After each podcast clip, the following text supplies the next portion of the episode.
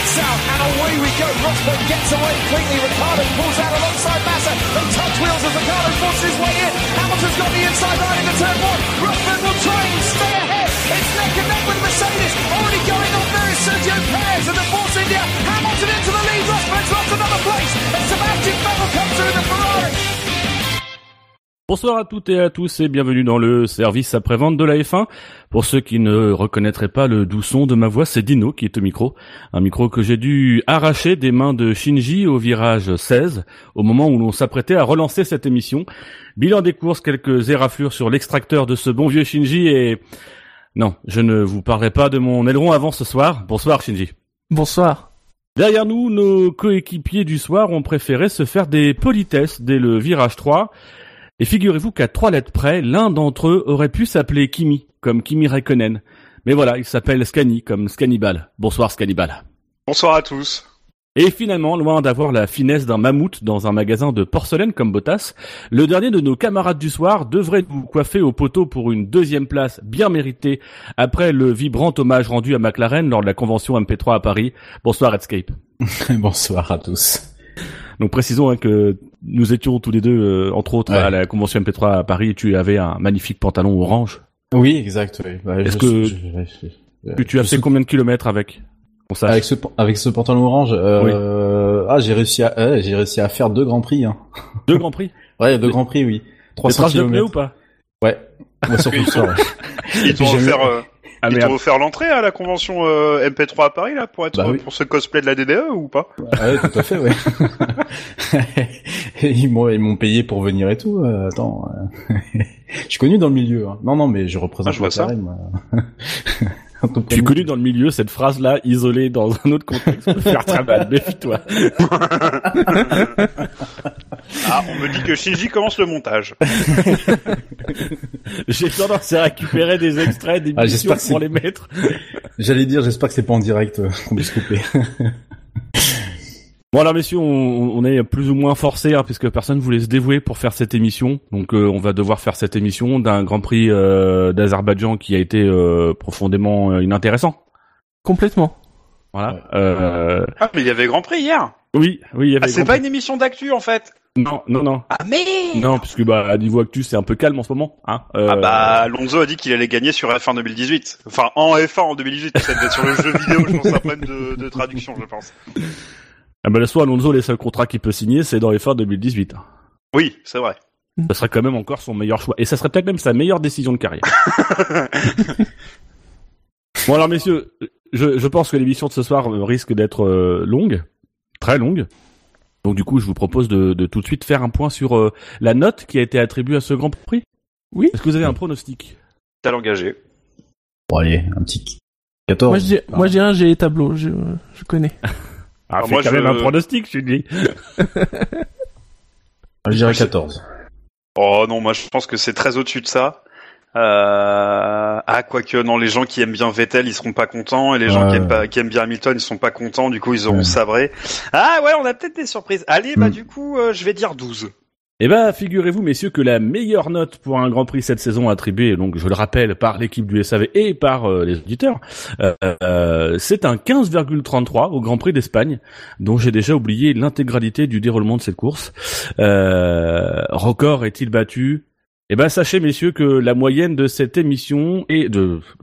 Oui, la moyenne, de... ça sera aussi la moyenne de cette émission qui sera très bonne, je pense. Mais la moyenne de ce Grand Prix, c'est 16,24. Euh, voilà, voilà, voilà. Bon, euh, je, c'était parce qu'il fallait que je change d'onglet et ça je sais pas encore trop bien faire, donc du coup euh, voilà, ça explique ce petit blanc. Euh, voilà. Donc euh, du côté des notes, c'est une moyenne de 17,06 pour euh, pour le public, hein, pour euh, pour euh, pour la plèbe, hein, euh, pour soir la plèbe. Euh, Salut à vous maintenant. Euh, évidemment, hein, on regarde cette note. Hein, bon bah nous on a un petit peu plombé la moyenne.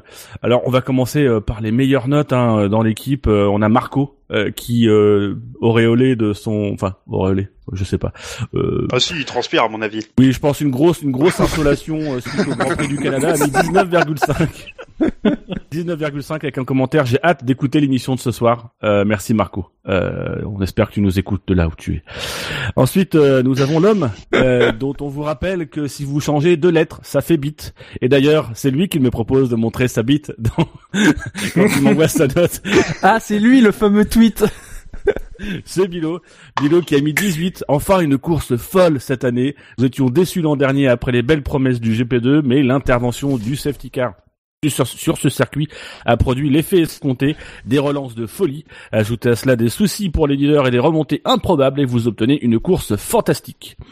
Buchor, de son côté, continue de peler, de peler, de peler peut-être, peler, je ne sais pas, j'ai un doute. En tout cas, il continue de peler, hein, puisqu'il est resté euh, 14 heures sur les 24 heures du Mans au soleil. Euh, voilà.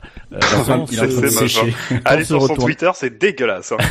On, l'a On l'appelle le serpent hein, maintenant. Ah. Oui.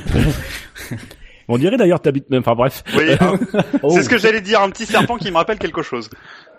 Et donc euh, a donné une note de 17 sans mettre de commentaire. J'ai personnellement mis une note de 14,65. Visiblement mon tableau n'est pas du tout euh, correctement configuré pour se mettre dans l'ordre chronologique, mais c'est pas grave, puisqu'il y a de meilleures notes. hein. Par exemple, nous avons euh, l'ami Floyd qui a mis une note de 17, deux heures de colle et un avertissement pour Vettel et Hamilton, une heure pour Perez et Ocon avec convocation des parents et les encouragements du jury pour Stroll. Bravo Ricciardo, fallait la sortir cette victoire. Nous avons Fab qui a mis un 16, course spectaculaire mais bien trop hachée et parsemée de choses incompréhensibles sur le plan des décisions prises par les pilotes. La direction de course et les commissaires vont en ressortir avec un sentiment de totale satisfaction et monter au-dessus de 16. J'ai pas compris la fin de cette J'ai rien compris. Oui. Autant j'ai compris euh, Ricardo qui sort sa bite, mais euh, ah merde, c'est victoire, pardon. Ah, désolé, oh, fallait que je la fasse. Nous avons ensuite euh, Jassem qui a mis un 16,68 sans commentaire. Kevin, euh, oh je vais garder Kevin pour la fin. tiens. Euh, nous avons ensuite, bah, parmi les personnes qui sont ici, Redscape tu as mis 14,8, Shinji tu as mis 18,5 et Scani tu as mis 18,18. Petit hommage à, à Lance Stroll. Alan Stroll, ouais. Voilà. Alan Stroll. Et donc, Euh, je, je, vais pas accompagner euh, la phrase euh, que je t'avais mis, parce que je, je vais peut-être m'en servir comme fait marquant. Donc, euh, oui, eh ouais, ben, parfait. C'est très bien. Ne quittez pas. La fin d'émission sera palpitante. le teasing. Et donc les deux dernières notes attribuées ont, ont été par Kevin et Spider. Alors Spider il a mis un 14,03. Euh, voilà, je pense qu'il y a un hommage à Ricciardo derrière ce 0,3 et un petit hommage à Fernando Alonso qui a fait une course. euh, fait une course d'ailleurs Alonso, je ne sais pas. Je ne sais pas. Enfin, euh, il nous déclare on ne s'est pas ennuyé. Ce troll, ce grand- troll. On ne s'est pas ennuyé, mais c'était un Grand Prix bien trop brouillon pour pouvoir récolter une meilleure note. Vettel 100% fautif. Is this racing or ping pong? Voilà. Euh, et anglais troisième langue. Euh, et enfin Kevin qui a attribué la plus mauvaise note de toute l'équipe ce soir avec un 13. La course en elle-même était palpitante, bien meilleure que l'an dernier. Mais l'incapacité des commissaires à déblayer proprement la piste a mené à un safety car bien inutile et à un drapeau rouge bien longué. Heureusement, ça bataillait sur la piste et à tous les niveaux, y compris quand il ne fallait pas. Donc voilà un peu le, le palmarès des notes. Messieurs, vos, vos- votre impression générale sur ce Grand Prix d'Azerbaïdjan, puisque c'était le premier Grand Prix d'Azerbaïdjan. Euh, On dirait qu'il y a eu un alignement des étoiles. C'est-à-dire que tous les trucs qui pouvaient arriver dans un Grand Prix sont arrivés pendant le Grand Prix. C'est pas vrai. Ah. Alonso n'a pas cassé son moteur. Ouais. Non, Mais bah justement, si, le fait qu'il ne casse pas son moteur, Ah oui, je Eh vois. oui. Je vois où tu veux en venir. D'accord. Bah, autant j'étais pas convaincu par le, moi je suis pas convaincu par le circuit. Le circuit, je le trouve euh, merdi. Pff, J'ai même pas de mots en fait. Euh, je pisse, à- je, je, pas je pisse à l'arrêt bien sûr. Je, non, j'ai- j'aime. bah, si je commence comme Siani, ça va pas le faire. Ah bah, Euh, bah, J'ai rien dit moi. Oh non mais la, La la- pression. non mais la question fondamentale, c'est l'arrêt euh, de Bakou. Tu le mets où exactement? Quel virage? Un peu partout. Euh... Ah, t'es dégueulasse. non, honnêtement, j'aime pas ce circuit et euh, quand j'ai commencé à regarder, je me suis dit non, c'est pas possible, je vais m'endormir. Je me suis endormi, je crois le troisième ou quatrième tour. Mais ça c'est parce que t'avais pris un, un énorme carreau la veille. C'est pas possible. oui voilà. Ouais, ouais. Oui voilà. Et puis, euh, et puis je me suis réveillé subitement quand euh, les gars de les, les, les, les- des Gugus là de euh, d'RMC, De Canal+. j'ai- non d'RMC, ouais, j'écoutais euh, j'écoutais via RMC puis je regardais le, le flux anglais. Voilà. Euh, C'est pas bien. Ouais, c'est pas bien. Ouais. Euh, Le quand anglais, ils ont- c'est pas Ah non mais non mais non mais ça simplement va va falloir corriger ça parce que nous on a des invités qui viennent de chez Canal+. Euh, S'ils apprennent qu'il y a des gens dans l'équipe qui vont regarder des flux pirates, euh, quand même. Et donc, euh, non, tout ça pour dire que euh, j'ai, enfin, ils m'ont réveillé parce qu'ils ont commencé à gueuler et tout ça. et Il y a une voiture de sécurité. Puis là, je me suis dit, ah, c'est intéressant une voiture de sécurité. Puis une deuxième, puis une troisième. Puis bah, euh, compris que bah, fini. Et puis bah, t'étais content quoi. Et euh, tu te dis, ouais, vivement l'année prochaine, euh, qu'il y a encore plus de. C'est un circuit pour carton. ce- Enfin, c'est typiquement. euh, Il y a qu'à voir le, coup des, des, du carbone partout euh, sur la piste. Et, Enfin, c'était juste. euh, Enfin, on en reparlera plus tard. hein. C'est pas le sujet maintenant, mais.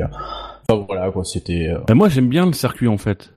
Alors, pas toutes les portions du circuit. Il y a des portions euh, du circuit qui sont inintéressantes au plus haut point. Le premier secteur est pas très intéressant. Euh, c'est surtout que c'est qu'il est trop répétitif. Mais euh, voilà. Euh, mais moi, j'aime bien la partie dans la vieille ville, euh, cette entrée au niveau du château euh, qui euh, est très étroite euh, et qui, alors, elle a le défaut d'être très mal filmée, mais qui effectivement peut être très spectaculaire s'il y avait une caméra au bon endroit. Euh, et puis derrière, c'est un enchaînement très rapide en descente qui est très sympa avec des avec un freinage notamment le, le fameux virage 16 un, un freinage qui avait été l'année dernière très compliqué on en a moins parlé cette année. Euh, mais euh, mais voilà je trouve que c'est un- c'est une belle portion. Puis une dernière euh, une dernière phase qui est plutôt intéressante avec vraiment trois secteurs très différents. Donc euh, je pense que les, les pilotes doivent bien galérer pour trouver des des, des réglages. Et euh, et du coup je pense que ça ouvre aussi, c'est un type de circuit qui ouvre aussi à des erreurs, comme tu disais effectivement des cartons, mais aussi à une science du pilotage qu'on ne trouve pas sur d'autres circuits. Je trouve que c'est un circuit, en- dans les circuits urbains, je le trouve par exemple plus intéressant que Singapour. Bah, il y a juste à voir le, c'est quel virage où euh, Perez et euh, et euh, Palmer se sont plantés là pendant les essais libres. Le virage euh, 8. Ouais, le Le virage 8, 8. Bah, faut voir comment, enfin, voir comment il est configuré. C'est, euh, c'est euh, au cordeau quoi. C'est vraiment, il passe, mais euh, c'est pas, ça, ça, ça a du mur quoi. La preuve, ça, ça a loupé pour pour deux d'entre eux. Mais pour ouais, coup, en course, euh, personne se l'est pris. Oui, bizarre. Bah non, parce qu'ils ont pété, le- ils ont pété le vibreur pour que ça demande Mm. beaucoup moins de talent de, de Ah. passer. Moi, ça, je m'en remets toujours pas. Hein. Ça, ça, me- ça continue de m'énerver depuis samedi. Hein. De quoi le coup du vibreur euh... Ouais, qu'ils ont, qu'ils fassent sauter le vibreur. Euh... C'est Perez qui l'a demandé, je crois. Bon, euh, alors visiblement, c'est à la majorité des pilotes, euh, mais euh, mais on s'en fout en fait de qui. euh, C'est juste, euh, voilà, les gars, c'est des pleureuses. Point. euh. Et toi, tu penses que ça, ça, demande, ça demandait plus de talent l'ancienne configuration que la nouvelle?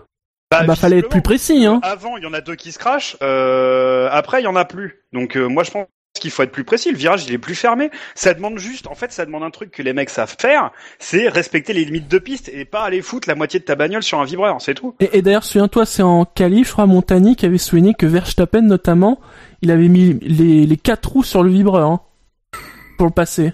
Hmm. Que ça Euh. pouvait limite euh, être un tour invalidé. Voilà, moi ça, ça continue de m'énerver. Ce, ce que ce virage, c'est ce que je disais samedi, euh, c'est que, enfin, pour moi, il a, euh, il a de quoi devenir euh, assez iconique dans la saison. Il y en a pas, il y a pas un virage qui lui ressemble à celui-là. Et pour, euh, tu le retrouveras pas sur un autre circuit, quoi. C'est, c'est ce qui fait. C'est, euh, c'est, c'est, c'est le truc spécial de ce Grand Prix qui a, qui a beaucoup de lignes droites, qui est probablement très critiquable. Euh, mais, euh, mais ce virage-là, tu le retrouveras nulle part euh, entre Mais moi- le côté pittoresque et sa complexité. Et le Moi, fait d'avoir fait sauter le vibreur, moi je trouve que ça, ça enlève, euh, ça enlève du challenge et je trouve ça absolument nul. Eh ben, je trouve moi personnellement que d'avoir retiré le vibreur, c'est justement ce qui rajoute du challenge parce que dans dans la manière de négocier, tu peux rentrer plus fort. Là, la manière dont dont, dont c'était fait, c'était clairement fait pour obliger les pilotes à freiner le plus fort possible sans trop perdre de temps et ensuite à tourner alors que là ça ça devient presque une chicane ça peut se négocier un peu plus rapidement moi j'aurais même retiré le bout de peinture là euh, non mais à un moment donné, tu, tu, la configuration est faite comme ça. Les mecs, ils ont choisi ce passage-là exprès parce que c'est spectaculaire. Tu assumes le côté spectacle. L'année dernière, il y a personne qui s'est gaufré à cet endroit-là. Cette année, euh, ils ont été deux à se gaufrer et puis on a vu plein de pépins de freinage. Je pense que le vrai problème, c'était une question de freinage, c'était une question de d'approche du virage. Maintenant, dans le fait de, de retirer, déjà l'an der- l'an dernier, moi j'étais pas pour, l'effet de retirer euh, le, le vibreur qui est complètement artificiel et qui ne respecte pas on va dire la courbe naturelle du virage qui était prévu. Euh, moi, je trouve que c'est plus facile. C'est c'est pas plus facile, c'est plus c'est plus rapide, c'est plus spectaculaire euh, sans sans le, vibreur qui euh, raccourcit le virage et qui te force à freiner. Ouais, mais pour moi c'est plus dangereux. Parce que si tu te sors, vu que tu rentres plus fort, eh ben tu vas plus fort dans le mur, hein, c'est mathématique. Moi, je comprends pas cette décision. Pour moi, il tue le virage. Côté, le, côté sécurité, il marche pas. Le côté règlement, ça marche pas parce que euh, tu respectes moins les limites de piste. Enfin, pour moi, ça a aucun sens cette décision. Mais bon. Ah oui, c'est moi qui présente, faut que je me rappelle. Euh... Sinon, tu nous dis de meubler, il hein, y a pas de problème. Moi, je sais pas. Généralement, je pose des questions, les gars. Je suis plus habitué. Quoi. Euh, donc, du coup, à ce moment-là d'émission, je regarde le conducteur que m'a généreusement prêté Shinji. Euh, on a fait le tour des notes. Euh, les actus du paddock. Je pense pas qu'il y en ait eu de saisissantes aujourd'hui. Non. Euh, non? Bon, bah, on peut peut-être passer sur ça. Ah si, il y a eu le dîner avec Briator et, et oui. Non mais déjà t'as dit Briator, donc déjà voilà. ouais. C'est quoi cette histoire Je suis pas au courant. Euh, Wolf a dîné avec euh, Briator euh, la semaine dernière, je crois, un truc comme ça. J'ai vu passer l'information. Euh, et donc euh, tous les, les réseaux ont commencé à, à faire du bruit sur une éventuelle, une éventuelle venue d'Alonso euh, chez Mercedes. Bon, c'était très juste très drôle. Voilà. Bah, il y a que deux options, hein. c'est-à-dire soit euh, c'est pour signer Alonso, soit c'est que Wolf euh, veut intégrer l'académie de Briator. C'est la l'enculé académie, je crois qu'il a lancé. en je crois que c'est en, en, alternance, il me semble. ouais, c'est ça. Ouais, si c'est ça. Ouais. je suis en train d'imaginer le logo de l'enculé bah, tu vois, dans un beau château de Tu vois le logo de la en plein milieu, tu vois. Tu vois le, logo de la fistinière. Bah, c'est un peu ah. dans le même esprit, quoi. mais mais euh, mais Briator, il est plus dans dans le management de. Il, officiellement, officiellement, il y est plus, mais il est toujours, il est toujours, il est toujours. Ah donc c'est grâce à lui tous ces tous ces bonnes inspirations. Mmh. Bah, Charles Mouzo, j'attendrai quand même. J'enverrai, je payerai plus les bouffes de Briator. Et d'ailleurs, euh, et d'ailleurs, une rumeur qui dit que euh, McLaren chercherait à embaucher Briator pour essayer de faire cracher euh, Van Dorn, afin qu'Alonso puisse gagner. Non, c'était une connerie. C'est cool, c'était bien amené. oui, c'était bien amené, mais je ne trouvais pas ma, ma chute après. Mais sinon, plus sérieusement, c'est pas pour les moteurs Mercedes? Ouais, mais ce serait pas Briator qui aurait négocié. Bah, c'est pas Briator de toute façon. Ah, peut-être que peut-être que le management de McLaren euh, essaye une voix officielle et puis une voix plus officieuse avec euh, Briator. Euh, Briator est quand même très officieux dans ses voix. C'est souvent la petite porte de derrière avec euh, impénétrable. Voilà. Mm. Oui, alors si on pouvait éviter de parler de petite porte de derrière et d'impénétrable derrière, ça serait bien. et donc du coup, euh, dit tu es mon assistant jingle, je vais te demander d'envoyer le jingle du quintet plus ou moins, s'il te plaît. Les chevaux et les courses, vous le savez, c'est ma grande passion. Tiercé Magazine, avec Omar Sharif, la passion de gagner. Les courses, avec le journal Tiercé Magazine, bien sûr. Dire que mon nom va devenir associé à ça. Euh, J'étais dans un truc sérieux dans les endives et là je reviens, c'est Omar Sharif quoi. Non mais les gars, c'est possible. Euh, alors, le quintet plus ou le quintet moins, vous avez été, chers auditeurs, 85 euh, à voter sur le site savf1.fr et euh, bah, bah, bah, bah, c'est bien. Euh, Très beau bravo. Euh, Merci. Vous savez utiliser Internet, on est content pour vous. Euh, voilà. Bon, on vous remercie quand même un petit peu parce que on est obligé. Euh, c'est dans notre contrat. Euh, voilà. Et donc, Et donc, messieurs, euh, dans ce quintet plus ou moins, euh, eh ben, on, va revenir sur le, le, dernier, hein, le nulos de la bande. Euh, Savez-vous qui c'est? Oh, j'ai oui, oui, une petite idée. Allez, ouais. Ah, allez-y. Ah, quoi qu'il y avait quand même plusieurs challengers. Il y a match, hein. franchement, il y a match. Ouais, hein. ouais, ouais, ouais, non, non, en fait. Alors, il y aurait match entre qui et qui? Ah, il y a un match entre Ocon, Perez, Hamilton et Vettel. Ça dépend, ça dépend des fanbases, tout ah, ça. Merde, j'en ai mis un autre, moi. Ah, hein. T'en as mis qui d'autre, toi Palmer. Ah. Et, eh ben, sachez, il est pour rien, lui. Bah, il a cassé un moteur, c'est bon. Euh... bon, branle, mais tu t'as même pas idée, ce mec-là. Je, le fous, de toute façon, à chaque fois, on est en premier, donc c'est... Ouais, mais ouais, ouais, mais voilà, c'est ridicule. c'est ridicule, le pauvre, il a déjà, enfin voilà, il a déjà pas de talent, il sait pas ce qu'il fout là, on lui remet une couche, quoi. Enfin, c'est pas, non, c'est voilà, c'est pas très bienveillant à son égard. Euh, ce qu'on peut peut-être lui faire, c'est lui envoyer un revolver avec une cartouche, par exemple. Et pire que moi, en fait. Attends, je suis désolé. Non, non, il est humain. Euh, il a jamais dit que ce serait lui qui allait tirer. Il laisse Palmer le, ah, il le laisse Palmer le choix, ouais. bon, on n'est pas des animaux quand même. Sachez qu'il, a- sachez que le dernier de, de- du classement a marqué 76 points positifs et c'est bien euh, pour 416 points négatifs sur Ouais, un bon, c'est total de Vettel alors. moins 340 points. Alors, je, euh, je suis désolé, Scani, Ouais. mais je suis obligé de te donner raison. C'est Sébastien Ah, bah Vettel ouais. euh, qui est euh, qui est bon dernier. Alors, je vous propose, euh, messieurs, de, de faire un, un doublé euh, gagnant, puisque Ouais, l'autre- est pas loin. Alors on va couper. mais C'est pour les frais de transport, voyez, ça nous coûte moins cher. Donc euh, on fait ça, on fait ça. puisque je pense qu'on va on va parler de deux pilotes, hein, donc autant faire tout de suite celui qui a gagné le quintet plus et celui qui a perdu euh, ensemble, et après on non je déconne, hein, euh, puisque Hamilton est, est l'avant dernier hein, de ce classement hein, avec Allez, moins gagnant. 182 points. Il y a quand même un- une, Il y un a une grosse différence entre les deux. Ah la vache. Oui. Ah ouais, quand même. Putain, la, la fanbase de Vettel n'existe plus en fait. Non, Mais non. Oh la Ah non. vache. On a, c'est, il faut dire qu'on a beaucoup, euh, on a beaucoup envoyé euh, vers En Marche, et donc du coup, il, il plus trop à la Formule 1. Et donc du coup, Lewis Hamilton, hein, qui est euh, donc euh, quatrième, c'est ça, du du du moins. Euh, tu me corriges si j'ai dit Oui, oui, Catherine. Tu es mon, tu es mon Ouais, nouveau je vais te corriger moi aussi. Ah ouais, j'aime bien quand tu. Non, enfin bref. Oh, Euh, non. donc, Lewis Hamilton, qui a eu 71 points positifs pour 253 points négatifs. Pourquoi les assembler euh, ensemble, me direz-vous, pour ceux qui n'auraient pas vu ce Grand Prix Bah parce qu'ils Eh ben- ont essayé eux-mêmes de s'assembler. Ils ont essayé de se coupler, c'est cool. Donc monsieur, Ah ouais. je, voilà, allez, je vous lance. On commence par le gros du sujet. On peut passer une heure dessus. Après, on sera tranquille, on sera détendu. Euh, voilà, la course de Vettel et T'as pas peur, hein. Hamilton, T'as vraiment pas qui peur. terminent donc respectivement et dans cet ordre quatrième et cinquième du Grand Prix d'Azerbaïdjan. Pire, le pire, euh, pardon, Shinji, vas-y, vas-y. Donc la question c'est quoi? C'est est-ce que Sébastien Vettel méritait un drapeau noir? Et boum, je lance le débat. Ah, le mec, il attaque On a dit pas les trolls. Euh, Équateur 56. C'est peut-être parce qu'un drapeau noir pour Hamilton, ça, ça se verrait pas. Voilà, ça c'est fait. Wow. Ça, c'est dur. Oh bah c'est oui, mais c'est contractuel, il y en a une par, il y en a une par, par émission, voilà, c'est comme ça. C'est fait, maintenant on est tranquille. Donc oui, euh, partons, partons, rentrons cash dans le vif du sujet. Euh, Hamilton ou Vettel responsable? Alors, on va, on va, on va bien séparer les choses, parce que dans l'accident, il y a deux accidents.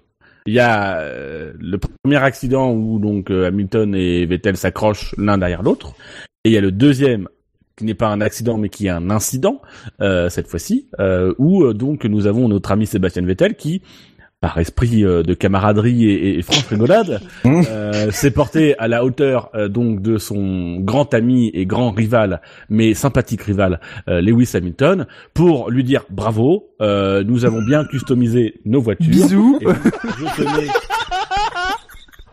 je tenais à te féliciter en te gratifiant d'un joli tire bump, euh, comme euh, on fait euh, peut-être dans ta cité, hein, puisque je te rappelle que tu es une personne de couleur et que je suis allemand, donc du coup j'ai des gros a priori. Euh,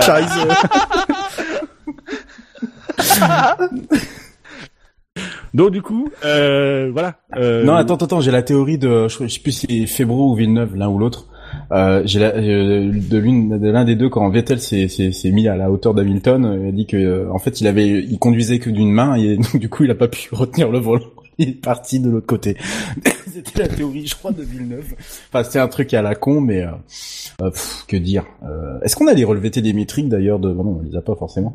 Est-ce qu'on a eu quelques indices par rapport au fait qu'Hamilton avait volontairement, euh, entre Alors, guillemets, euh, de, par rapport de- à ça de ce qui est de ce qui est sorti et apparemment je crois que la FIA a fait une déclaration aujourd'hui Mm. de ce qui est sorti euh, ils ont précisé qu'ils n'avaient pas pris de sanction à l'encontre d'Hamilton dans la mesure où euh, et en plus Hamilton apporte des informations qui sont intéressantes lui-même euh, dans la mesure où euh, certes Hamilton alors d'abord précisons que Hamilton n'a pas freiné Hamilton n'a simplement pas accéléré dans une zone où on est pourtant euh, censé généralement accélérer en sortie de virage mais là il n'a pas accéléré, euh, ce qui fait que Vettel qui arrivait trop vite derrière l'a percuté.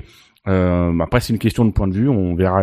Hamilton n'a pas arrêté de faire le con de toute façon à chaque restart, donc. Euh, Mais- je, je mais voilà.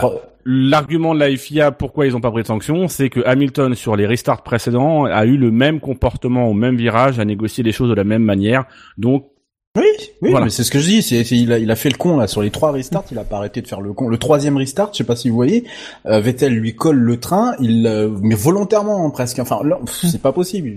Le, vous m'excusez, mais euh, il a, il a pas arrêté de faire le con à chaque fois. Donc rien que pour ça, pour moi, il aurait dû pas, pas être beaucoup sanctionné je sais pas, il aurait pris 5, 10 secondes, allez, voilà, histoire de, histoire de, de marquer le coup. Mais juste pour, pour, le, pour le symbole, quoi. Parce que, bon, tu sanctionnes Vettel pour ce qu'il a fait. Euh, moi, je pense que j'aurais été, j'aurais fait pire, je l'aurais quand même foutu au mur. Bon, ça, c'est mon point de vue. Mais par contre, euh, c'est juste pour le symbole, de fait que Vettel, lui... En fait, attention, parce que Redscape vient de, vient de se mettre dans F1 2016 du coup, euh, voilà, sachez à quoi vous attendre. Non, non, c'est pas ça. C'est que moi, euh, moi, euh, vu, comment c'est présenté à chaque fois, donc on voyait la caméra de, de Vettel, c'est vrai que ça donnait l'impression qu'Hamilton euh, freinait, même si effectivement, apparemment, il, il, a, pas freiné. ouais, bon bah le mec, je sais pas, moi je mets le frein à main, je sors. Bon, qu'est-ce qui, qu'est-ce qui se passe, monsieur? Voilà. Bon, on peut pas le faire, on est en, on est en Formule 1. Donc moi, sur le coup, d'ailleurs, j'ai eu une discussion avec Gus Gus sur Twitter euh, quelques quelques minutes après. Bon, sur le coup, je, comprends, je comprends un peu la réaction de Vettel. Euh, après, c'est vrai que ça, ça se fait pas en Formule 1. T'es en Formule 1, t'as des gens qui te, qui te regardent et tout ça. Bon, mais sur l'accident, sur l'accident, sur euh, sur l'accident, sur la première partie. Sur la première partie, moi, je pense qu'Hamilton n'est pas tout à fait innocent. Je suis désolé de le dire, hein, ça se, ils l'ont montré des, tellement de fois que non, il est pas totalement innocent, quoi. Euh, je vois mal en fait Vettel, Vettel qui a quand même, enfin quatre fois champion du monde, le mec il a quand même de l'expérience, surtout sur le sur les sur les voitures de, de, de sécurité, c'est quand même pas la, la première fois. Euh, euh, à moins qu'il soit, je sais pas, il était en train de regarder son volant euh, en même temps. je, je sais pas, enfin, je le vois pas aller euh, comme ça, pas, pas, pas volontairement, mais aller aller aller taper dans le dans l'extracteur de, de, de, son copain. Ça me. Alors sur le chat, on a un célèbre, on a un célèbre inconnu qui nous dit la fois d'avant, il a failli se faire prendre par Perez, alors il voulait le prêt. Et c'est vrai que c'est aussi une conjonction de choses. C'est que d'un côté, on a un Lewis Hamilton qui, lors du restart précédent, était était reparti euh, et avait failli rattraper la, la, safety car avant la ligne de safety car, ce qui fait qu'il aurait doublé officiellement la safety car. Du coup, il aurait eu pénalité. Donc, on lui avait dit euh, à la radio de faire attention et de laisser un, plus gros gap possible avec euh, avec la safety car lors de la prochaine relance. Et de l'autre côté, on a Vettel qui s'est un petit peu foiré et qui a été vraiment sous la menace lors de la précédente relance, qui là à ce moment-là, effectivement, ne veut peut-être pas se mettre en situation d'être à nouveau sous la menace et du du coup euh, euh, essaye vraiment de, de, rester au plus près euh, de, de, Lewis Hamilton, en sachant que Lewis Hamilton lui explique après coup que c'est euh, à ce virage-là qu'on lui indique. Alors c'est un, un, point de règlement que je connaissais pas. Il y a, y, a, toujours l'histoire des, des 10 voitures de distance qu'on est supposé garder maximum avec la safety car. Ça c'est valable jusqu'à ce que les lumières soient éteintes. À partir du moment donné où les lumières sont éteintes, c'est vraiment le leader de la course qui met le rythme qu'il veut. S'il veut rouler à 10 à l'heure, il roule à 10 à l'heure. Ça c'est important ce que tu dis parce que ça c'est c'est peut-être aussi ce qui fait pencher la balance sur le fait que Hamilton n'ait rien eu. C'est cette notion que c'est le leader qui imprime en effet le rythme, quel que soit ce rythme-là. D'accord, je connaissais pas, moi je connaissais mm. pas la règle. Donc, oui, donc là, là à ce moment-là, à la sortie du virage 16, lui il voit au loin, et c'est un peu la difficulté. Et là, on peut peut-être remettre en cause la safety car. Il voit au loin la safety car qui éteint ses lumières, donc lui il se dit à ce moment-là, je n'ai plus l'obligation de respecter les 10 voitures de marge. Sauf que les pilotes qui sont derrière, eux, ils ne voient pas. Euh, et le temps qu'ils sont informés euh, à la radio, euh, alors après je sais pas s'ils ont un affichage sur le volant, mais à ce moment-là, ils ne voient pas que euh, la safety car va rentrer et donc ils n'ont pas forcément le même réflexe forcément d'Hamilton. Donc c'est je pense que c'est une question de réflexe et c'est une mauvaise euh, conjonction de d'événements qui fait que bah voilà il y en a un qui voulait trop trop trop ralentir. Enfin pas trop dans, dans les faits il a pas ralenti mais qui voulait pas qui voulait laisser la marge avec la safety, euh, avec la safety car. L'autre qui voulait vraiment être prêt à la moindre accélération de Hamilton pour réagir. Et bah voilà ça a été un mauvais mélange Kani Shinji, on vous a pas entendu sur euh, sur cet accrochage. Euh, tu n'avais pas d'avis, toi, Scani, je crois. Allez, Scani, lâche les chiens. Bah, c'est pas que j'ai pas d'avis, c'est que moi, je suis un petit peu emmerdé. Euh, je pense qu'il y a beaucoup de passion autour de cette histoire parce que Hamilton et Vettel ont les plus grosses fanbases et bon, bah moi, il n'y a pas un seul pilote moderne que, que j'aime bien. Donc voilà. Non, et non, surtout je suis complètement détaché. Cani, euh. c'est surtout qu'ils, c'est surtout qu'ils se font des bisous sur les fesses depuis le début de la, depuis le début de la saison, quoi. Les mecs se respectent, ils s'aiment et tout ça. Ouais, ils, continuent de se faire des bisous sur les fesses. Ah voilà. Oui, bah là, ils l'ont vraiment fait, quoi, tu vois. Mais euh, Euh, donc ouais, moi je suis assez, je suis assez détaché. Après, euh, bon, Hamilton prend pas la pénalité. Moi, il y a, moi je comprends. Alors, ce que je comprends, c'est que ça doit pas être interdit, d'accord, et on arbitre avec la règle, pas avec l'esprit, mais avec la règle. L'esprit de la règle, on s'en carre, hein. tout le monde s'en branle, on Oui. applique la règle, point. Euh, donc s'il n'a pas été pénalisé, c'est que ça doit pas être interdit. Je connais pas le règlement par cœur, je m'appelle pas Gus Gus. Mais euh, sur le principe, euh, Non mais je te le- rassure, un Gus Gus c'était une arnaque en fait. Euh, Il, avait un, il avait un document, enfin voilà, il avait des post-it et tout. hein. Et sur euh, sur le principe, euh, sur le principe, Vettel se fait baiser. Moi, je pense qu'Hamilton, c'est un mec qui adore et qui est très bon là-dedans pour euh, euh, pour tout, tout le côté psychologique des batailles. Voilà, le mec, il sait piloter, personne n'en doute. Il est super bon, tout ça, tout ça. Mais je pense que sur le côté psychologique, il essaye vraiment euh, euh, que ce soit lui qui fixe les règles. Et, et pour moi, là, c'était assez criant. Euh, c'était assez criant sur de ce point-là. Justement, c'est moi qui imprime le rythme. Je te fais chier. euh, J'accélère pas, etc., etc. Euh, pour moi, c'est vraiment de la domination psychologique là. C'est vraiment ça qu'il essaye de faire. Euh, il essaye de le faire avec Rosberg euh, et ça marchait plutôt. Après, c'est à chaque fois c'était dans les règles. On en pense que non, ce qu'on ce qu'on veut, c'est pas ce que je discute. Là, la FIA a pris ses décisions. Moi, je reviens juste sur le fait que dans ce qu'on a à la télé, nos informations à nous, euh, on voit quand même le témoin de frein qui s'allume. Euh, moi, ça me voilà. Alors, je sais que c'est pas la télémétrie officielle, etc. Deuxième chose qui me dérange un petit peu euh, dans l'affaire d'Hamilton, c'est que euh, euh, quand on regarde les documents officiels de la FIA, alors la FIA a communiqué, etc. Il n'y avait pas de problème, machin. N'empêche que dans leurs documents officiels, il n'y a pas d'enquêtes qui ont été ouvertes puisqu'il n'y a pas de, euh, il n'y a pas de, de documents officiels de Et fin eu- d'enquête. euh, Et comme pourtant, quoi, il y a euh, eu un. il n'y aura pas un- d'action future, etc. Il n'y a pas eu de documents sur leur site. On vous met euh, le site, euh, pardon, dans la preview du euh, dans la preview du, du Grand Prix. On vous met tout le temps le site avec les décisions officielles des, des stewards. Et là, il n'y a pas de décision officielle, donc ça veut dire qu'il n'y a pas eu d'enquête. Et moi, c'est ça qui me dérange un petit Alors peu. attention, Parce- hein, parce que parce que pendant la course, il y a eu un bandeau comme quoi il y avait une investigation. Euh, alors je me rappelle plus ce qu'il y a eu après, euh, mais il y a eu un de mémoire, il y a eu un bandeau. Après Ouais, sur le moi, le site, bandeau, c'était le, le contact entre Vettel et Hamilton. Le fait que Hamilton euh, ne roule pas assez vite, tu vois.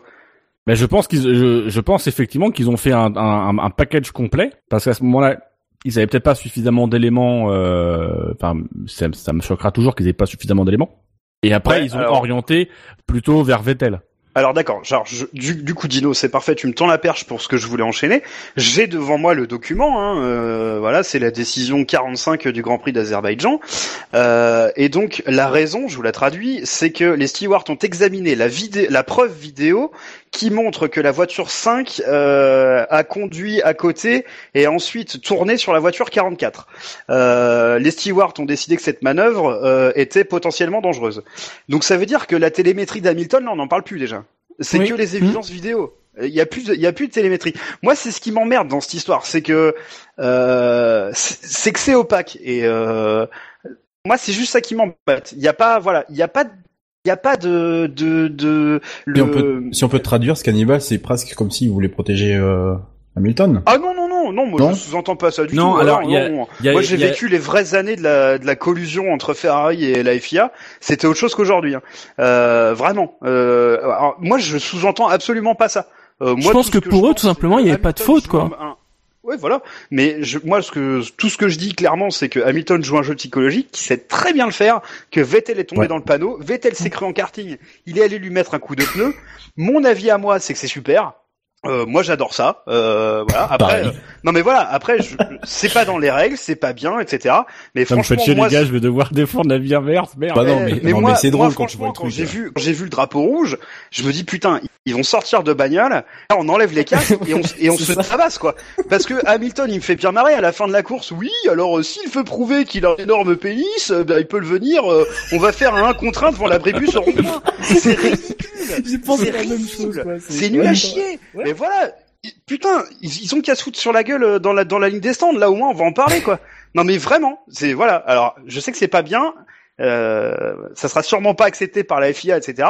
N'empêche que moi, c'est ce que j'aurais voulu euh, voulu voir quoi. Euh, du Churchill, du sang et des larmes quoi. Et après, on n'en parlait plus quoi. Un peu comme Schumacher qui a remonté euh, la, la, la euh, Ouais, mais la- sauf que Schumacher, il a jamais eu l'intention de taper sur euh, c'était Coulthard, je crois. Je Ouais, il a Coulthard, jamais, ouais. il a jamais eu l'intention de lui foutre sa main Oh, dans la ouais, gueule. c'était chaud quand même. Hein. Non, non, c'est Oh, oh, Bah, ouais, ça servait à rien. Il était déjà suffisamment Oui, carré au niveau du visage. plus tard. non, mais c'est ça, quoi. Il avait déjà une tête de Playmobil. Il avait une tête de tête à claque. Ouais, c'est ça. Mais euh, alors pour pour euh, pour revenir sur euh, sur la première partie de l'accrochage, euh, bah voilà, euh, je sais plus ce que j'allais dire. Du coup, je te passe la parole. Je dis.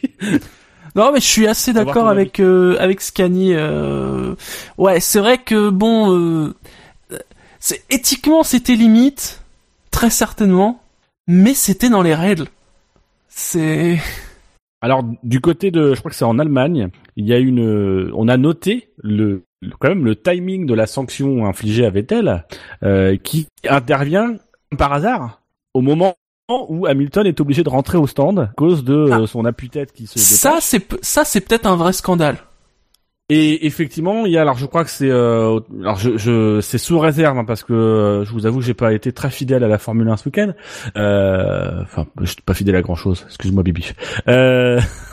Euh... non, Ah, ça y est, tu lui as dit, tu lui as raconté ce tri, ce voyage initiatique sur la route de Toulouse avec Ouais. Mathilde et puis Solène. Tu lui as raconté.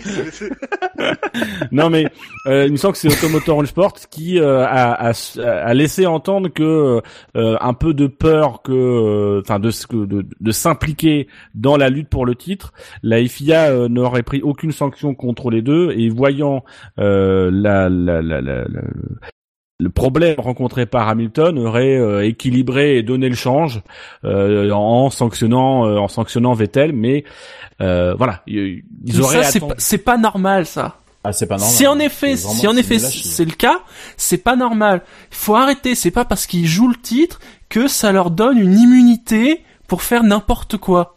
Mais moi, j'y crois pas. euh, alors ça, pour le coup, j'y crois pas, ce que je disais tout à l'heure que euh, un peu moi théorie et du quel- complot là. et quelques autres ici, euh, on a vécu la vraie époque où il y avait clairement de la collusion entre Ferrari et euh, et, euh, et la FIA. Euh, C'est l'époque euh, 80, 96, 97, 98 là, enfin toute cette époque-là.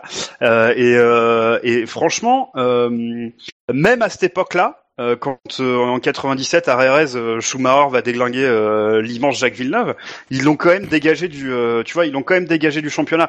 Donc je pense que euh, euh, je pense qu'aujourd'hui on est dans une situation complètement différente. La FIA euh, n'a de collusion avec aucune équipe, je- j'en suis ah persuadé. là, Et clairement, je pense qu'ils n'ont pas peur de prendre des décisions. Je pense que le championnat, euh, depuis peut-être l'arrivée de Liberty Media, et à mon avis plus euh, depuis qu'il y a deux équipes qui se bataillent vraiment euh, médiatiquement, existe. Et je pense qu'ils n'auraient pas peur de prendre des décisions qui s'imposent, parce que ils sont obligés là. Il faut qu'ils soient crédibles la FIA en ce moment, je pense. Mais alors, je- moi, moi, je, alors, je vais séparer les choses. On parle pas de collusion. Euh, maintenant, on regarde la faiblesse de la FIA dans ses prises de décision et par moments de son manque de courage. Une FIA qui n'a pas hésité à bannir Romain Grosjean en 2012 euh, pour un Grand Prix, mais qui pour des choses pires et, et- et- plus volontaires n'a rien fait parce que c'était euh, des pilotes euh, qui euh, qui euh, qui étaient peut-être un peu plus en vue. Et même de toute façon on sait très bien que 2012 ils réagissent pourquoi? Parce qu'il y a Hamilton et Alonso qui sont euh, qui sont parmi les victimes. Euh, donc on est vraiment dans une réflexion de ah y a, y a- la course au titre est impactée donc du coup il faut intervenir.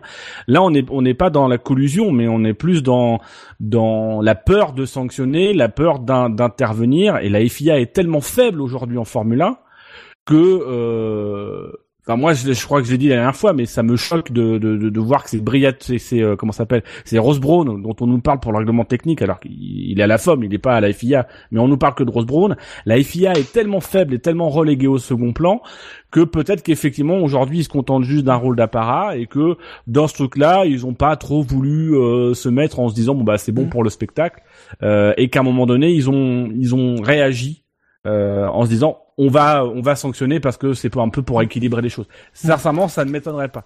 Surtout qu'un drapeau noir, c'est tellement quelque chose de rare, mais en même temps puissant en termes d'image. Euh, ça peut faire peur à mettre pour un, un commissaire.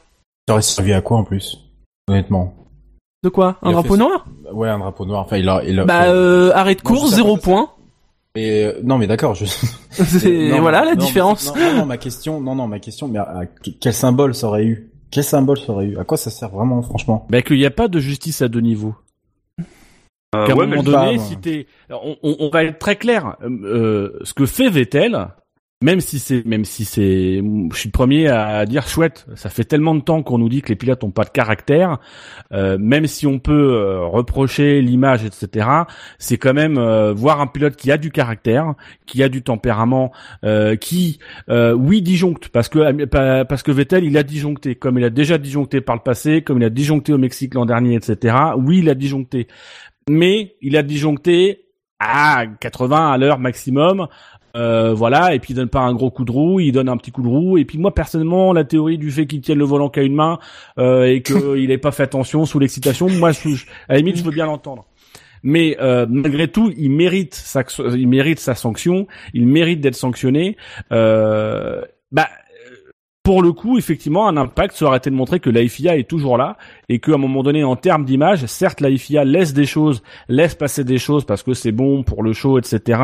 Euh, cette année, ils ont décidé d'être plus cool sur les sanctions, mais que là, sur des, des questions d'image et de, des questions de, de pédagogie, euh, de, du fait qu'effectivement, il y a des enfants qui regardent et que ça peut être un mauvais exemple, même si je trouve que c'est de la connerie en barre, ils auraient pu, à ce moment-là, prendre un acte d'autorité.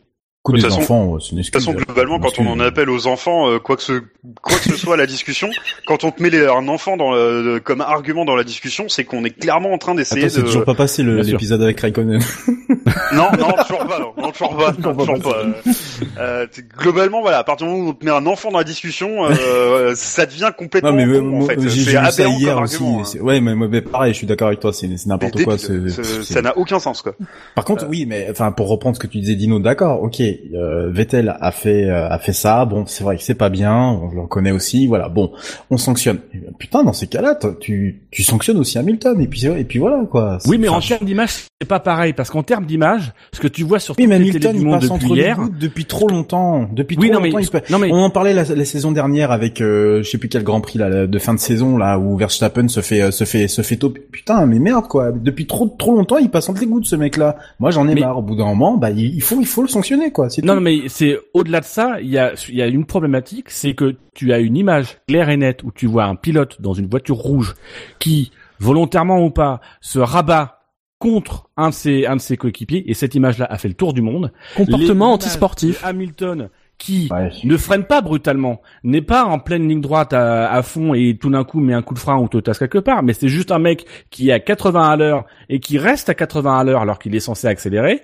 Cette image-là, tout le monde s'en fout, médiatiquement, elle a aucun impact. L'image de Vettel, elle a un impact. Et c'est, c'est terrible, mais c'est les, les- les sanctions dans ce type de, de, de situation-là, les sanctions se misent aussi sur l'impact et il est moins si tu te places du point de vue du commissaire, ça sert à rien que tu tapes sur un mec où les gens vont pas forcément comprendre ce qu'il a fait de mal, sauf si on analyse les datas et compagnie, alors que t'as un mec ça qui clairement manque. sa voiture est à côté de l'autre, il se rabat sur l'autre, il y a une faute, tu sanctionnes. Moi je pense qu'il, je, je pense sincèrement que dans l'esprit de la FIA, ils se sont dit, Vettel s'est fait justice, les deux s'en sortent bien, ça met du piment, on n'intervient pas. Et quand Hamilton a eu son problème, là je pense que la FIA s'est dit, et moi j'ai tendance à croire euh, à croire l'hypothèse qui veut que ils aient gardé la, la sanction sous le coude. Euh, ils se sont dit, là si ça reste comme ça, on a Vettel qui est premier et on a euh, Hamilton qui finit 4 ou 5, euh, il y aura une polémique derrière parce qu'on n'est pas intervenu, faut au moins qu'on intervienne. Vaut mieux une polémique parce qu'on n'est pas intervenu sur Hamilton, mais tout le monde va s'en foutre parce que on- de toute façon, les personnes n'a forcément les éléments. On va leur dire qu'il n'a pas freiné rien, et ils ont raison en fait dans ce qu'ils disent. Réglementairement, c'est carré, ils peuvent pas sanctionner Hamilton. Euh, sur l'esprit, ils peuvent peut-être le sanctionner, mais sur le règlement, ils peuvent pas le sanctionner. Euh, Moi, j'insiste sur le fait que l'esprit de la règle, c'est pas avec ça que t'arbitres. T'arbitres Oui. avec la Mais règle. non, Oui, oui, oui, oui, oui, oui, oui, d'accord. La seule sanction qu'ils peuvent mettre, c'est contre Vettel, c'est contre Vettel. Je pense qu'ils ont ils ont pas voulu la mettre. Euh, et puis qu'ils ont été obligés parce qu'ils se, ils se sont sentis obligés de la mettre parce que euh, bah parce que voilà il, Alors, ils auraient la critiqué mettre, de toute façon, on euh, les aurait critiqués après s'ils s'ils avaient s'ils avaient rien mis contre contre Vettel, c'est sûr. Mais moi, enfin, il manque quand même une chose à cette histoire-là, euh, c'est clairement l'analyse des datas. Alors, je pense, je sais pas si, euh, je sais pas comment ça se passe, si la télémétrie c'est quelque chose d'accessible. Je crois que c'est pas accessible du tout. au- non c'est pas ouvert C'est pas ouvert. Surtout pendant la qui- course, puisque ça s'est réglé pendant la course. Ouais. Pour Bah, coup, ça aurait peut-être pas été un mal que ça soit réglé après, même si ça aurait peut-être, euh, Oui. bon, euh, été tangent, on va dire, euh, après la fin de la course, mais euh, pour se laisser le temps de, dans de le- bien analyser le truc. On reste quand même dans la course. La décision a été prise euh, pendant la course. mais ça ça Ouais. fait ça fait des ça fait des années qu'on dit que la FIA devrait euh, prévoir le lundi ou le dimanche soir mais peut-être le lundi c'est pas plus mal le lundi une conférence de presse où c'est très technique, c'est chiant, mais avec un, un écran, ils te proposent, ils proposent aux gens de, de leur présenter pourquoi ils ont pris telle ou telle section, telle ou telle sanction, c'est de la pédagogie.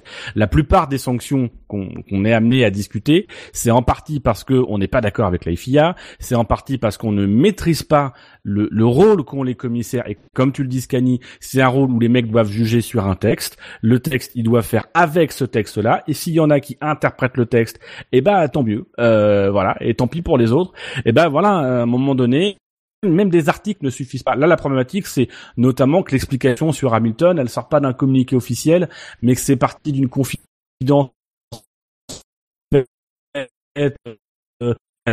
Il faut qu'il y ait quelqu'un qui. Et moi, je me pose sincèrement la question. Il faut pas arrêter Laurent.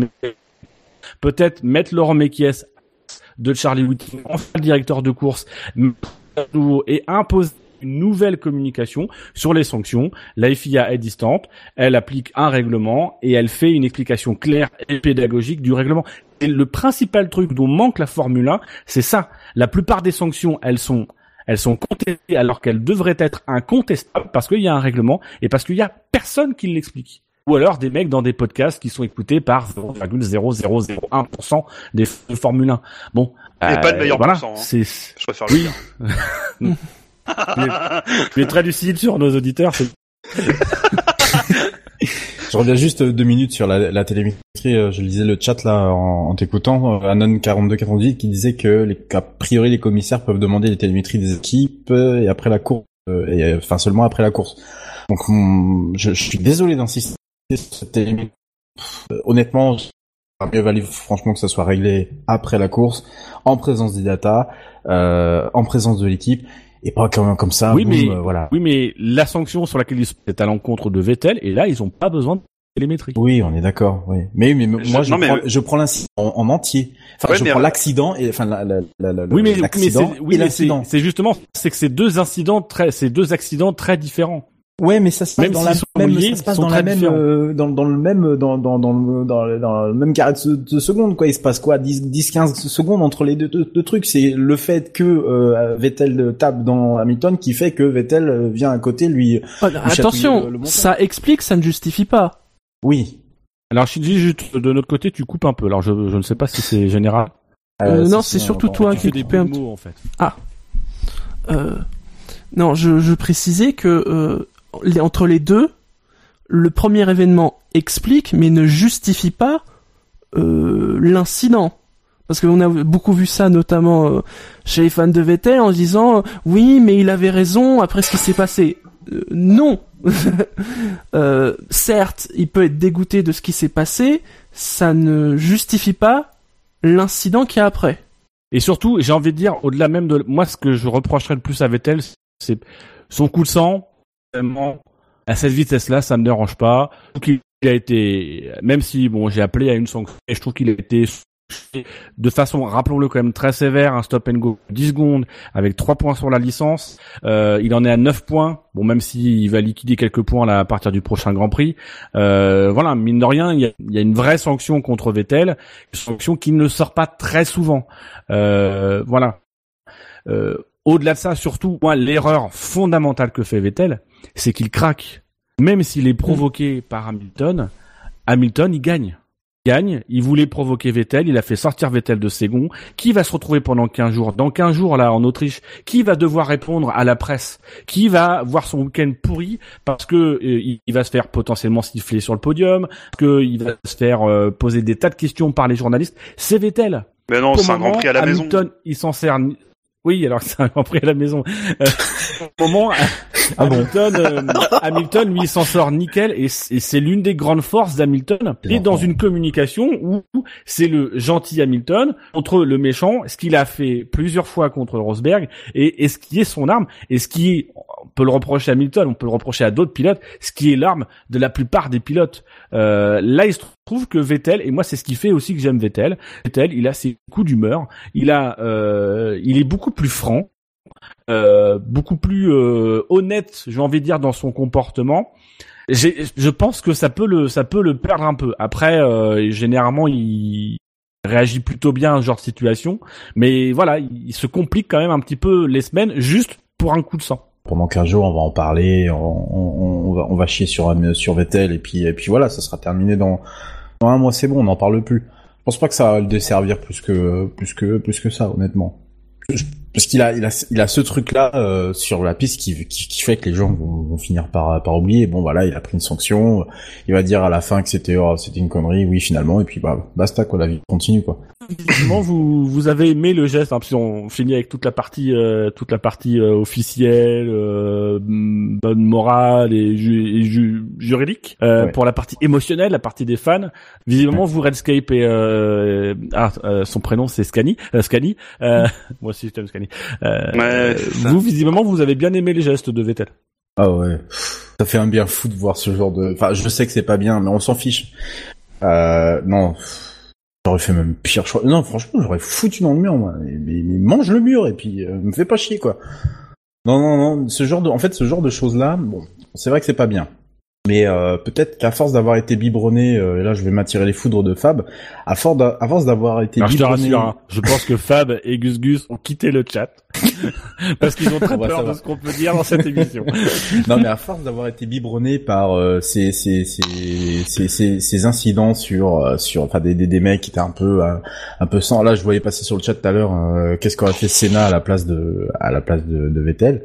à force d'avoir biberonné par ce genre de, de, de choses, parce que voilà, moi j'aime bien l'humain, le, le le mec qui euh, bon bah euh, voilà quoi sort de la voiture qu'est-ce qui se passe quoi pourquoi tu voilà.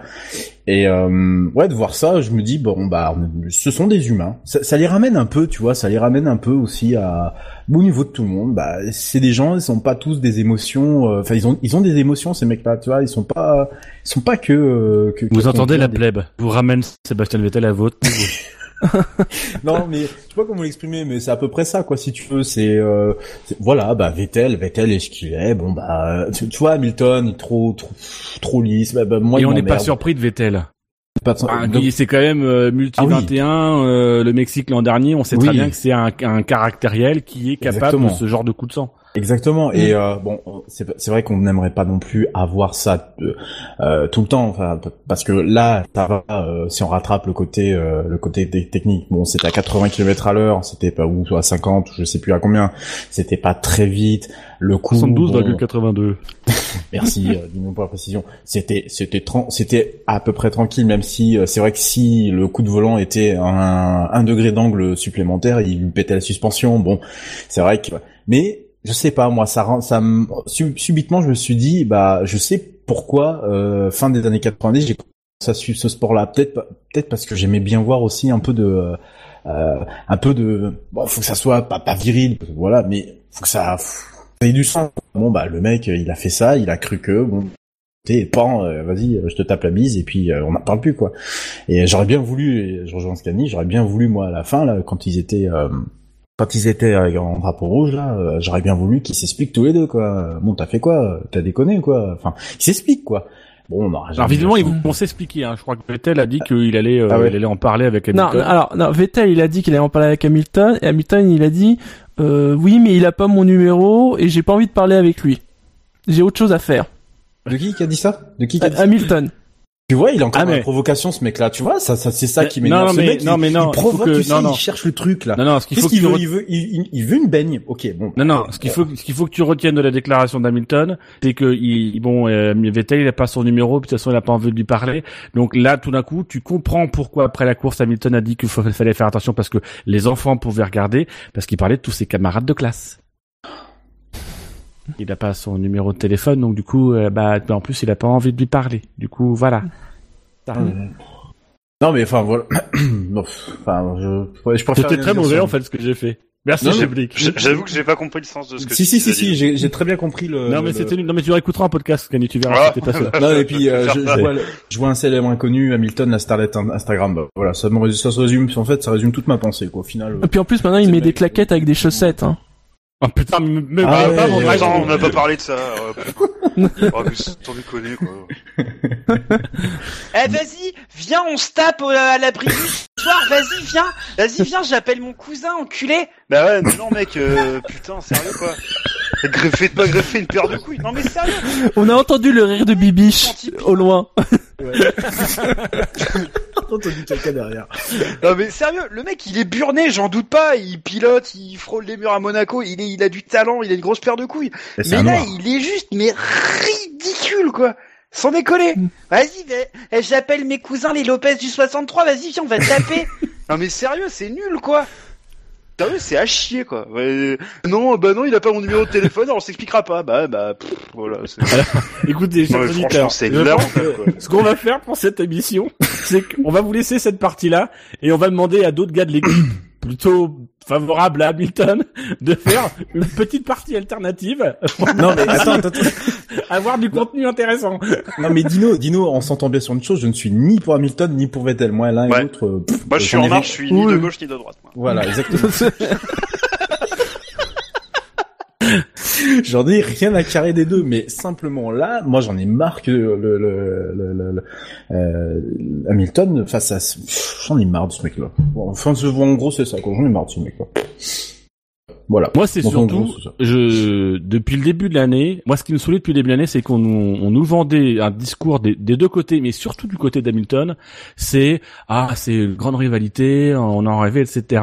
Ouais, ouais, ouais. C'est super rivalité. Maintenant, faut quand même se rappeler les, les cailloux que les mecs sont envoyés à la gueule par par conversation interposée dans la presse euh, quand euh, quand Vettel dominait euh, Hamilton qui déclarait euh, moi Mhm. euh, je pourrais pas dominer comme ça. Bon après ça l'a pas empêché de dominer euh, et puis de finalement être très content de dominer.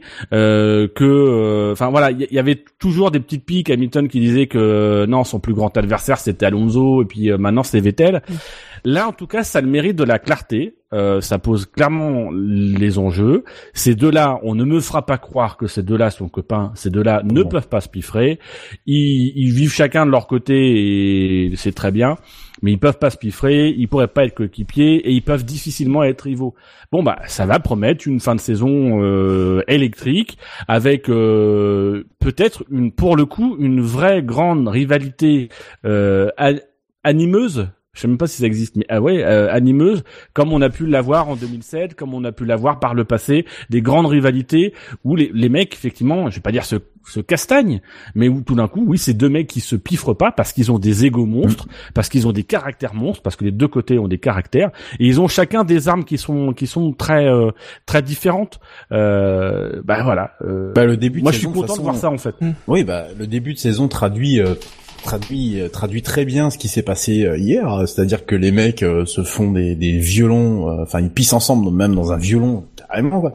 Et euh, et puis et puis d'un coup euh, oh mon dieu, qu'est-ce qu'a fait Vettel sur sur Hamilton? Ah non les mecs, c'était de la stratégie. Les mecs, ils ont jamais pensé une seule fois à ce qu'ils disaient pendant le début de la saison, qui, qui s'aiment et machin. Et comme tu le rappelais, il y a eu des, il y a eu des différents. Il y a quelques années quand Vettel dominait. Bon, faut arrêter de croire que c'est le monde des bisounours, quoi. Euh, Moi, quand je lisais les déclarations, je me mais, mais, pardon, excusez-moi, mais Ne meurs pas. Oui. Tu irais à Écoute, 3, ça. ce serait bon. Ouais, c'est ça. Bah voilà, quoi. Les prochaines semaines vont être, vont, vont être intéressantes. Savoir si les services com euh, reprennent le pas ou pas. Euh, S'ils reprennent le pas, bon bah ça sera un épisode dans la saison. Mais si c'est pas le cas, euh, ça risque d'être de pire en pire. Et ça c'est beau. Après, malgré tout, attention, c'est une ligne rouge pose Vettel. Faut pas faire Mm. plus que ce qu'il a fait. Oui. Il a fait. Alors, c'est plus, c'est-à-dire qu'en termes de, en termes de plus fort à cette vitesse-là, c'est pas autorisable, c'est pas, c'est pas acceptable. Euh, envoyer dans le mur et faire mal, c'est pas acceptable. Euh, et pareil, mais à plus haute vitesse, c'est pas non plus acceptable. Euh, donc voilà, c'est, c'est un coup de sang. Mais attention quand même, euh, faut pas non plus que ce soit la première étape vers un niveau de, de, colère supérieur. Je pense que les deux auront cette intelligence-là euh, et ce, ce savoir-faire aussi de régler leur compte en piste sans sans être euh, au-delà de la limite. Mais malgré tout, ce week-end, je trouve personnellement que Vettel a posé une ligne rouge qu'il ne faudra absolument pas dépasser. Même si je, je trouve que c'est bien et que c'est ça fait partie du scénario de cette saison et que ça voilà ça ça permet de poser les choses clairement. Il y a une ligne rouge qui qu'il ne faudra pas franchir. Euh, moi, il y a juste un truc. euh, quand quand j'ai vu ça, je pensais, euh, ça fait euh, 4-5 ans qu'on est en train de euh, dans une nostalgie de l'époque euh, Senna euh, Prost avec euh, bah, voilà avec euh, cette rivalité alors qu'on essaie de nous construire avec Rosberg voilà et puis et Hamilton et puis là avec Vettel et Hamilton la l'arrivée en plus de ces voitures cette année qui sont plus basses, plus larges, qui rappellent un petit peu, euh, un petit peu ces voitures euh, aussi de l'époque. Euh, voilà, on, est en train d'essayer de vivre cette nostalgie et maintenant qu'on la vit, plus personne sait trop comment réagir. J'ai l'impression. Euh, alors que moi, j'ai l'impression que ce qui se passe, bah, c'est un petit peu ce qu'on a cherché. Parce que les essaye de créer des- on essaie, ouais, d'accord, mais à ce moment-là, faut pas essayer de recréer les trucs du passé, sinon on a changé. Mais le truc, c'est que euh, on essaye de recréer ce passé-là, et puis bah, maintenant qu'il réarrive, au lieu de s'en féliciter parce que c'est ce qu'on cherche depuis 3, 4, 5 ans, on n'est pas content. Ouais, mais t'as Moi, l'aspect j'ai du mal, j'ai du mal à comprendre. Là. T'as l'aspect sécuritaire qui, qui vient aussi euh, dessus. Un mec. euh, Ouais, euh, ça va, allez, ils fait pire ouais. en karting, les mecs. oh, mais oui, mais oh, d'accord, oh, mais oh. euh, peut-être que dans les années 90, le fait que euh, une voiture se, se mette sur une autre, euh, ça, ça, ça, choquait personne. Aujourd'hui, quelqu'un, même à 50 km à l'heure, qui se met sur un autre, ça, Ah, mon Dieu, il faut surtout pas faire ça. Et puis il y a les enfants qui regardent en plus. Donc en plus, tu mets les enfants à l'intérieur de, de la boucle. Donc t'as as, l'époque et t'as la sécurité qui, qui, qui joue là-dedans, qui fait qu'aujourd'hui, euh, bah, le, viril, le virilement, enfin le- le- l'aspect viril de, de la chose que nous peut-être on apprécie parce que on a quelque part une certaine nostalgie de ce qui s'est passé avant. Bah, c'est juste, c'est juste plus possible quoi. Et donc du coup, paf, paf, allez hop, c'est bon quoi. On, on dégaine quoi. Et d'ailleurs, beaucoup ça. de commentaires euh, sur Twitter, c'était on se croirait en IndyCar ou en NASCAR. C'est effectivement Ah, des cool. manœuvres qu'on retrouve assez couramment euh, en, en championnat américain et qui font aussi le côté spectaculaire et le côté populaire aussi de ces courses-là. C'est ce, ce, ce degré d'agressivité euh, qui euh, voilà qui, qui qui qui forge aussi les grandes rivalités et, euh, et, et les grandes histoires des sports mécaniques tant que c'est dosé bon on peut penser qu'on a fait le tour messieurs du du, du duel euh, Hamilton Vettel? Ouais, euh, Ah ouais. ouais. oui. ouais je sens votre enthousiasme on va on va considérer qu'on a fait le tour Ouais, ouais. puisque figurez-vous Ah, je vais vous on- l'apprendre Pour Hamilton, on peut quand même parler de son appui-tête. C'est quand même le truc qui arrive jamais, ça.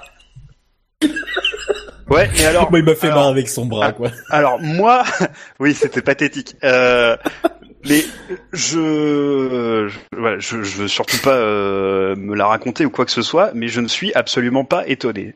Pendant le direct, je me suis fait la réflexion. Le seul qui était pas déjà dans sa bagnole, c'était Hamilton. Hmm. Les autres, et les, commenta- les commentateurs à ce moment-là disaient, euh, oui, c'est bien, enfin, il faut être dans sa voiture un petit peu avant, euh, euh, parce que ça prend du temps de se sangler, euh, etc., etc. Voilà. Et pile au moment où ils disent ça, euh, dans le direct, tu vois Hamilton qui est dehors tranquille, avec ses lunettes euh, de soudeur là. Mais voilà, il est, il est là, il est tranquille. Moi, franchement, je dois bien admettre que j'étais assez content euh, que ce truc-là arrive, parce que ça va peut-être le forcer. euh, je enfin. Je vais dire à être plus sérieux, ce que je veux dire par là, à être un petit peu plus rigoureux euh, et peut-être un petit peu moins détendu. Je sous-entends pas que c'est un branleur, franchement, vraiment pas. hein, mais euh, euh, je sais pas, j'ai l'impression qu'il a pris un petit peu ce truc à la légère. C'est peut-être sa manière à lui de se concentrer, d'être très décontracté en apparence, etc. Je, je peux comprendre ça. Mais pour moi, là, il a un peu cherché la merde. À, voilà, à, mon sens, à ne pas donner le temps à ses mécaniciens de s'occuper de lui correctement. Et, euh, et j'étais assez content que ça arrive. est étonné qu'on ne lui demande pas de revenir euh, dans les stands immédiatement, quoi. Enfin, c'est vrai que cette image Ah où il se tient, enfin, c'est... Et là, pour le coup, en termes de, en termes de discours sur la sécurité, je trouve qu'on a euh, on, on a le discours d'Hamilton derrière qui parle de sécurité. Laxiste. Euh. Euh, non mais voilà, Non, bah quand, oui, on, ridicule. quand on a un pilote quand même qui euh, plus ou moins euh, dit, euh, enfin sous-entend qu'il va, qui peut continuer, qui veut rester comme ça, et tu vois un pilote qui est dans une ligne droite à fond où ils sont à 320, 340, euh, le bras au-dessus de son truc. En termes d'image, là aussi on n'est pas une, sur une belle image. Après, c'est pas une image euh, de contact, donc du coup c'est moins spectaculaire, mais en termes de message sur la sécurité, c'est pas non plus un très bon message pour la pour, pour la sécurité routière. Pas de trucs comme ça pour la sécurité routière, oui. J'ai pas le bras comme ça en l'air pour tenir mon toit, quoi. Je veux dire. Bon, ben, Ben, moi, ça m'est arrivé pour tenir mon appui-tête. Vas-y pour Du autre coup, chose. euh, j'ai pas fait attention au moteur et c'est le moteur qui a lâché en premier. Mais j'ai sauvé mon appui-tête. J'espère que c'était pas dans une Mercedes. Euh, Non, non, c'est c'est une Renault, hein. Si le moteur lâche, c'est peut-être qu'une Renault. ah, c'est vrai. Euh, En, en vrai, la, la très très mauvaise image qui a failli être donnée, c'est s'il réparait cet appui-tête avec du scotch. Oui, parce qu'ils avaient sorti le scotch et le avaient ciseau. quand même ouais. sorti le scotch et des, et C'est des vrai, ciseaux ouais. de couturière d'ailleurs, c'était Ouais, très ouais, drôle. ouais, exact. ouais. Euh, mais euh, s'ils réparaient ça avec euh, avec du scotch, là pour le coup, Ouais, mais enfin, Euh, Escani, ils ont bien réparé le, le, le, le- comment ça s'appelle, le extracteur, ils l'ont bien réparé avec du, euh, ouais, mais c'est pas la crash box, c'est pas un outil de sécurité. Ouais, ouais, ouais, mais Euh, bon, tu vois, bah, c'est à la différence près, tu vois. amateur, quoi. Bah amateur d'un autre Ah, côté. les ciseaux, doivent- c'est pareil. On hein. va en reparler plus tard, mais ils doivent réparer dans la, ils doivent réparer dans la ligne droite, dans la ligne droite des stands, enfin dans le dans la pit lane. Euh, donc euh, voilà, ils, je, je, ils ont pas de Dremel sous la main ou je ne sais pas. Ils réparent avec ce qu'ils peuvent. C'est une réparation de fortune. Ils savent pas combien de temps ils vont avoir, parce qu'ils savent pas quand est-ce que la course va reprendre. Moi, ça me choque pas euh, cette histoire du du du, du arrière. Par contre, se dire ah bah on va le réparer avec du scotch, c'est un, un outil de sécurité, on le répare avec du scotch. Mm. Euh, sans Ouais. déconner, euh, pff, là peut-être Bah là, pas. ça aurait été, tu vois, ils auraient fait ça. Là, là, honnêtement, là, là, là, la, FIA aurait eu un, aurait eu, enfin, là, aurait eu vraiment son mot à dire là. Bah ouais, mais non. J'aurais bien voulu là, alors, tu vois. du coup, non. mais, ben, alors, euh, je suis pas eu son mot à bah dire non, parce que le règlement, c'est que le truc soit en place et que il bouge Il y en pas. avec du Eh scotch. ben, avec Bah, du scotch, avec du il- scotch, ça tient pas. Ça, Eh ben, ça- il aurait peut-être pas bougé, mais il aurait probablement pas euh, eu toutes ses fonctions, toutes ses fonctions mécaniques en cas de choc. D'accord, mais n'empêche qu'il aurait pas oui, bougé mais et alors, que si tu donc vois- la si tu FIA vois aurait pas pu Si le, faire l'accident, revenir. si tu te rappelles l'accident de, Magnussen l'an dernier, Oui, oui. euh, Oui. où le truc se balance, En haut là de- avec du euh, scotch, ouais. ça se sera peut-être pas balancé. on sait pas. On Donc c'était peut-être une amélioration technique que proposait Mercedes. Non mais c'est vrai.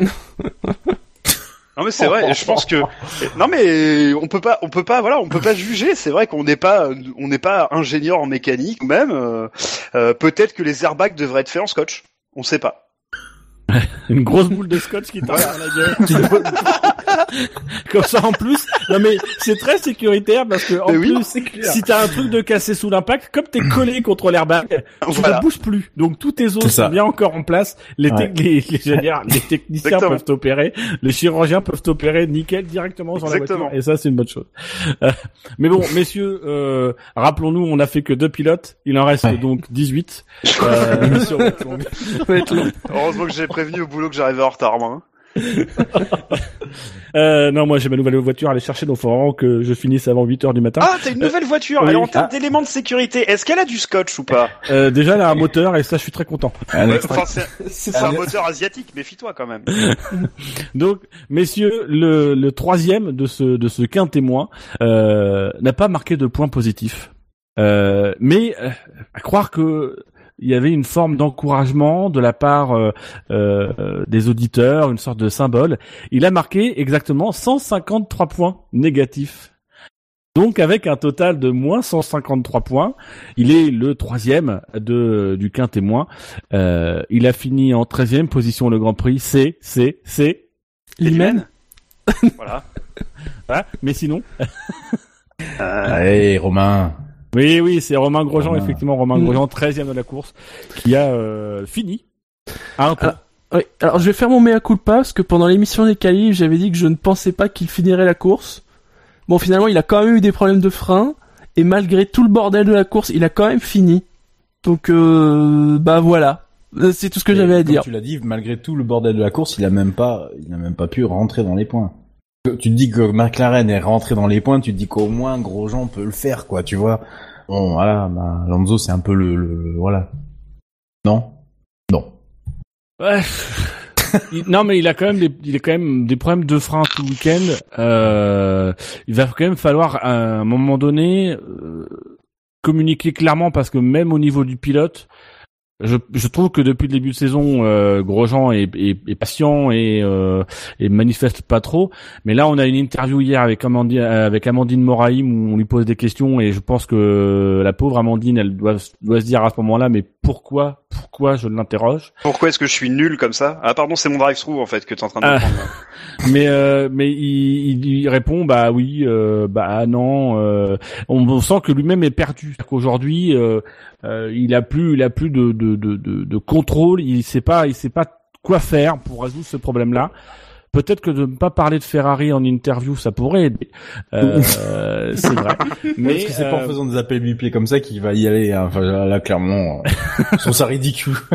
non mais le mec, euh, non, mais il ose quoi, il ose. C'est ça qui, qui me fait qui me fait marrer quoi. Ah, ça, Eh, ça, plus c'est gros, plus ça passe. hein. Mais eh, vous l'avez vu pendant la course? Vous l'avez vu pendant la course euh...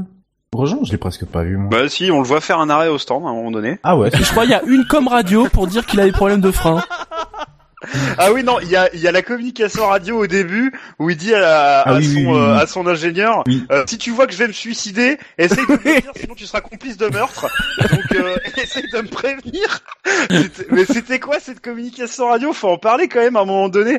Et- mais, mais pourquoi il se sent obligé de préciser à son ingénieur, mec si tu vois que j'ai plus de frein, tu me le dis. Bah, c'est son boulot, il va te le dire. Sans déconner, il a pas confiance dans son équipe à ce point-là. Enfin, moi, c'est comme ça que je l'ai compris, hein. mais mais je pense qu'aujourd'hui oui c'est ça. Ah mais c'est hallucinant. Enfin, euh, euh, As, je veux bien que ce soit une équipe. Et le jeune, fait qu'il parle de Ferrari, ça a un lien. Je pense qu'aujourd'hui, il fait un appel du pied à Ferrari, même si ces déclarations, faut, faut encore une fois, faut bien les lire et pas juste l'article. Euh, la, la phrase sur le téléphone, c'est juste en fin d'article et il dit ouais, ça peut, comme n'importe quel autre pilote, ça peut jouer sur un coup de fil. Ça s'est joué sur un coup de fil pour Bottas. Je, je suis aussi potentiellement à un coup de fil euh, d'un baquet Ferrari, mais on voit qu'il est quand même pas pas aussi euh, présomptueux que que ce que peuvent laisser euh, penser certains titres. Mais le fait qu'il en parle, c'est peut-être aussi le signe qu'il a envie de, de voir ailleurs parce que ça fait deux ans qu'il a des problèmes de frein, que c'est quelque chose chez lui qui est très sensible et qu'aujourd'hui, euh, voilà, il, visiblement, il- il il n'arrive pas à trouver la solution et l'équipe n'arrive pas à trouver la solution. Mais pourquoi ça arrive qu'à lui, quoi le... Enfin, je veux dire, euh, bon, c'est vrai que Magnu- Magnussen n'a pas été extrêmement flamboyant depuis le début de la saison, mais enfin, reste quand même que, euh, Grosjean a pu un tour, euh, Magnussen finit à 41 secondes, quoi. Enfin, il faut expliquer au bout d'un moment que c'est quoi le problème là. Bah, c'est lui qui exploite mal les freins. Il a, je sais qu'il a, alors je sais que techniquement, euh, je crois qu'il a besoin d'une monoplace qui soit plutôt bien, euh, enfin, qui, qui sente bien la monoplace pour que lui se sente bien. Là, faut quand même expliquer quoi. Et puis c'est quand même lui qui a accepté le challenge, donc euh, bon, bah, qui, qui déjà qu'il a craché sur l'équipe l'année dernière, je trouvais ça un peu moyen. Là cette année, bon, euh, pff, euh, il a l'air de plus ou moins faire la même chose. Alors à chaque fois, tu vois le mec dépité.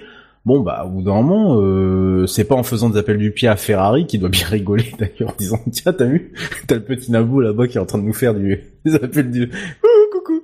Ah, moi ça me Ah, moi, fait moi, je pense que chez Ferrari, c'est pas ce qu'ils se disent. Ils se disent, euh, eh, tiens Roger, t'as vu Enfin, euh, eh, tiens Roberto, euh, on, on- on regarde, on a un mec qui veut venir pour nous. On n'a pas. Ah putain, on va, on va faire une équipe de Formule électrique avec lui et Jean-Éric Vergne. Eh ben ouais, oh, ça va être pas mal. C'est ça, c'est Eh, ça eh, vas-y, on fait ça, Mauricio. Vas-y, vas-y, signe le contrat, on y va. c'est exactement ça quoi. Mais, mais je trouve ça mais d'un- il, Enfin, c'est dommage, il devient ridicule, quoi. En gros, c'est ça, quoi. Parce que à force de se plaindre en, en mettant presque tout sur l'équipe, en disant ouais, les freins, je commence à en avoir marre, patati patata. Mec, putain, comment ça se fait que ton coéquipier finit Ah bon, c'est vrai que pour une fois, Magnussen est au-dessus. de- Comment ça se fait que tu fi... qui- que, que, qu'ils finissent le Grand Prix et que toi, enfin, tu, tu le finisses très loin et en plus que tu te peines que t'as encore ces problèmes de frein? Alors apparemment, c'est c'est- il y a quand même un problème technique derrière parce qu'il y a un problème de capteur visiblement sur euh, sur la, la as de Romain Grosjean. Je suis sûr que c'est lui qui met un coup de pied dans le. Ah mais il peut pas y avoir un capteur de, un problème de capteur à chaque fois, quoi. Ah non, mais c'est c'est c'est le côté gaguesque, c'est que c'est c'est ça revient mais continuellement, c'est pas. Ouais, non mais. Mais oui. Donc au bout d'un moment, Enfin, faut se poser, faut se poser la Il a apporté, il a, il a apporté un élément. euh, je crois que c'est en interview juste avant le départ de la course, où euh, je crois que c'est encore une fois Amandine Moraim qui s'y colle. Euh, et, et ça y est, il a trouvé la solution. Alors c'est bien, accrochez-vous. Ah. On en est au huitième Grand Prix. Et Romain Grosjean a trouvé la solution pour ses problèmes de frein. Il va peut-être devoir changer de style de conduite. Généralement, c'est l'une des premières solutions que tu envisages. Mais pas là. Euh, après, euh, sa, sa contre-performance, euh, au-delà de son problème de frein, euh, sa contre-performance, euh, il y a un problème quand même, c'est que Magnussen, il marque 6 points, euh, il finit Mm. septième, et, euh, et que du coup, il est devant au classement euh, des pilotes. Et lui, il a pas l'air de se plaindre de ses freins. hein. Il a pas l'air de se plaindre Ah. euh, de ses freins, et on sait que chez As, euh, la troisième, euh, le voilà le troisième pilote, euh, s'il faut lâcher un baquet en essai libre 1, euh, c'est le mec qui est le moins bien classé. Enfin, c'est ce qu'ils avaient dit Non. en début de saison. Non. Ah, Non, aujourd'hui, ce qui est établi, c'est qu'il y a Giovinazzi qui va faire des essais et que, en fait, la raison pour laquelle Giovinazzi va faire des essais sur sept sur sept essais libres 1 qui sont prévus, il y en a six qui sont prévus dans la voiture de Magnussen et un qui est prévu par Grosjean. C'est parce que Grosjean, dans son contrat, euh, expérimenté qu'il est chez Lotus, a fait écrire noir sur blanc qu'il ne cédait plus son son baquet le vendredi matin à un pilote. Donc parce que là, moi je croyais avoir As lu que négocié. c'est parce qu'il était moins bien placé. euh, ah non, non, c'est- As. As a, lui a demandé s'il voulait bien au moins une séance, je crois que c'est pour un Grand Prix en plus où Magnussen n'a pas trop d'expérience, euh, s'il voulait bien une séance, laisser la place euh, à Giovinazzi pour que Mag- Magnussen puisse rouler aussi, mais les autres séances c'est Magnussen, et d'ailleurs, interrogé sur ça, Magnussen a dit que lui pensait avoir signé le même contrat que Grosjean, mais visiblement, il faudrait peut-être qu'il lise le contrat de Grosjean au lieu de croire que As, que As lui dit quand il lui dit oui non mais t'inquiète c'est le même contrat que Grosjean. C'est comme Bottas quand il a signé son contrat chez euh, Mercedes. Ah, euh, on lui a dit non mais t'inquiète c'est le même contrat qu'Hamilton, hein, tout est pareil. Hamilton, Regarde, t'as euh, le forfait Instagram euh, illimité. voilà. Vas-y, regarde, t'as le même contrat. tu vois bien, on a, on a juste changé ton nom, hein, Valtteri Bottas par Hamilton, et puis bon, on a agrandi un peu les caractères, c'est pour ça que ça fait 14 pages de plus, mais sinon, euh, voilà, c'est... oh non, mais, non, mais les petites écritures, t'inquiète pas, ça sert à rien. Donc voilà, trouve que Grosjean a bien ficelé son contrat de manière à ce que dans les essais libres 1, il y euh, ait, euh, il y ait pas de porte pour que lui doive céder sa place. Et c'est ça aussi un peu le problème de Grosjean, hein. c'est qu'il a eu une équipe, euh, notamment l'année dernière, où il était clairement le numéro un. Sur ce début de saison, faut dire aussi que par rapport à Magnussen, euh, Marque les- un peu le pas. les, les, les, les, les performances, alors il marque un peu le pas, mais quand même les performances sont quand même plutôt du côté de Grosjean. Euh, la, le comparatif, quand on regarde euh, et que le week-end se passe bien, c'est quand même Grosjean qui est nettement au-dessus de Magnussen. Euh, Si t'exclus cette course, oui, clairement. oui, non, mais Oui. voilà. Euh, mais il, il- voilà, il, il était quand même dans une équipe où il a le statut numéro un, où quand Grosjean dit euh, qu'il a un problème de frein, eh ben on arrête la voiture et on, on change les freins et on revoit le système de frein et on fait tout. Sauf qu'à un moment donné, bah là, il arrive effectivement à un moment donné où peut-être que de l'autre côté ça se plaint pas et que ça marche un petit peu euh, et que à force de changer dans tous les sens, tous les systèmes, etc., les mecs sont perdus et que lui-même est perdu bah là il va falloir se reposer et puis bah effectivement peut-être faire ce qu'il a dit c'est lui changer de style peut-être que finalement le problème comme on dit c'est dans l'interface euh, écran utilisateur euh, enfin écran chaise c'est peut-être lui le problème et que euh, dans cette équipe là qui a des ressources malgré tout limitées il faut peut-être que ce soit lui qui s'adapte et euh, pas forcément que ce soit l'équipe qui s'adapte à ses euh, à ses exigences donc c'est tout sur la course de Romain Grosjean? On l'a pas vu. On l'a pas vu, donc. On euh, l'a- On l'a pas vu. du coup vous voulez qu'on passe au, au deuxième Ouais, ça de ce bien, témoin Oui. Alors Là, le deuxième a- de ce qu'un témoin, euh, il est dans le classement. Il a 14 points positifs pour 163 points négatifs, soit un total de 149 points. Ça s'est joué à quatre petits points avec Grosjean. Euh, alors, comment pourrais-je vous aider Euh, Il est mexicain. C'est un indice que je vous donne. Qui est-ce Gutiérrez est revenu en F1 Euh, Non. Ah oui, pour laisser son, son baquet de formule électrique à Grosjean.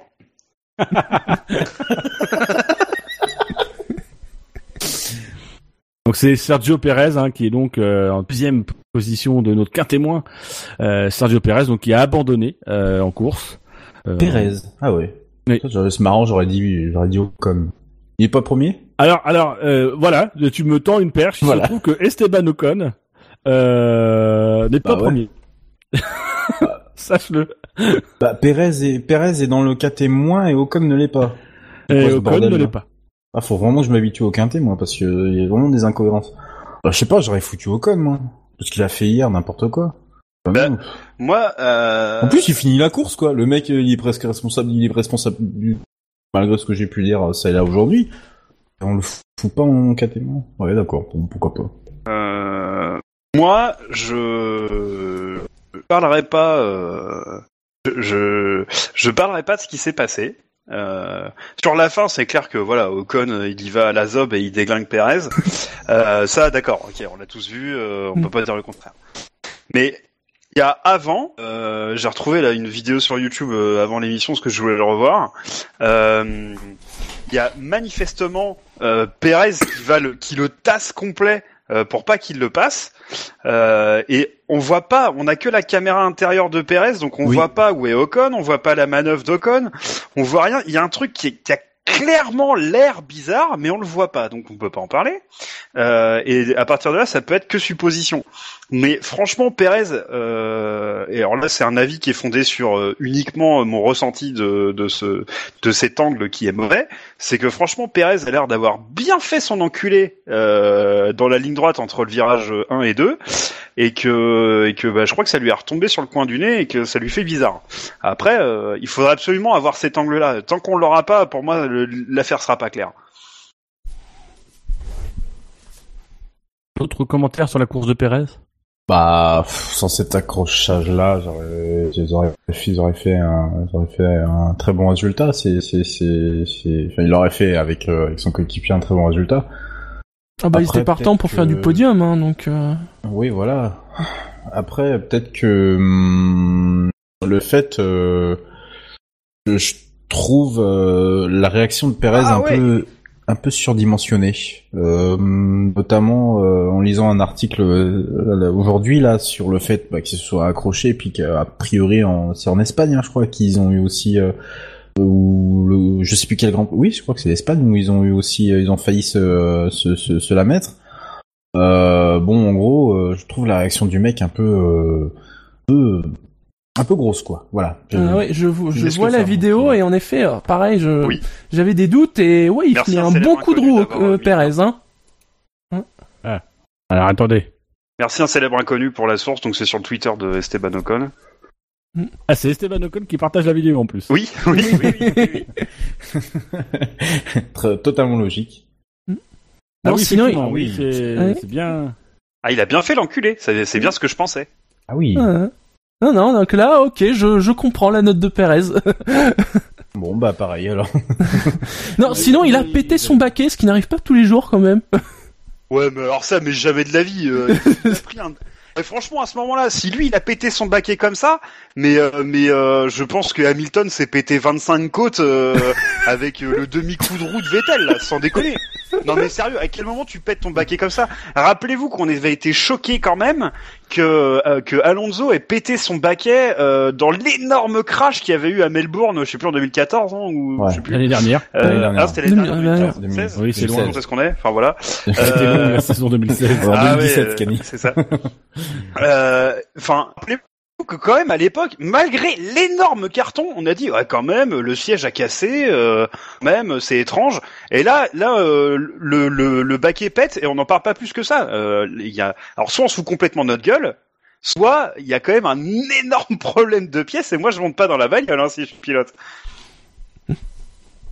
Après, clairement, dans, dans le comportement euh, sur la piste et dans les déclarations, on sent un Pérez qui, euh, qui, qui, qui, est clairement menacé par euh, le jeune qui est Ocon, euh, qui commence en plus, c'est-à-dire que jusqu'à présent, Ocon, il se contentait juste d'être euh, dans les échappements. Euh, Grand Prix après Grand Prix, il était tout le temps derrière, tout le temps derrière. Et là, clairement, il commence un peu plus à s'affirmer, mais en s'affirmant de façon diplomatique, on va dire. Euh, même si euh, voilà la, la- par exemple là, la vidéo il la il la met sur euh, sur Twitter en disant on va discuter avec l'équipe et ils nous reviendront plus fort euh, voilà Et- Bah, et tu sais, tu que sais, c'est tout bête, hein. il est à côté d'un autre calibre quand même Tu sais, c'est tout bête, hein. Au Canada, finalement, Ocon, il, il est resté dans les clous. Et Non, bon Canada, bah voilà, c'est pas en Espagne. oh, euh, voilà euh, et euh, bon bah il s'est fait avoir et là il s'est dit euh, bah non on va plus euh, je vais plus- on va plus me la refaire comme ça hein, tout simplement. Et on le voit bah là cette semaine euh, c'est bon, il a bien fait comprendre à Perez euh, qu'il était là. Et quand je vois, parce que je- je- depuis tout à l'heure les images sont dans beaucoup, quand je vois l'assurance que peut avoir Ocon, euh, je trouve vraiment que c'est dommage, pour un peu anticiper plus tard sur Ocon, je trouve que c'est vraiment dommage qu'il ait qu'il manifeste pas un peu plus cette assurance. Encore ce week-end, hein, je crois que c'est en qualif, euh, on lui demande si ça s'est bien passé, et puis il fait ah bah ouais mais je fais une boulette ou je perds un dixième, Moi, c'est etc. très bien. Ah, bah, je suis pas d'accord avec toi. Mais non mais je trouve que si si s'il pouvait être un peu plus dans le dans dans le Ah euh, sans sans être dans l'autocritique mais être Ah bah, un peu si. plus aussi dans l'affirmation de bah, du fait que c'est un oui aujourd'hui c'est un c'est un un jeune euh, un jeune talent en devenir et un potentiel champion du monde dans les années à venir avec le bon matériel. Euh, voilà faut, il a joué un petit peu trop humble et modeste. Là il, sur la piste il est plus humble et modeste. Clairement on sent bien dans les conversations radio qu'il pouvait y avoir après le Canada dans ses déclarations, il commence à être un peu moins humble. Je, je sais pas, euh, il devient arrogant, mais c'est juste que il commence à assumer le statut de euh, de jeune loup euh, aux dents longues et qui euh, qui mine de rien est en train. J'ai été sévère avec lui en début d'année à tort, euh, qui est en train mine de rien pour le moment de de mettre une pression quand même assez euh, assez forte sur Pérez, qui a quand même une très bonne cote euh, en Formule 1 en ce moment. Eh ben, moi, je suis pas d'accord avec toi, justement. Je, moi, j'ai adoré ces, ces déclarations d'après Calife, où il dit, bah, j'ai fait une boulette, euh, voilà, c'est de ma faute, machin. Parce que moi, j'avais, euh, lors d'une émission, et ça m'a été beaucoup reproché, euh, sur Ocon, parce qu'il me gonflait, à dire, euh, c'est pas de ma faute, et gna gna gna gna gna, c'est pas, et ma voiture ceci, et ma voiture cela, et puis il y a eu des retardataires, et puis c'est pas ma faute, vous comprenez, ma petite dame, c'est pas facile d'être pilote. C'était chiant, franchement, c'était chiant. Il était tout le temps en train de se plaindre, jamais rien n'était de sa faute. Et là, il fait, bah ok, bah là c'est de ma faute, euh, j'ai fait de la merde, machin. Et ben moi, tu vois, j'ai beaucoup plus préféré ça. Et je, je trouve que d'ailleurs depuis que dans cette émission-là, on avait dit un peu de mal de lui, s'est ressaisi. Donc on l'a déjà dit, mais j'ai probablement qu'il est auditeur. Euh, et moi, je trouve que son attitude maintenant, elle est beaucoup plus pro, elle est beaucoup plus respectable et elle est beaucoup plus à même de créer une fanbase, à mon sens. Et là On attention parce qu'on rentre vraiment sur les grands prix européens, on rentre vraiment sur les circuits qu'il connaît. Vous pensez qu'il peut prendre le, le dessus sur euh, sur Perez? Ah, il est pas très loin hein. Est, est-ce, qu'il est pas déjà en train de le prendre le dessus sur Pérez On pense que Peut-être pas en termes de résultats mais euh... Pas en termes de résultats, mais en termes de dynamique Hmm. sur l'équipe. Moi, je suis pas certain. On sent quand même, même dans les justifications de Pérez, on sent quand même un mec qui euh, qui qui sait très bien qu'il a le pouvoir chez Force India. Il a le pouvoir au sens où il amène de l'argent. Donc il sait qu'il a le pouvoir et puis il amène du talent aussi. Euh, mais clairement, là il voit un, il voit un, un- un jeune pilote et on, on le sent plus fébrile. De- Il est, de- il est vraiment dans ses justifications et dans ses déclarations, il est un peu caricatural et un peu grotesque. Et Ouais, euh, moi je pense que je ouais. pense que Ocon Ouais. il est déjà en train de prendre le, le, le pas psychologiquement, tout simplement parce qu'il il, il amène Perez à se mettre au niveau de Ocon. Bah, franchement, quand tu vois les déclarations d'après-course, tu te demandes lequel des deux a le plus d'expérience en F1. hein. Oui. C'est criant, hein. il y en a un, il dit bah ok, on va bosser, on discute en interne. Enfin voilà, la bonne, un peu langue de bois qui va bien. Euh, Enfin, qui est un Ouais, peu c'est ça qui m'énerve mais, aussi mais un qui peu, va là. bien. Ouais, mais qui va bien, voilà, professionnellement qui va bien. Excuse-moi, voilà. Le Et, truc, euh, et voilà, t'as Pérez, euh, bah oui, c'est pas normal, euh, euh, c'est de sa faute. euh. Enfin On voilà, retrouve le Perez de McLaren en fait. Ouais. Et, et c'est étonnant, c'est étonnant parce que là, quand on regarde la comparaison des, des coéquipiers qu'il a, on peut quand même malgré tout voir dans le style pas mal de points communs entre Button et Ocon. Je, je, je, je cherchais un peu à qui pouvait me faire penser euh, euh, Ocon et je, trouve que dans les pilotes récents, peut-être le plus proche ce serait Button, euh, avec un, je pense un potentiel beaucoup plus gros, mais euh, mais voilà, c'est c'est un, un, un vrai team player, etc. Et je pense que euh, dans dans ces cas-là, Je sais pas, je, je le rapprocherais de Ricardo, moi, tu vois. Que de Button. Je le vois pas dans le même style que Button.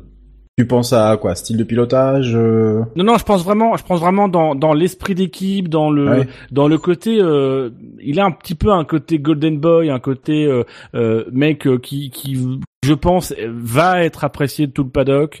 Euh, euh, il est vraiment dans cette antithèse-là. On, on, voit venir euh, le, le, duel dans quelques années, ce sera le duel Verstappen-Ocon. Et on a déjà aujourd'hui, un, je pense, un embryon avec avec Perez, où Perez face à un profil comme Ocon qui est très lisse entre guillemets lisse, mais il a pour moi, il a vraiment dans, le caractère et dans la manière de communiquer, il a beaucoup de points communs avec Button. Et mine de rien, la saison où on a vu du Perez un petit peu n'importe comment, euh, c'était la saison contre Button. Et je me dis finalement peut-être que peut-être que Ocon, il a le caractère et le pilotage pour pouvoir mettre en à bas euh, bah, un Perez qui euh, finalement, même face à Luckenberg, même s'il avait Luckenberg en face, bon bah c'était un peu, c'était, il avait son équilibre je suis pas tout à fait d'accord avec toi, Dino. Euh, je pense que ton, ton, je trouve ton analyse un tout petit peu faussée par le fait qu'Ocon c'est sa première vraie saison dans une écurie capable de jouer les points euh, à toutes les courses. Euh, c'est pas c'est pas quelqu'un comme Perez qui a déjà euh, quelques saisons derrière lui et en, en, cela on peut pas vraiment on peut pas vraiment juger de ce qu'il de, de ce qu'il est de, de, de comment de, de comment tu euh, peut-être que le mec quand ah bah, il se on peut, on peut quand même juger parce que oui, on peut commencer à avoir un début de jugement. Non, mais on peut juger ne serait-ce que par rapport à ce qu'il est aujourd'hui. Aujourd'hui, il est quand même quelque chose Ocon. Mais ce que je, trouve que le Ocon d'aujourd'hui, dans sa décla dans sa déclaration, dans son comportement, ça va peut-être changer avec le temps. Voilà, mais ça. il a il a un comportement posé et qui peut être agaçant. Le, le, mec, il a tout pour lui. Il est agréable, il a un, un brin d'humour, il est plutôt beau gosse, il est, euh, il est visiblement très talentueux. Euh, il abandonne jamais, littéralement. il abandonne jamais. il brosse l'équipe dans le sens du poil. Il est soutenu par le motoriste. Euh, c'est le typiquement le genre de truc qui peut euh, le côté un peu un peu lisse et un peu golden je trouve pas mieux que, je trouve que Ocon, c'est le Golden Boy. Euh, le, même profil un peu que, que Button. Euh, et ben là, on commence à retrouver un, un réflexe de chez Perez qui est qu'il faut qu'il il faut qu'il en fasse plus.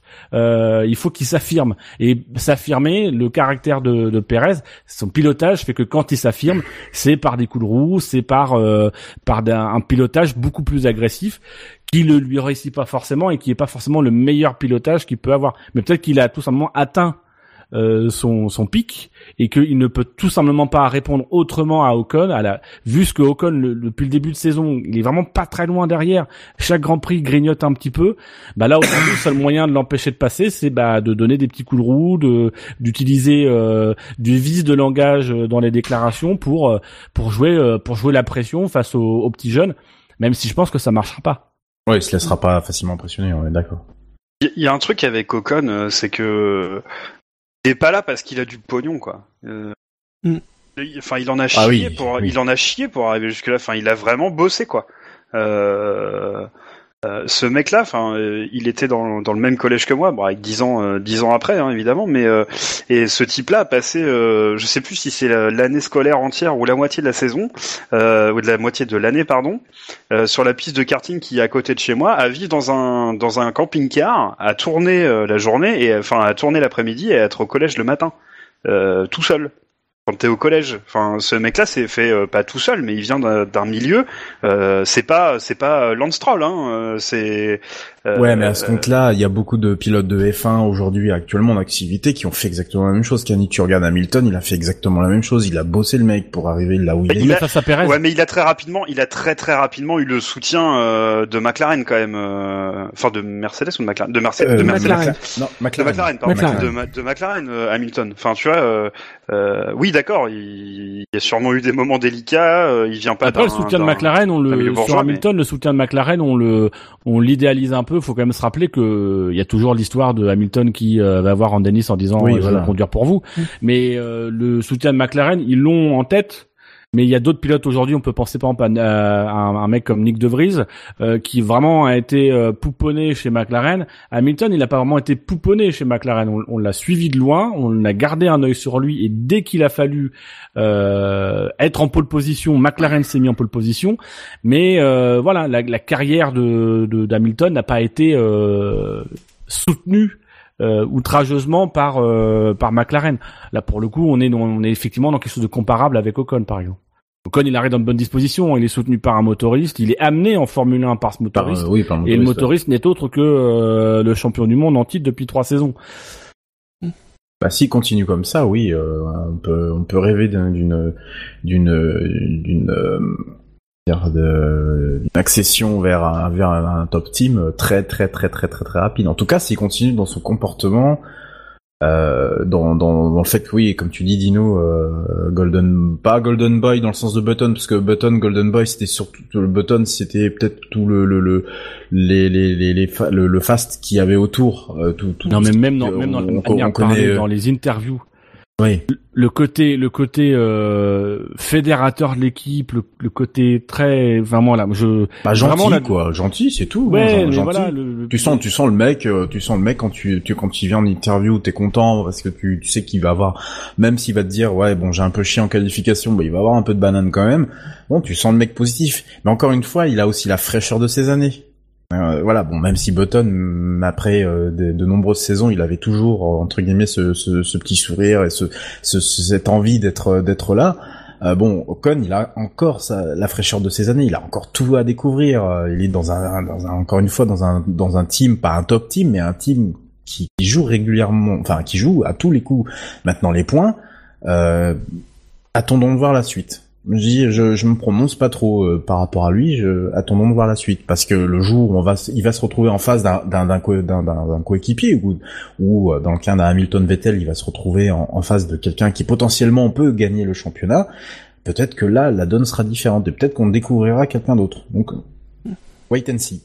Euh, je rebondis sur le chat et sur une phrase de Dino sur le chat. Il y a Barfapi qui dit ça doit bien faire chier Verline.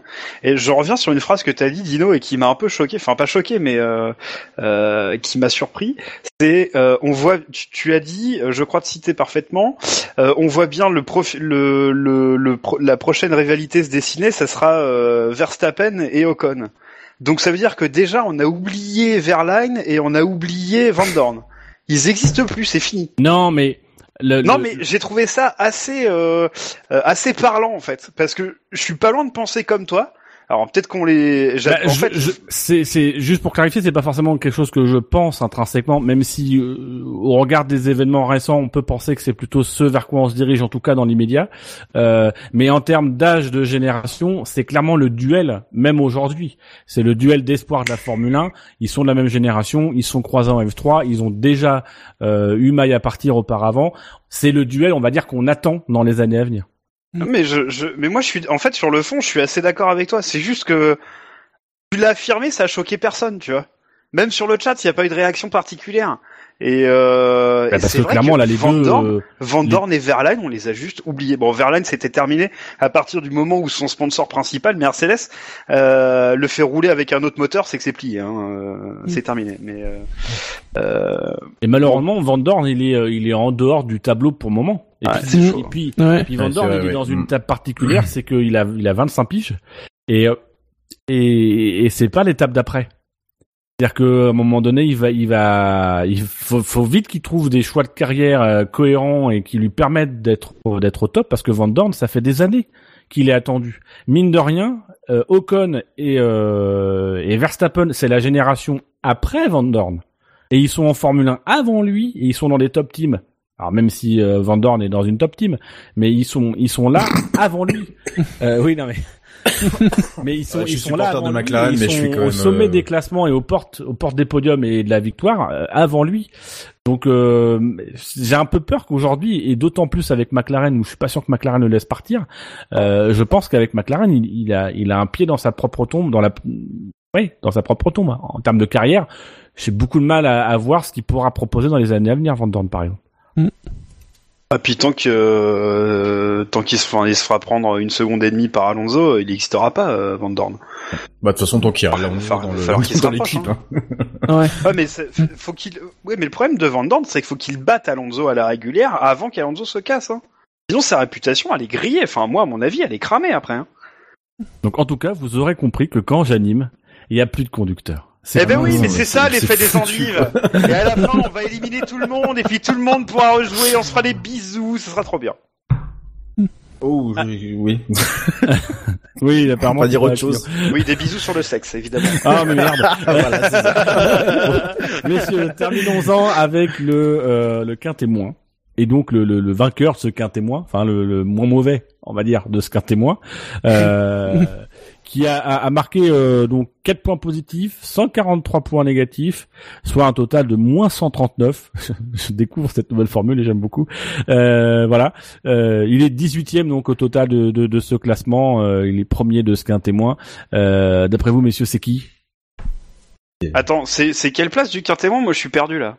C'est la, la première, enfin c'est Ah le, oui, le dernier oui. du quintet moins en fait. C'est le, C'est le le moins nul des nuls. Ouais, voilà, c'est ça, c'est le premier. Et voilà. C'est le premier des mauvais. Euh... J'hésiterais euh, Verline Ah bah non, pas Verline, bah non, bah non. Hein, Gviat Gviat, Bah non, il a cassé son moteur, il y est pour rien. Euh... Non, ouais, ouais. Je pensais plus Qui à a été un peu départ. nul nul. Euh... Raikkonen Non, bah Ah non, a- bah non, non, non. Ah, c'est pas Ah Raikkonen, non, mais crevaison, crevaison Sache qu'il y a euh, un K dans son nom de famille. Puisque c'est Nico. Hülkenberg. Ah non. Ah oui, si, ah oui, si, si, Ah. ah si. Eh, le mur qu'il se prend, faut le chercher quand même. Ouais, c'est pas fou. Ouais, Ah, Ouais. faut le vouloir, sans déconner. ouais, ouais. Et il va taper le mur intérieur. Et il y a un énorme vivreur. Enfin, c'est pas à Monaco, quoi. Et- Enfin, euh, ouais, là pour le coup, j'étais hyper déçu parce que j'étais content de voir qu'il était bien classé. Bon, c'était évident qu'il allait perdre des places, mais euh, mais il se donne comme ça. C'est vraiment con, quoi. Donc c'est Hülken- Hülkenberg.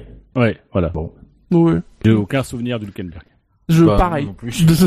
Bah, il Désolé, prend, mais il se prend débilement un mur. euh, Enfin, ouais. Franchement, je, ouais, j'étais hyper déçu euh, parce que c'est un pilote qui remontait un petit peu, je trouve, euh, niveau popularité, etc. Et c'était assez mérité. Euh, et là, il s'est, enfin, franchement, il s'est boité, mais, enfin, là, c'est sincèrement, euh, c'est, c'est du domaine du Téléthon, quoi. Enfin, euh, Dommage, j'ai Euh, été. non, non, Levez-vous Non mais vraiment, enfin c'était, franchement c'était, c'était assez, enfin ce crash là est un peu scandaleux, sincèrement. Euh, euh, Dommage, enfin, il ouais, était 6, il faisait 6 après C'est ça, c'est ça. euh, Il allait faire quoi. des gros gros points pour, Bah pour ouais, Renault, voilà. et il les perd débilement.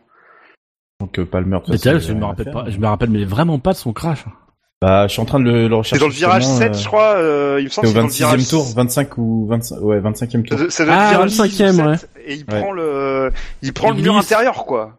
Ouais, il glisse et il prend le... Ah non, c'est peut-être pas ça. Oh, je sais plus. Non, il glisse pas, je crois pas. Hein. J'essaie de revoir le, de revoir le replay, là. Le truc, c'est que c'était tellement gênant qu'on l'a revu qu'une fois pendant le direct, je crois. Donc, Ouais, ouais, ouais, mais oui, justement, le, le- Ils se sont dit, ouais, non, là, Là, c'est chaud, là, le on va, on là. va mettre, on va mettre un mec à la NPE direct. Bon, on va peut-être pas le remettre, quoi. Non, mais c'est vrai que c'est, c'est, c'est con parce qu'il est, euh, il est sixième à ce moment-là. Ouais, il est sixième, il se fait pour, bah, il se fait, euh, il y avait Alonso qui remontait euh, plus ou moins sur lui. Et euh, j'essaie de chercher le moment, mais non, on fait, en fait, on, Et quand tu regardes dans son environnement, juste devant lui, il y a Ricciardo. euh, juste devant lui? Non, t'as Ouais. Enfin, juste devant lui, le, Mm. le pilote qui est devant lui, en cinquième position au moment. Euh, pas Magnussen? euh, non, c'est Ricciardo. ouais, c'est Ricciardo. Ah bah moi en voyant la vidéo, je, je vois qu'il se dispute avec euh, Magnussen et ça doit être Bah euh, ouais. peut-être Stroll ou, Massa. ça c'est ça c'est un peu plus tard mais au euh, parce que euh, au, au tour 22 en fait sous sous le drapeau jaune il est sixième derrière Ricciardo c'est alors, c'est mon point de repère après Ricciardo s'arrête donc là Ah non, Ricciardo est troisième. euh, au il y a il y a non non ah ouais, euh, il se prend ah oui, il se prend le, le mur à l'intérieur. Il y a, il y, a, il y a plein de changements. Et voilà, il est euh, au moment où il abandonne, au, tour 24, il y a le classement, c'est Hamilton, Vettel, Ricciardo, Stroll, Hülkenberg. Ouais, non, mais il était au bon endroit, hein. Donc il est, il est, euh, il est parti. Alors c'est facile de réécrire l'histoire, mais il est parti pour le podium. Il perd des gros points. Il y a tellement de monde qui pouvait être parti pour le podium là que euh, ça devient risible Oui. à force. non mais enfin j'en ai tellement entendu là. euh, Non mais vas-y, dis-le que je dis de la merde. ouais dis-nous. Moi non, je suis pas revenu pour me faire traiter comme ça par les nouveaux. Hein. non mais sérieux Tout de suite, il va falloir que tu te calmes. Ah ouais, ah oui non mais je viens de revoir le truc oui non mais ouais d'ailleurs oui c'est vrai que le, le direct ils ont, on a juste vu le fait qu'il se soit mis euh, dans dans une un machin d'insertion dans un truc euh, enfin pour euh, se cacher. Et puis ils ont même pas remontré le ralenti ni quoi que ce soit. Non mais c'est pas ça mais t'as- j'ai tellement lu de déclarations alors nous on pouvait faire podium alors t'en as un qui pouvait carrément gagner je sais plus qui a dit ça euh, euh, je sais plus enfin bref. Non mais arrêtez quoi les mecs euh, c'est juste risible quoi Bon, voilà, bon, c'était mon petit coup de gueule. Bref. Ah oui, ça y est, je vois. Et oui, effectivement, c'est le virage 7 où il, Ouais. il y a sa roue il qui frôle et euh, Ah, mais ouais, il c'est- se c'est- loupe, euh, mais- Ah mais il se loupe comme une merde, Mais sans oui, déconner. c'est hein. Et c'est pour, je te dis, c'est du domaine du Téléthon, vraiment. On dirait un crash de Monaco, mais sans le panache en fait. Ah, mais ouais, c'est ça, C'est c'est-à-dire ça. qu'il frôle, quoi, limite, il frôle le truc, et bloom, voilà, puis Surtout ça- que j'ai, j'ai, j'ai pas, euh, j'ai pas souvenir que dans ce virage-là, les mecs passent si près. Bah non, il y a aucun intérêt. Mais en- fait, euh, même à la limite, tu vois même pas presque la- l'action, quoi. Enfin, l'action, elle est, elle est, c'est tellement doux, c'est, c'est, c'est limite, il a fait un bisou au mur et puis le mur l'a envoyé, l'a envoyé paître euh, sur la piste, quoi. C'était, non, c'est, bon bah, Hulk, hein. En tout cas, voilà qui clôt notre notre quintémoin Enfin, euh, au bout de 2h27 d'émission. Et Le ça, chat en a marre. Mais non, mais Ah. il panique, mais vous allez voir, tout le reste va en 30 vous- minutes. c'est Une bon. fois qu'on a évacué le quintémoin, là, je pense qu'on va aller beaucoup plus vite. Euh, On va balayer le quintémou, hein, le quintémou. Donc, euh, dans l'ordre euh, de progression vers la première place, euh, nous avons Julian Pimer avec moins 123 points. Nous avons ensuite Pourquoi Carlos Sainz moins 121 points. Euh, nous avons moins 77 points pour Stoffel Van Dorn, moins 71 points pour Marcus Ericsson, moins 42 points pour Daniel Gviat et le Finlandais Kimi Raikkonen est à moins 30 points. Et là, on passe la zone sidérale du zéro, puisqu'on monte au-dessus de zéro avec 4 points pour Verline, 11 points pour Verstappen, 19 points pour Esteban Ocon et 28 points pour Felipe Massa. C'était le ventre mou, messieurs. Euh, Est-ce qu'il y a des performances ou des contre-performances sur lesquelles vous souhaitez revenir dans ce ventre mou? On m'explique les points, euh, enfin les classements de Palmer Ouais. et de et de Verstappen là, sans déconner? Tu les trouves généreux ou euh... Bah, je sais pas. euh, Au pire, il- enfin, à mon avis, ils méritaient 0-0 quoi. Ils ont rien fait. Euh, surtout Palmer. Bah Il ouais. n'a pas vraiment eu le temps de Palmer. faire quelque chose. Palmer, il se prend 0 points positifs, 123 négatifs. Je pense qu'en Ouais, fait, c'est effectivement, les gens, ils le mettent parce qu'ils savent pas qui mettre d'autres et Mais Ils sont euh, pas obligés, il faut en mettre que 3, bordel, on l'a déjà expliqué 30 fois. Non, mais moi, je l'aurais foutu dans le quintémoin, de toute façon.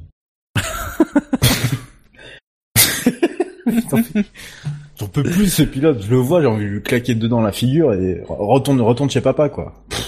Hmm. Si on veut parler de quelqu'un, euh, je sais qu'on pourra pas mettre moins un, mais merde, quoi, mais foutez-le dehors, ce mec, mais foutez-le dehors. Mais il fout rien, quoi, c'est pas possible. Bon. Et- et juste, juste une chose, hein. Je sais pas si vous l'avez vu, vous l'avez remarqué, hein, mais moi ça m'a, ça, m'a quand même euh, bien choqué. C'est euh, la, la, la tête d'Alain Prost. Au moment là, le live montre Alain Prost. tu vois sa tête, tu regardes l'autre Palmer qui comme une merde rentre et en plus t'as une communication radio qui dit coupe le moteur, coupe le moteur et tu vois la tête d'Alain Prost et là tu te dis non. Il va, il va un jour il va il va s'énerver dire dehors dégage veux je veux plus de toi. Mais sérieusement. Mais, mais moi, je retiens du, de, de, de, de Palmer, ce que je retiens plus de Palmer, c'est la déclaration, c'est l'interview de Cyril Abitboul dans le paddock, euh, quand on lui demande de, de réagir. Et je trouve, alors, je suis pas très fan de Cyril Abitboul, mais je trouve qu'il a, il a fait une bonne déclaration. Euh, qui, tout simplement, on lui a demandé l'avenir de Palmer, et il a dit qu'il fallait arrêter de poser des questions à Palmer et à l'équipe sur son avenir. Mais derrière, il nous, il nous explique quand même qu'ils sont en train de chercher des pilotes pour l'année prochaine. Donc, je trouve que la déclaration, si on la synthétise, euh, elle, a, elle a le mérite d'être claire. C'est Palmer, on, on va se le garder jusqu'à la fin de saison, et l'année prochaine, on le vire. Ah non non non mais Bon. attends attends attends attends t'as mieux Dino il a quand même Palmer a quand même sorti là juste avant ce week-end qu'il était pas inquiet pour son avenir. Hein. Pas si vous avez oui, eu la mais déclaration là. tu Oh. prends chez Sauber, par exemple, non mais tu prends chez Sauber, à un moment donné, euh, et chez, chez Sauber, ils iront chercher Palmer qui donnera de l'argent plutôt que garder Verline. Quand il parle de son avenir, c'est pas son avenir chez Renault, c'est son avenir en Formule 1. Et évidemment Ah, qu'il eh, trouvera des baquets. Non non non non S'il non, amène non, non. l'argent. Attention, à confiance dans le soutien total de Renault pour renverser la tendance. Et Ah mais oui, mais ça Ah, après, euh, excuse-moi mais là euh, là c'est de la com. Ah, écoute, samedi, on parlait d'une écurie chinoise. Ah oui, c'est vrai. Mais, mais voilà, je trouve que la déclaration de Cyril Abitboul, euh, sous des sous des sous des attraits diplomatiques, euh, elle est juste. Faut qu'on et, et c'est un message à donner aux aux auditeurs. Faut qu'on arrête avec Palmer. On est tous d'accord sur le fait qu'il n'a pas sa place en Formule 1, Oui, mais j'ai pas pu une- le dire. qu'il a qu'il a une une une progression euh, qui euh, est proche de l'encéphalogramme plat. Euh, il apporte rien à l'écurie, Comme son charisme. de l'argent. Euh, oui, non, mais Mais voilà, mais il y a, y a aucune plus, il y a aucune plus-value de Palmer. Bon bah arrêtons de, de, de, de, taper sur Palmer. On sait très bien, c'est très clair dans la tête de Renault que l'année prochaine il dégage. Et ben il finit la saison, même si ça nous fait chier, même si on rêverait de voir d'autres pilotes à sa place. Mais tu veux qu'on tape sur qui? Regarde, même Stroll il commence à devenir intéressant. voilà, c'est ça, c'est ce que je veux Tu peux plus taper sur lui de toute façon, c'est mort, c'est grillé. Ah, mais Maldonado a gagné un Grand Prix. Hein, ouais, il faut, il faut arrêter de taper. Comme, comme tu le disais, Scani, on lui met zéro point à un moment donné. Ben voilà, Palmer, il est insignifiant sur le week-end. Il abandonne sur une panne mécanique. Qu'est-ce que tu veux lui reprocher, quoi? Là, c'est juste gratuit. Et sa bagnole la veille, elle a cramé parce que les commissaires sont pas formés. Enfin, à un moment donné, bah, elle était remontée dans l'urgence, elle est mal remontée, ça pète. Qu'est-ce qu'il y peut, quoi? Mm. Enfin, Putain, je, crois que ça fait trois fois depuis le début de la saison que je le dis. Ça me fait chier de défendre Palmer, quoi. Mais franchement, là, c'est pas juste. Euh, si si, euh... si Scani. Non, moi je le, moi je le dis parce que déjà je l'ai pas dit au micro, donc voilà, ça c'est c'est une note fait. Et maintenant, mais je l'ai dit une fois que je l'ai dit, moi c'est bon, terminé, je parle plus de lui. De toute façon, il est inintéressant. Mais euh, c'est c'est plus en fait pour se dire, mais euh, ils ont été cons chez Renault quoi, en début de en début d'année quoi, enfin en fin d'année, je sais plus quand quand est-ce que c'est euh, fait le recrutement de Hülkenberg. Euh, ils ont été cons, voilà. C'est simplement pour se dire putain. Ouais, mais c'est Renault qui a été con là, dans ce que tu dis, pas Palmer. Donc oui, pourquoi, mais pourquoi pour, je tape sur Palmer, pour faire pour faire pour faire le le, le lien, surtout avec ce, ce, avec l'écurie. Et comme de toute façon il y a que lui là qui, qui représente, du coup, euh, voilà, bon, on a, on a parlé du Kemberg, mais ça c'est autre chose. Après, je pense que Renault ils ont acheté la sécurité. Hein. La sécurité de quoi? Mais c'est-à-dire que Renault, c'est un team, c'est un team qui veut devenir, non, mais... qui veut devenir top team, qui veut non, mais devenir top team. Renault, bah, Renault, on peut pas leur reprocher d'avoir essayé de choper Sainz, ils l'ont pas eu, d'avoir essayé de choper Van Dorn, ils n'ont pas. Ils essayent toujours, apparemment. Euh... Vous essayez de choper Gasly euh, oui. Euh, ils ont, ils ont essayé d'avoir des pilotes. Bah, pour l'équipe de Formule électrique. Hein. Ah oui, je me disais. Ils ont essayé d'avoir des pilotes. Le verdict final, c'est qu'ils ont dû choisir entre leurs deux pilotes. Moi, honnêtement, dans un projet de reconstitution de l'équipe, avec un Hülkenberg qui arrive, j'aurais fait le même choix qu'eux. J'aurais pas gardé Magnussen. La mentalité de Magnussen, on l'a vu l'année dernière, on l'a vu dès qu'il est arrivé chez euh, chez As dans des déclarations où il met, il déjà avec ses gros sabots.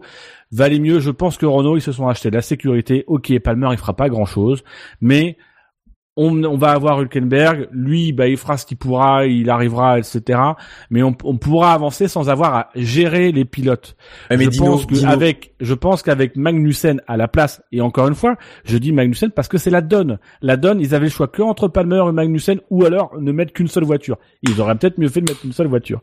Mais là, à ce moment-là, je pense qu'ils se sont achetés une paix. Ils n'ont pas à gérer les pilotes. Les pilotes, il va y avoir un tel écart entre les deux qu'ils n'ont rien à faire. Certes, ils vont pas progresser, mais ils vont quand même euh, Palmer fait quand même du kilomètre et il, voilà, il est il est insignifiant, il fait pas de grosses boulettes, il est c'est pas un veau sur la piste, c'est juste qu'il est insignifiant, c'est qu'il a aucune marge de progression et qu'il il amène il amène rien, il a aucune plus-value sur l'équipe. Mais il fait des kilomètres, bon bah voilà, euh, il mettrait un robot à la place ou euh, le le un contrôle automatique. ouais, ouais voilà, ça apporterait la même chose. Ah mais dis-nous quelle image ça apporte. Regarde, tu vois tu tu tu vois la, la Renault au ralenti pour quelle image ça apporte mais on s'en bat les couilles de mais je pense que Renault ils s'en battent les couilles de leur image. Eh bah c'est mais non, je suis désolé. C'est pas cette année qu'ils font leur image, c'est dans quelques années qu'ils vont faire leur image. Là cette année leur image elle est faite avec Hülkenberg. Hülkenberg, il est quasiment un Grand Prix sur deux dans les points. Euh, il est super comme, il est euh, on, a l'impression qu'il vit un revival, il montre le potentiel de la voiture, il communique sur ça. Palmer, c'est pas lui qui fait l'image, même si même si Palmer faisait des trucs, mais tout le monde s'en battrait les couilles de Jordan Palmer. Donc à la limite aujourd'hui, bon bah voilà. Euh, encore une fois, Palmer, il fait pas non plus de trucs catastrophiques. Voilà, il est juste insignifiant. Il, il, il, a fait beaucoup de boulettes l'an dernier. Il en fait, je trouve, moins cette année. Il est un peu plus propre, on va dire. Il est pas plus rapide. Euh, voilà, le seul truc, c'est qu'il est pas rapide. Mais ça, Renault, ils s'en foutent. Le mec rapide, ils l'ont à côté. Donc bon, bah voilà, ils font, ils font avec, ils font avec jusqu'à la fin de saison parce qu'ils ont rien d'autre sous le coude alors ça par contre je suis d'accord. sauf euh, Kubica là, mais euh, euh, ça par contre je suis d'accord. Kubica, y a pas, quand, quand tu viens de dire hein, on a les ont rien d'autre sous le coude, c'est un petit peu vache quand même Scani. Oui, non mais oui, non, mais tu- as compris le sens de ma blague. C'est bien. Ah, je croyais qu'elle était passée inaperçue, mais bon. bien joué, euh, vois que- On se connaît, non? On, Oui, on un a fait peu. des émissions des ensemble, je crois. Oui. Euh, mais non, non. Ce que ce que je veux dire, euh, je, veux revenir sur deux trucs. C'est euh, les déclarations d'Abitbull. Euh, pour moi, c'est plus du gros rétro-pédalage sur ce qu'il a dit il y a deux trois semaines quand il a dit bah, euh, euh, Palmer il a un contrat dans lequel il doit livrer des trucs euh, et nous aussi nous nos trucs on les a livrés la voiture est performante c'est-à-dire que Magnussen marque des points euh, Hülkenberg marque des points euh, donc maintenant lui aussi il doit s'y coller et je pense qu'ils sont en train de rétro-pédaler parce que j'ai l'impression que ça a quand même foutu la merde dans l'équipe. Euh, Enfin moi c'est comme ça que je le vois maintenant les déclarations d'Abitbull où il est en train de défendre, euh, euh, il est en train de défendre euh, le Palmer sans qu'on comprenne trop pourquoi parce que finalement il pourrait le laisser au chien finalement il peut laisser les médias taper dessus, on s'en fout en fait. Donc euh, moi à mon avis il est juste en train de corriger parce que ça doit avoir foutu la merde dans son équipe. À mon avis il- c'est de la politique qu'il fait avec ces déclarations-là. Euh, et, et quand tu dis que de toute façon ils n'avaient pas le choix, euh, c'est un truc qu'on a déjà dit dans cette émission-là. Il y a effectivement le marché, il n'y avait pas grand-chose de dispo. Quoi. Il y avait Gasly et Palmer. Quoi. Donc euh, bon. La peste ou choléra. Bon. Bah non, mais Palmer, il a au moins l'intérêt d'avoir déjà roulé quoi. Et En d'apporter, et du fric. euh, Ouais, mais ça, je pense que Oui. c'est plus le problème de Renault. Oui, Ah, non. euh, Du coup, ça met quand même en exergue le fait que, euh, ce que je viens juste d'y repenser à l'instant, mais ça met en exergue ce que tu disais Dino tout à l'heure, où ils ont joué la sécurité, c'est que dans le processus de recréation d'une d'un top team, du coup, avoir un peu d'argent, euh, d'argent frais euh, à rentrer dans les caisses, sachant qu'ils avaient racheté Lotus, euh, bah, c'est pas plus mal Et quelque part. Et surtout, c'est que euh, en face, il y a d'autres pilotes qui ramènent beaucoup plus d'argent et qui font plus parler d'eux. Et il y a un autre truc, c'est que mine de rien, Palmer, même si ça ramène de l'argent, c'est Palmer. C'est un nom en, c'est un nom en sport automobile qui est pas un nom euh, venu de nulle part. Lance Stroll, c'est un homme d'affaires. Palmer, c'est un homme d'affaires, mais dans le milieu de l'automobile. Le mec à 50 km de chez moi, il vient d'acheter euh, une, une ancienne base militaire pour faire un circuit. Il a pas mal de circuits en Grande-Bretagne. Donc on est sur un mec certes qui a de l'argent, certes qui, certes qui qui, euh, soutient la carrière de son fils. Maintenant, son fils, c'est un fils d'ancien pilote euh, et euh, c'est un c'est un mec qui, qui a grandi dans le milieu automobile. Donc entre guillemets, ça ça mais- blanchit un petit peu l'argent euh, l'argent sale euh, que peut apporter euh, papa euh, pour son fils. Mais dans ces cas-là, tu fais de l'endurance, tu fais pas de la F1. Ah, non. Bon, j'arrête sur Palmer. C'est la dernière fois que j'en parlerai. Bon. Et donc sur le quin témoin, je vous, je vous refais la liste hein, euh, dans l'ordre. Felipe Massa, Ocon, Verstappen, Verlaine, Raikkonen, Kvyat, Ericsson, Van Dorn, Sainz euh, et Palmer. Est-ce qu'il y a d'autres performances sur lesquelles vous voulez revenir Et éventuellement, euh, en cas d'unanimité, quelqu'un que vous voudriez gratifier d'un point euh, sur ce Grand Prix? Tout de suite. euh, Euh, bah quand même Raikkonen dans le genre euh, course pas de bol. euh, Ouais, ouais, ouais. je crois que là on en tient u- une bonne. Oui, parce que oui, oui. Je, je je je sais même pas comment ces voitures continuent à rouler quand- après le choc avec Bottas. Ah bah, on l'a, on l'a vu, hein. Il perdait des morceaux. Le fond plat, là, le- les ronds, il y avait, il y avait plus rien, quoi. C'était. euh, On tra- ensuite euh, le- les débris euh, à cause des, des Force India. De toute façon, je crois qu'il a dit hein, le, le seul truc positif de la course, c'est la rapidité du, du travail des mécanos pour changer le fond plat. Oui, ça c'est incroyable par contre, parce que la manière dont on... Puis Mm. surtout, c'est que, c'est-à-dire qu'ils commencent à le changer euh, alors qu'il n'y a pas encore euh, de safety car. Non, Donc ils commencent à le changer. Je pense qu'ils doivent commencer à le changer alors qu'ils sont même pas sûrs que ça ait grand intérêt de renvoyer le pilote en piste. je sais pas. Peut-être que peut-être que ça se trouve le- la voiture est là et puis quand il y a le drapeau rouge, ils se disent mais enfin quoique vu le temps quand même pour changer une pièce comme ça. Dans, dans les deux cas, c'est très fort. C'est soit ils ont ils ont eu plus de temps et c'est-à-dire qu'ils ont anticipé, c'est-à-dire que les mecs ont quand même commencé à réparer la voiture alors qu'ils savaient pas si ça reviendrait sur la piste. Soit ils ont attendu, enfin ils se sont rendus compte qu'il y avait un créneau, ils ont commencé à changer la pièce et ils ont eu 5 ou 10 minutes pour le faire et euh, pour changer le fond plat, c'est costaud quand même. Même si bon ils l'ont payé avec une pénalité, ouais c'est gros truc quoi, gros gros truc.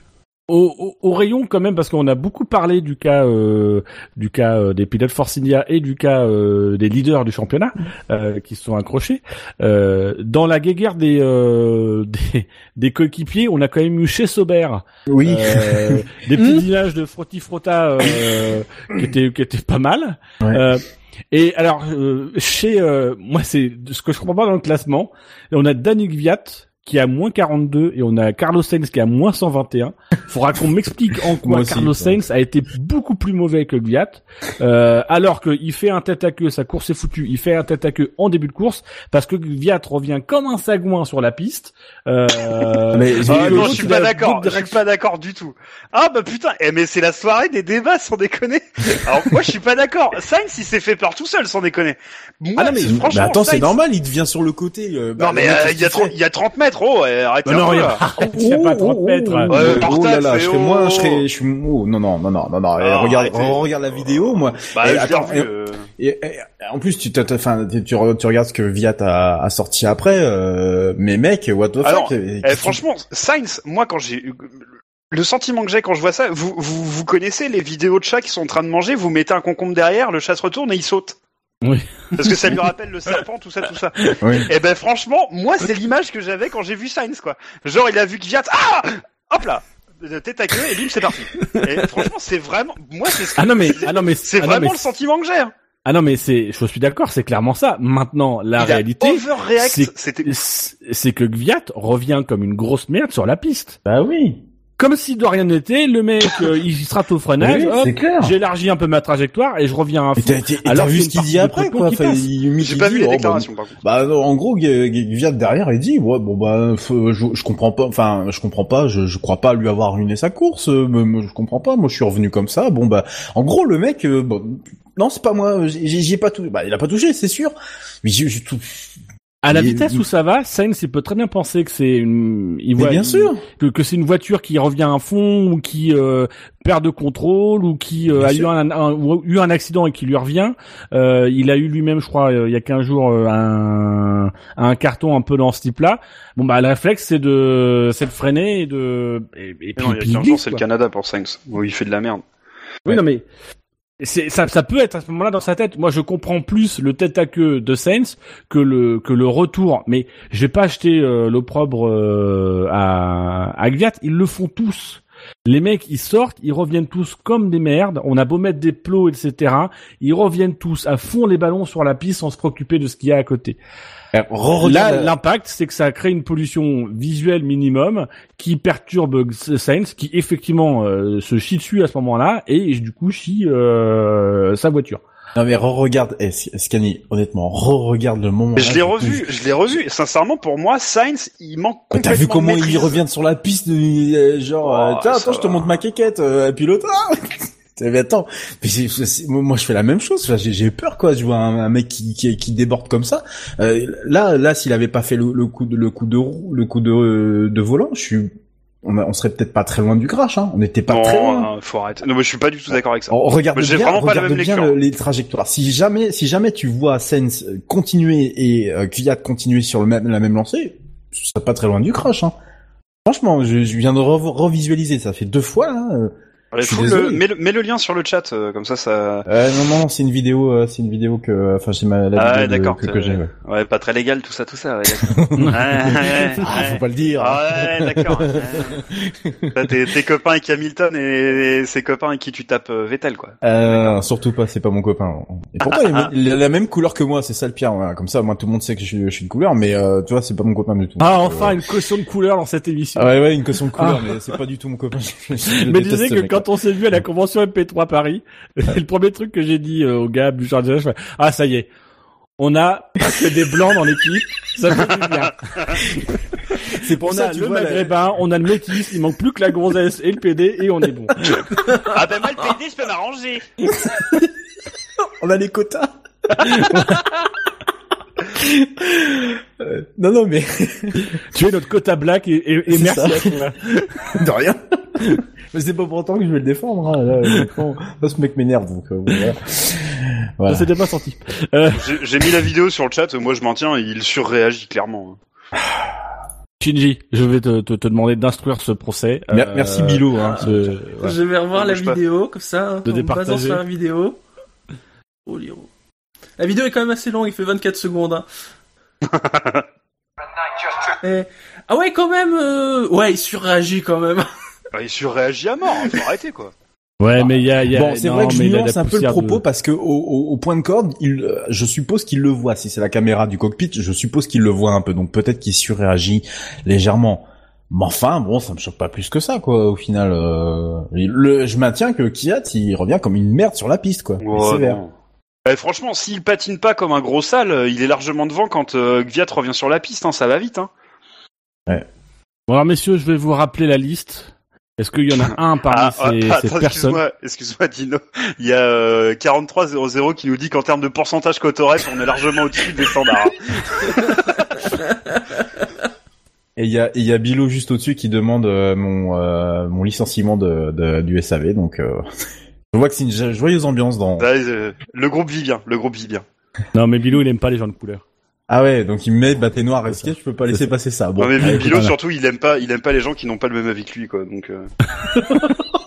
c'était une dédicace pour Fab. Voilà, Fab. euh, Alors, messieurs, je vous redonne la liste du ventre mou. Vous allez me dire si dans dans ces participants, il y en a un que vous voulez extraire pour lui donner un point. Felipe Massa, Ocon, Verstappen, Verlaine, Raikkonen, Gviat, Ericsson, Van Dorn et euh, il m'en manque un, euh, Carlos Sainz et euh, Julian Palmer. Moi, je mets un point à Ocon pour avoir fait pipi sur Perez et c'est tout ce qu'il mérite.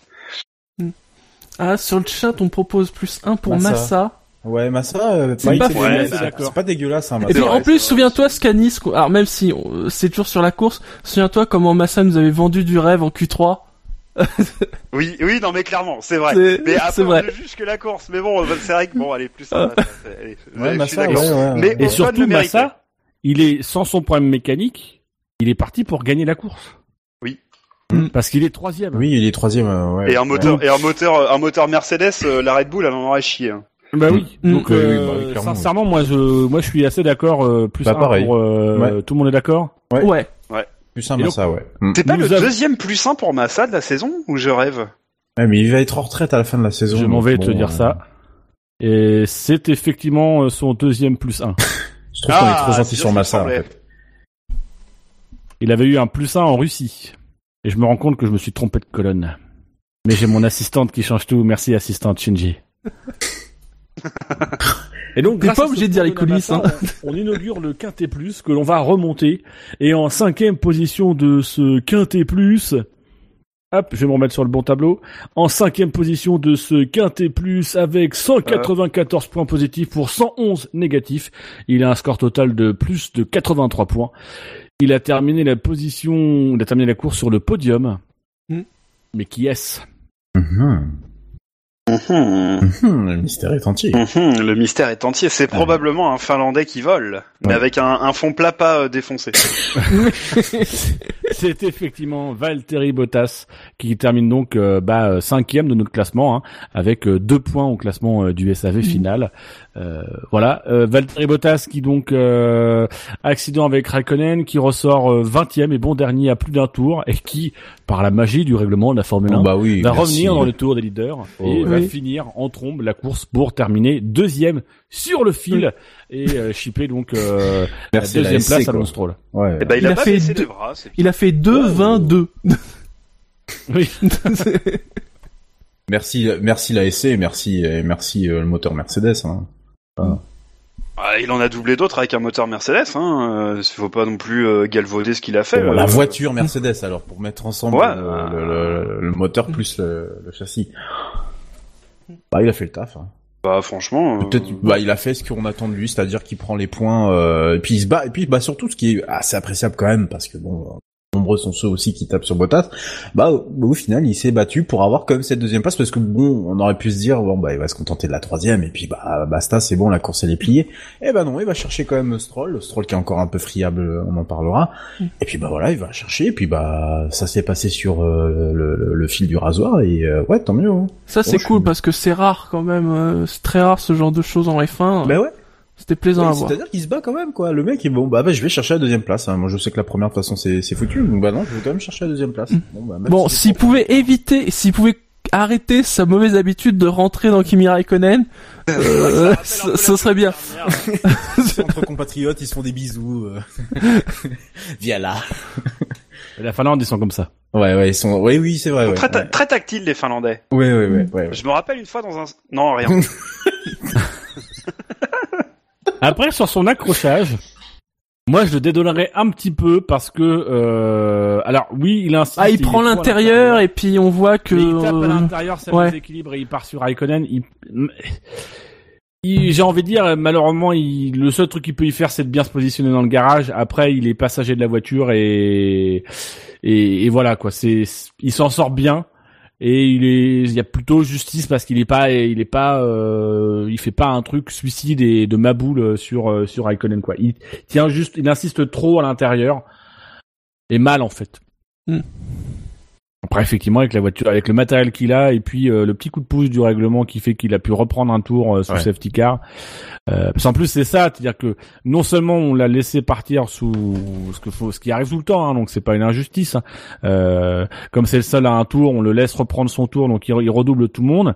Et là où généralement où on attend un petit peu qu'il soit parti et euh, et on relance le, le pack, euh, là la relance a été très longue à venir et il était quasiment au cul du peloton ou pas très loin euh, quand la quand la course est revenue sur un circuit qui est le deuxième plus long de la saison.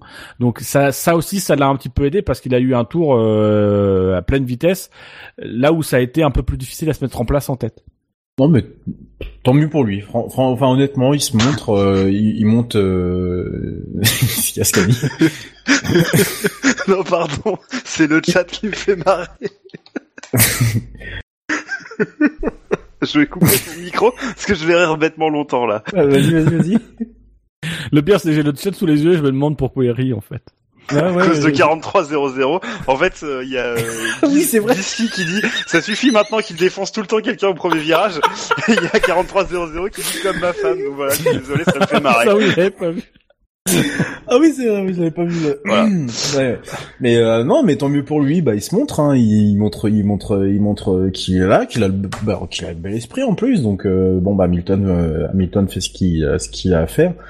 Euh, il fait sa petite pleureuse et puis bon bah voilà, bah, lui, lui il est là, lui il fait, lui il tape dans Raikkonen, il trouve ça normal puisque de toute façon il le fait maintenant presque chaque fois. Mais puis bah voilà quoi, il, bah il y va quoi. Moi j'aime bien son esprit, moi j'aime bien ce gars-là. Mais euh, c'est marrant parce que moi je le trouve euh, plutôt un pilote euh, assez euh, safe en fait. Donc euh, Ouais. euh, je sais pas, enfin non mais parce que je vois sur le chat, faut qu'il perde cette habitude de déglinguer quelqu'un euh, au premier virage, bon etc. Je suis un peu surpris par. euh, Bah, Bah, c'est vrai qu'il y a quand même pas mal de premiers virages où euh, Non. après c'est pas le cinglé du premier virage. Bah, Ah non, bah non, non, on est quand même loin d'un gros genre, quoi. À la Non, rigueur, non, voilà, il il est, fait euh, je sais pas, il est plutôt serein. Il essaie de pas faire de conneries. Il essaye de pas de pas défoncer euh, Hamilton. euh, bon. euh, Non mais il peut continuer son habitude. Moi, tout ce que je demande, c'est que ça ne soit pas toujours la même victime, c'est tout. Ah, c'est vrai que c'est vrai qu'ils ont tendance à se trouver avec Raikkonen, mais bon. Oui, en euh, mais en même temps, c'est toujours, ils sont toujours tous les deux. Ah sur non le mais alors, non mais en- Bah, en, plus en plus ouais, voilà sa, sa manœuvre elle est quand même elle est, elle est comique quoi il, il, il monte sur le vibreur et puis bah, boum, il saute mais quelque chose de mignon et puis euh, ah bah tiens il y a Raikkonen bam allez hop C'est vrai qu'au deuxième virage de la course, avec euh, 90 kilos d'essence, c'est peut-être pas le truc à faire, mais bon. non, non, c'est- c'est- mais en plus il monte bien généreusement sur les sur le vibreur quoi. c'est c'est vraiment euh, voilà quoi le mais euh, bon Je l'ai pas vu toucher le mur intérieur, moi, par contre, euh, Dino. Oui, oui, il touche euh, le mur intérieur avec la roue arrière gauche. Ah, d'accord, pas vu. Et qui le déséquilibre un petit peu et à partir de ce moment-là, la voiture, elle, euh, elle part et, euh, et, et voilà, il- c'est pareil. Il y a aussi l'histoire des pneus froids où je pense que ça a aussi beaucoup joué sur le sur le départ. hein. Euh, même ne serait-ce qu'on parlait de Sainz tout à l'heure, la Bottas. Je pense que le, la, la problématique qu'ils ont eu avec les pneus sur le départ, les, les pneus étaient peut-être pas pour tout le monde suffisamment chauds, suffisamment en tout cas dans la bonne fenêtre. Et euh, il y en a beaucoup qui ont qui ont glissé ou qui ont été Ouais. sur un équilibre plutôt instable. Ouais, on voit une glissade des voitures un d'une peu Red plus Bull. légères. euh, D'ailleurs, sur le troisième ou quatrième virage, on voit une glissade de, de, de, de la Red Bull. Puis c'était laquelle? Je crois que c'est celle de, de Verstappen. Où il a bien glissé, donc euh, ouais. Et tout le week-end, on voit des glissades, Ouais, ouais. mais absolument euh, Ça a été un très souci, hein, hein, très très belles les- glissades. hein. Mais C'est c'est c'est dans un circuit urbain et rapide comme ça, c'est vrai que c'est c'est très rare qu'on en voit et on a, Mm. on a bien senti tout le week-end que les pilotes étaient euh, sur euh, sur des œufs euh, tout du long du week-end. Bon, messieurs, je vous emmène euh, sur la quatrième marche du podium. Ce qui est con puisque euh, c'est pas une oui, c'est- Donc, du coup, là où je vous emmène sur le sol du podium, euh, voilà.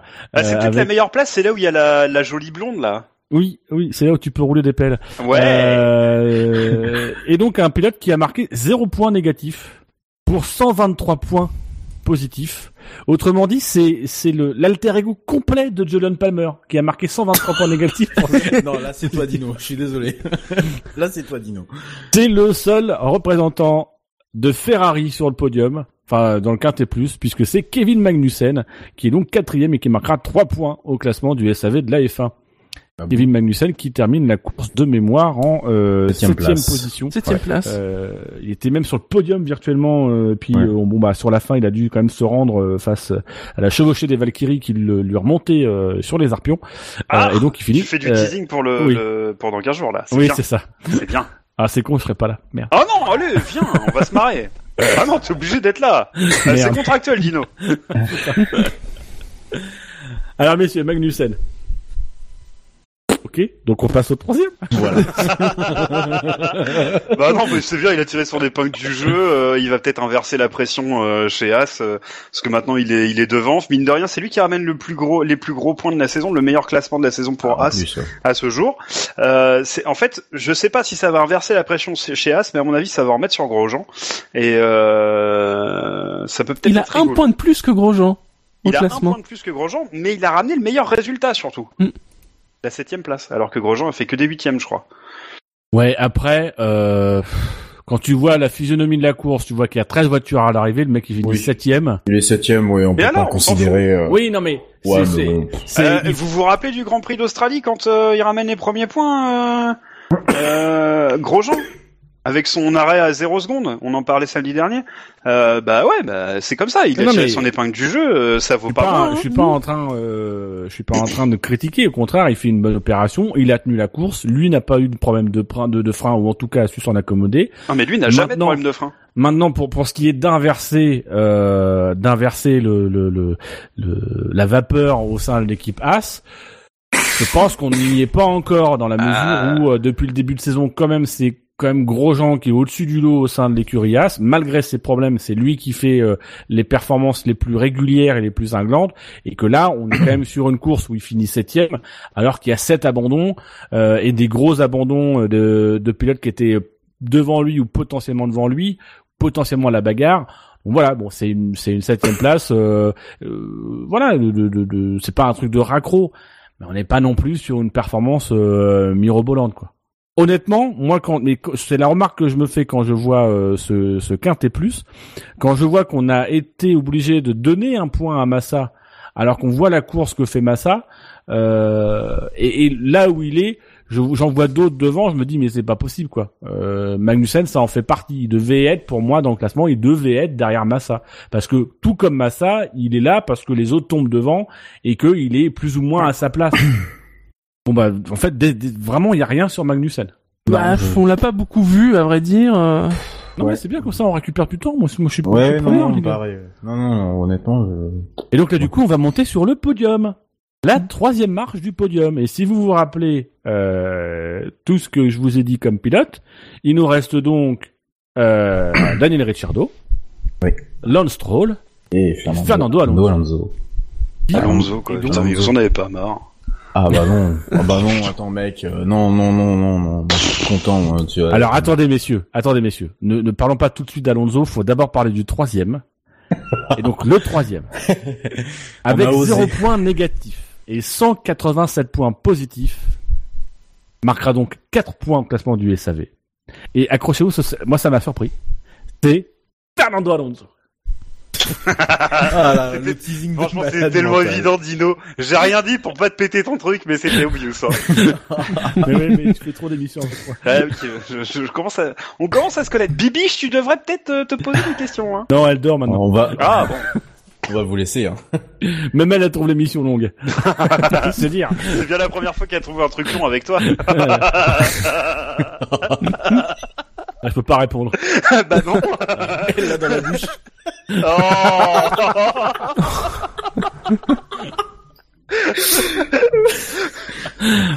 Bon allez Ouais. messieurs. Bon. Ah, euh, Alonso. Ah oui, c'est vrai. Alléluia Le miracle est arrivé Bah oui. Mais quel miracle. Bah, les points. Les points. Les points McLaren. course. Ah, les points. Ah, c'est ah, c'est juste parce que McLaren ils ont marqué les points. On rappelle qu'on parle bah d'une non. course où Sauber et McLaren ont marqué des points. Ouais, oh. On est passé vite hein, sur Verline. Hein. Oui, mais alors, ok, non mais, oui, qui, mais parce qui que marque, c'est habituel maintenant. non mais qui marque des points, ok, mais euh, en quoi Alonso il a fait quelque chose de spécial là euh, sur Mais ce non, week-end mais euh, parce que bah parce que tu l'as vu régulièrement au pas aux avant-postes, mais tu tu voyais. Euh, je sens que je vais me faire attaquer par le chat, je sais pas pourquoi. Mais euh, tu le voyais. euh, On dirait Sainz dans le premier virage. C'est ça, le chat est concombre quoi. non mais tu le voyais, tu, tu, tu, tu le vois toujours dans le top 10. il y a- Merde, il ramène une McLaren. les mecs, putain, McLaren. Oh, oh, McLaren. Ils ont même ramené les deux. C'est bon, ça Ouais, c'est ouais, fou. En plus, oui, il finit 12 euh, l'autre coco. Mais euh, euh, mais non, en fait, je vais arrêter d'en parler parce que je suis pas objectif sur Alonso, donc euh, ça, ça sert à rien du tout. Je, je, je, Ouais, je- je- C'est vrai je vais qu'après, toujours- euh, je vais toujours lui trouver des, des excuses euh, parce que bah pour conduire une savonnette comme la McLaren euh, et quand même finir euh, bon alors ça relativise il y a que 13 voitures euh, à la fin et Mais il y a pas les deux points à l'arrivée. Enfin, Il y a, y a pas les deux McLaren dans le top 10. non mais il- non, mais il y a les deux McLaren qui ont, qui sont arrivés à la fin. Il y a Ah pas eu oui, de casse ah, moteur, ouais, rien. ouais, ouais. Alors, maintenant on donne des points à McLaren parce qu'ils finissent des courses. non Alonso Non, Alonso Ouais, parce qu'il a marqué des points. c'est Alonso euh, c'est pas McLaren euh, Dorn non, mais euh, qu'est-ce que, qu'est-ce que Alonso fait de particulier sur ce Grand Prix pour mériter d'être troisième à Eh part ben, c'est ce de que voir l'arrivée Ça fait Ah, mais- depuis trois saisons qu'on les voit nulle part. Les mecs sont euh, en train de se faire rétamer, euh, même par Sauber. Oui, mais Est-ce que non, tu m'as, tu m'as écouté Non, en début d'émission. de parler des mecs, des mecs de McLaren. Qu'est-ce que Alonso en tant que pilote fait de particulier pour se retrouver troisième Ah mais rien, il est juste devant les Sauber. Ah, il est neuvième devant les Sauber, quoi. Ouais, mais Oui. je sais pas, il ramène. Il Sur ramène, course où il y a des abandons en plus. Ramène pas, Dino, bagnole. explication et justification, ce ne sont pas les mêmes choses. Oui, je sais. Je sais pas, je sais Voilà. pas, Dino. Après, c'est un, c'est un sentiment plus intérieur parce que euh, j'apprécie particulièrement le pilote avant peut-être aussi l'écurie. Mais euh, pourquoi je le défends avec tant de hargne à chaque fois qu'on m'en- qu'on m'en parle, euh, que ça soit, euh, enfin, de, dans multiples multiples raisons? Euh, le mec arrive, enfin, on faut pas juste oublier, mais ça, vous, ça, vous savez le contexte, vous l'avez déjà répété de nombreuses fois dans toutes les émissions. Le mec, on sait qui il est. Euh, après euh, combien? Euh, 16 saisons ouais après 16 saisons de F1 il se bat avec une bagnole qui clairement euh, est pire que Oui, non, mais à un moment donné, il faut changer de discours. À un moment donné, euh, depuis le début de la saison, on voit bien que Alonso, c'est le nouveau Harry Potter chez McLaren. euh, voilà. Il arrête pas de torcher Van Dorn à chaque Grand Prix. Ok. Bah, voilà. Maintenant, à un moment donné, les gars, faut se remettre, quoi. Là, sur ce Grand Prix-là, Alonso, qu'est-ce qu'il fait? Bah, il y a rien de spécial. Il fait pas de gros dépassements. Il fait pas, il finit neuvième, alors qu'il y a sept abandons. Et parmi les abandons, excusez-moi du peu, mais il y a euh, Jordan Palmer, c'est dans les points. Non, je déconne. Euh, Il y a Max Verstappen, il y a Hülkenberg, il y a Massa, il y a Perez, il y a quatre pilotes Bah, devant non. les points. Di- Dino, il- Dino, lui. Le mec, il finit neuvième. C'est bon, euh, on va pas non plus euh, pignoler pendant des Dino, semaines Dino, sur Alonso parce que Dino, Au dernier- Complètement d'accord avec Dino. Dino, Alonso est sur une McLaren, donc de toute façon, n'importe quel abandon est devant lui. Oui. De base. Ah, et puis attends, Dino, il a quand même dit quelque chose en fin de course. Euh, il a, il y a eu une transmission en fin de course où il dit Mais on comme s'en ça. fout, ça, c'est pas euh, du pilotage, putain. Non, non, non, je te dis juste. T'énerve pas. Non, je te disais, non, c'est simplement juste pour apporter, moi, en tout cas dans ma tête, une certaine justification. C'est que à la fin, je crois qu'ils veulent le faire rentrer euh, pour changer de train de pneus. Et euh, le mec dit carrément, mais, mais, oh, à quoi ça sert que je change de train de pneus Parce que de toute façon, j'accélère, j'ai, j'ai rien du tout. J'ai pas de puissance, j'ai rien. Ça résume tout. Le mec, le mec ramène une bagnole avec avec limite si c'est pas avec ses couilles qui traînent. Après on peut dire ce qu'on veut hein, voilà. Bah, limite avec pas enfin avec les couilles qui qui raillent le qui raillent le bitume quoi.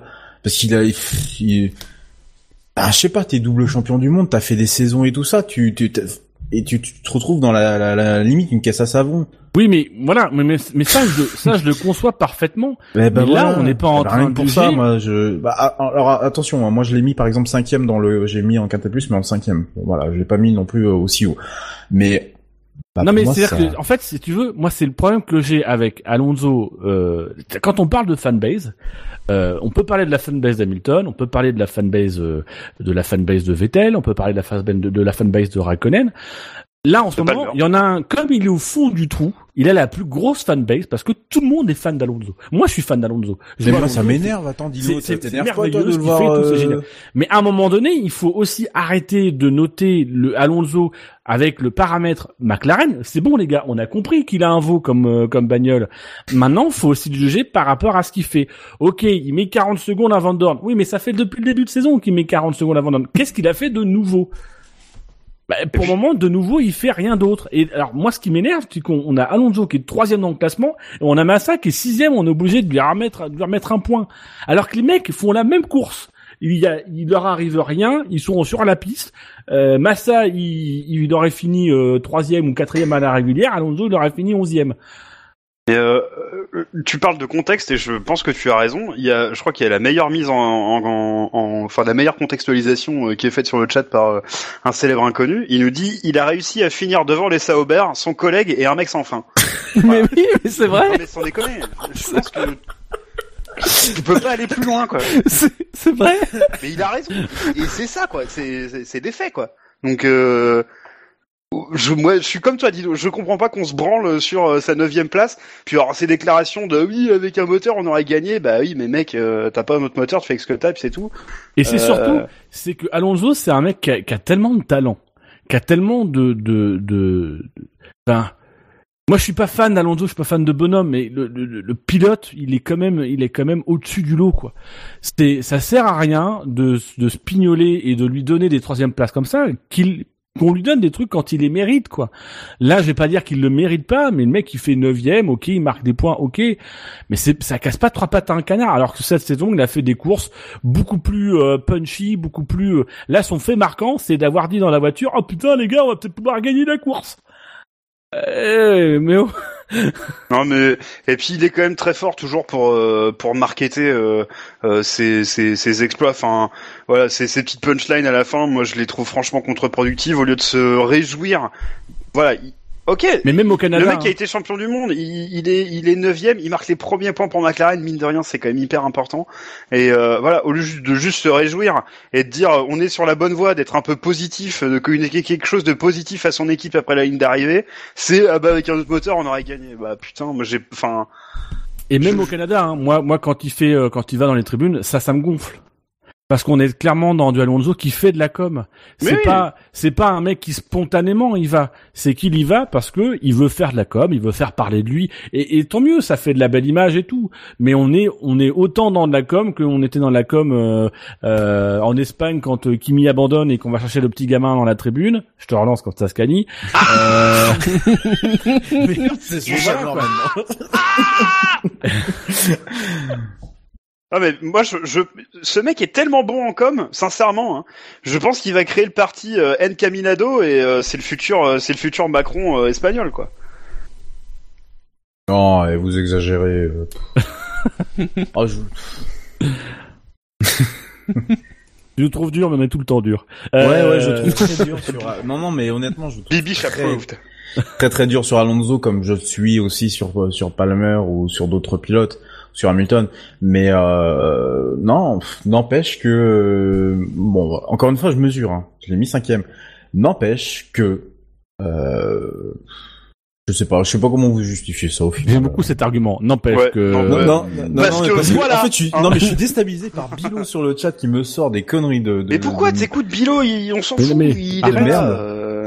Bilo là il est triste parce qu'il n'y a pas Fab pour jouer avec et voilà il s'ennuie. Ah il oui, essaie- c'est lui qui s'engueulait avec Fab. Mais oui, Ah, il là il a ouais, essayé de me chercher. Bon bah tu sais, bon bah moi j'en ai pas pour longtemps. Ah. Le renvoyer dans les cordes le Bilo. Hein. Je vais pas me laisser emmerder par un puceau. Ah, Euh, d'accord. voilà, fais pareil. Non, mais c'est Ah, bon. d'accord, ok. Non, mais je suis déstabilisé depuis tout à l'heure. Je fais, euh, bref. Dis-le, on t'embrasse, tu nous manques. Ouais. Hâte de faire une émission avec toi. à mon avis. Mais par contre, lui, lui, il a moins hâte d'en faire avec moi, je crois. Ah, ça serait drôle, ça. Ah bon, on a fait euh, deux ou trois depuis le début de saison. Ouais. Alors, messieurs, euh, est-ce qu'on a fait le tour d'Alonso? Euh, attends, je, je, je- Ah oui, si, euh, juste un dernier truc, je pense que ça pourra conclure sur Alonso. Tu disais sa course casse pas trois pattes à un canard. Mais par contre, ce qui est pas mal, c'est qu'elle casse pas de moteur Honda. Oui, non, c'est vrai, ça c'est bien. Voilà, Ah ouais, je ouais, pense qu'on ouais. peut finir là-dessus. Voilà. Ça peut faire bien. un, ça peut faire un beau drive, un, Très bien. un beau film. Alors messieurs, on arrive, euh, on arrive sur les deux premières marches du podium et je voudrais faire un petit point comptable puisque donc Fernando Alonso hein, qui est arrivé troisième est arrivé troisième avec zéro point négatif et 187 points positifs. Sachez que le vainqueur a marqué zéro point négatif pour 505 points positifs. Donc il y a, je vais pas dire un step, mais il y a un, énorme step. Ouais. Le deuxième, quant à lui, a lui aussi marqué zéro point négatif donc techniquement, il les a pas marqués, hein, puisqu'on peut pas marquer des points négatifs si on n'a pas eu de points négatifs. Enfin bref, je fais des digressions. Mais en point positif, on lui a attribué 503 points négatifs. Ça se joue hein, positif. positif. Oh. Euh, oui, positif. Oui, ouais, oh c'est bon, faites pas chier. C'est bon, les gars, il est 23 on est donc, ça se joue donc à deux points entre Daniel Ricciardo et Lance Stroll. Ah, faut que ce soit Ricciardo, là. Et donc en deuxième position, toi tu veux que ce soit Ricardo Oh ouais. Eh bah, Scani, tu vas être triste, tu vas pas t'énerver. Oui, je sais que c'est, je sais que c'est lui, c'est bon. Voilà, c'est Ricardo. effectivement. tu m'auras pas, Dino, pas moi. c'est effectivement Daniel Ricardo qui est donc deuxième euh, du Quintet Plus euh, ce soir. Ricardo qui remporte la course j'ai envie de dire à la surprise générale. Et oui, c'est vrai que j'ai aussi envie de dire, dans, dans l'indifférence générale. Euh... on l'a quasiment pas vu avant la fin de la course. Ouais, bah, il a fait une course à la Mercedes en fait. Il part dixième quand même. Tu vois les trois derniers virages, puis voilà. Et puis il était un peu en perdition quand même hein, pendant la course. Hein. Il n'était pas tout à fait dans les bonnes euh, dans les bonnes dispositions. Hein. Verstappen déjà était devant lui avant son abandon de mémoire. Euh... Et ça arrête en début de course. Il a un truc qui est coincé dans la suspension, je sais plus quoi, il s'arrête. Dans les écopes de frein. Un peu long. Oui, exactement. Voilà, dans, dans les écopes de frein, et le mec, il va gagner la course derrière. Oui. Bah, moi, je dis, euh, au calme. Au calme. Poseille. Opportuniste. C'est un peu sa, sa marque de fabrique, le Bah, non, mais, hein. bah, eh bah, ouais, bah, Tant mieux. Eh bah, il a la vista, et eh bah, c'est bon. Il a la vista. Il a pas le moteur. Alors, il a pas le moteur pour gagner, là, clairement, euh, cette année, c'est un peu foutu. Il a pas le moteur pour gagner. Eh ben, il est là au bon moment. Euh, c'est Ricardo. Allez, vas-y, c'est bon. Mm. Voilà. En plus. Au plus bas, au sixième tour, il est 17ème, quoi. Ouais, voilà. il y a son double ou triple déplacement, là, euh, au restart, quand même, à noter. Mm. oui. Oui, oui doublé oui. deux Williams. Oui, oui. Et, c'est déjà pas Force India Ah, peut-être bien, je sais plus. il me semble qu'il y a une Force India hein, qui Ou la Renault, peut-être? Non. Oui. Euh, non, je sais plus. Ouais. Mais c'est ça en plus qui est dommage, c'est que euh, il est un peu, il est un peu effacé par les circonstances, par euh, Stroll, par. Euh, mais effacé par son collègue. Le... non, mais sur cette course-là, Verstappen, il l'efface en rien. mais il est, il est effacé aussi par, par, par tout, par tout le truc de la course. C'est la victime de la course numéro un. C'est le mec qui gagne. Il gagne pas. Il, il s'arrête au sixième tour. Hein. Voilà, il s'arrête au sixième tour. Il, il, il, ne gagne pas comme une salope parce que mine de rien, il fait des beaux dépassements, etc mais on, on, on l'oublie. C'est pas une course à la Rosberg. Il y a les événements derrière. Quoi. Il gagne pas comme une salope. C'est bon ça. Faut isoler ça. Que ça c'est le genre de choses que je ne sors que quand tu es là, Scani. Ah bah ok, ah, bah ça va être de ma faute. non non, ça tu m'inspires. Scani ah. est responsable de tous les vices. Non bah de toute façon. Alors euh, selon Bilo, Ricardo dépasse seulement deux, Williams, dont Massa, qui a son ah, problème. Peut-être bien. Ouais. Ok. Merci. Bah, faut le faire quand même. Oui, oui, faut le faire. le mec qui veut pas avoir tort. Bah, faut le faire quand même. Euh, même avec son problème de moteur, euh, sincèrement. Sinon, Rospignol, quand il dépasse une, une McLaren. oh, je vais pas arrêter de me faire charger par la McLaren. Bref. Euh... Non, non, mais bon, voilà. Je pense qu'il n'y a, pas grand chose à dire sur, euh, sur oui. Donc du coup, on peut passer à celui qui a marqué 505 points. Clairement, ouais. Euh, Voilà, et euh, qui est donc. Alors attention, suspense. Il est francophone. Il a terminé troisième du Grand Prix. Euh, de loin francophone. Hein. J'ai entendu parler français. Euh, oh, ça va, non Il est québécois. Non, ça va. Non, ça va. Il est montréalais euh, non, non, non, non, il est anglophone hein, de base, mais. Euh, ah ouais, ouais, voilà. Mais, euh, ça, mais ça, ça, ça, allait le français, non? Enfin, moi, je l'ai entendu dans une interview française, ça m'a pas choqué. Ouais, c'est comme tous les Canadiens. Parle même, enfin, peu importe la langue, euh, c'est compliqué. Parce qu'il est quand même né à Montréal, c'est pour ça que je... Ah oui, d'accord, ok. Mm. Mm. Donc Stroll, du coup. Donc Stroll qui, qui quand même en deux grands prix passe de sombre bouse, puisque je me rappelle avoir fait euh, le, le, SAV d'après course avec toi, Shinji d'ailleurs, euh, où on était quand même en train de se poser des grandes questions existentielles sur Stroll. Il a peur de la Formule 1, il est il est au fond du gouffre, etc.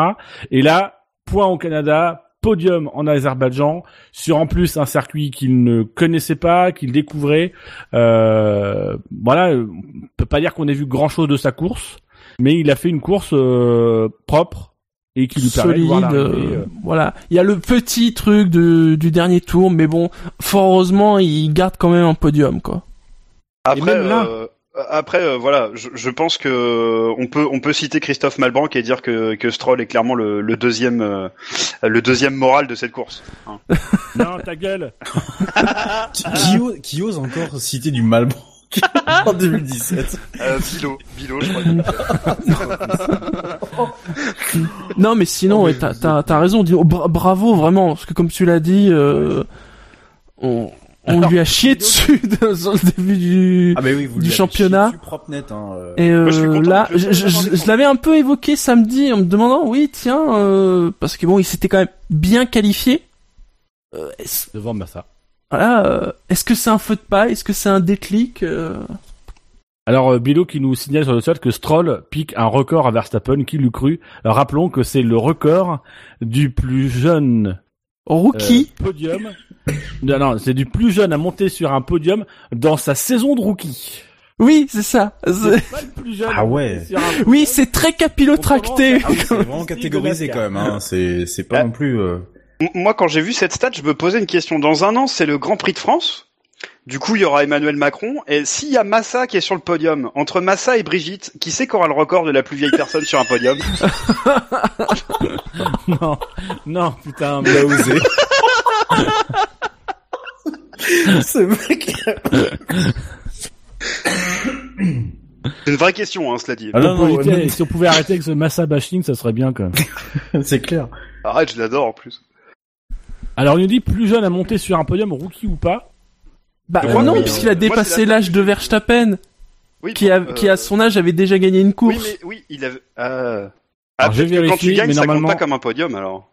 Ah bah ouais, c'est vrai que quand tu gagnes, tu n'es que sur la première place du podium. Oui, euh, attends, Dino a essayé de nous faire monter sur la quatrième marche. Euh, Euh, le, le, concept de podium est mouvant, faut le savoir. Alors, sachez que ça se joue, ça se joue à pas grand chose. Verstappen, au Grand Prix d'Espagne 2016, monte sur son premier podium. C'est une victoire à 18 ans, 7 mois et 15 jours. Lance Stroll, en Azerbaïdjan 2017, monte sur son premier podium à 18 ans, 7 mois et 27 jours. Mais oui, parce que souviens-toi, il y a deux semaines, les commentateurs...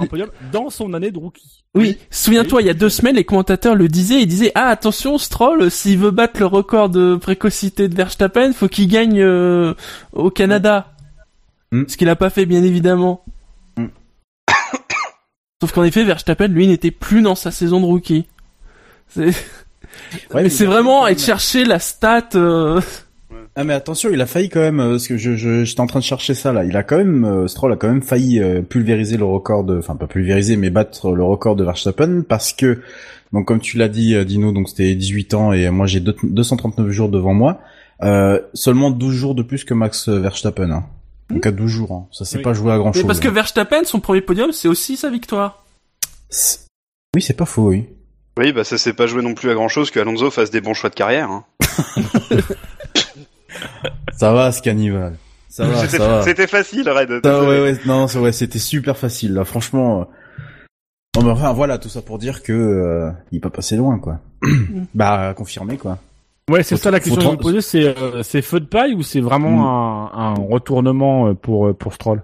Bah, est-ce qu'il s'en est tellement mangé plein la gueule à cause de de de de, de gens qui commentent la F1, dont nous? Ah, parce que moi non plus, je l'ai pas vraiment euh, très beaucoup apprécié au départ, euh, souvent moqué de lui. Est-ce qu'il s'en est pas mangé plein la gueule Il s'est dit, euh, si puis ça a fait un truc dans sa tête et il s'est dit, euh, tiens, j'ai un bon, j'ai un, un, potentiel bon matos, tiens, je, peux faire un petit, un petit truc avec.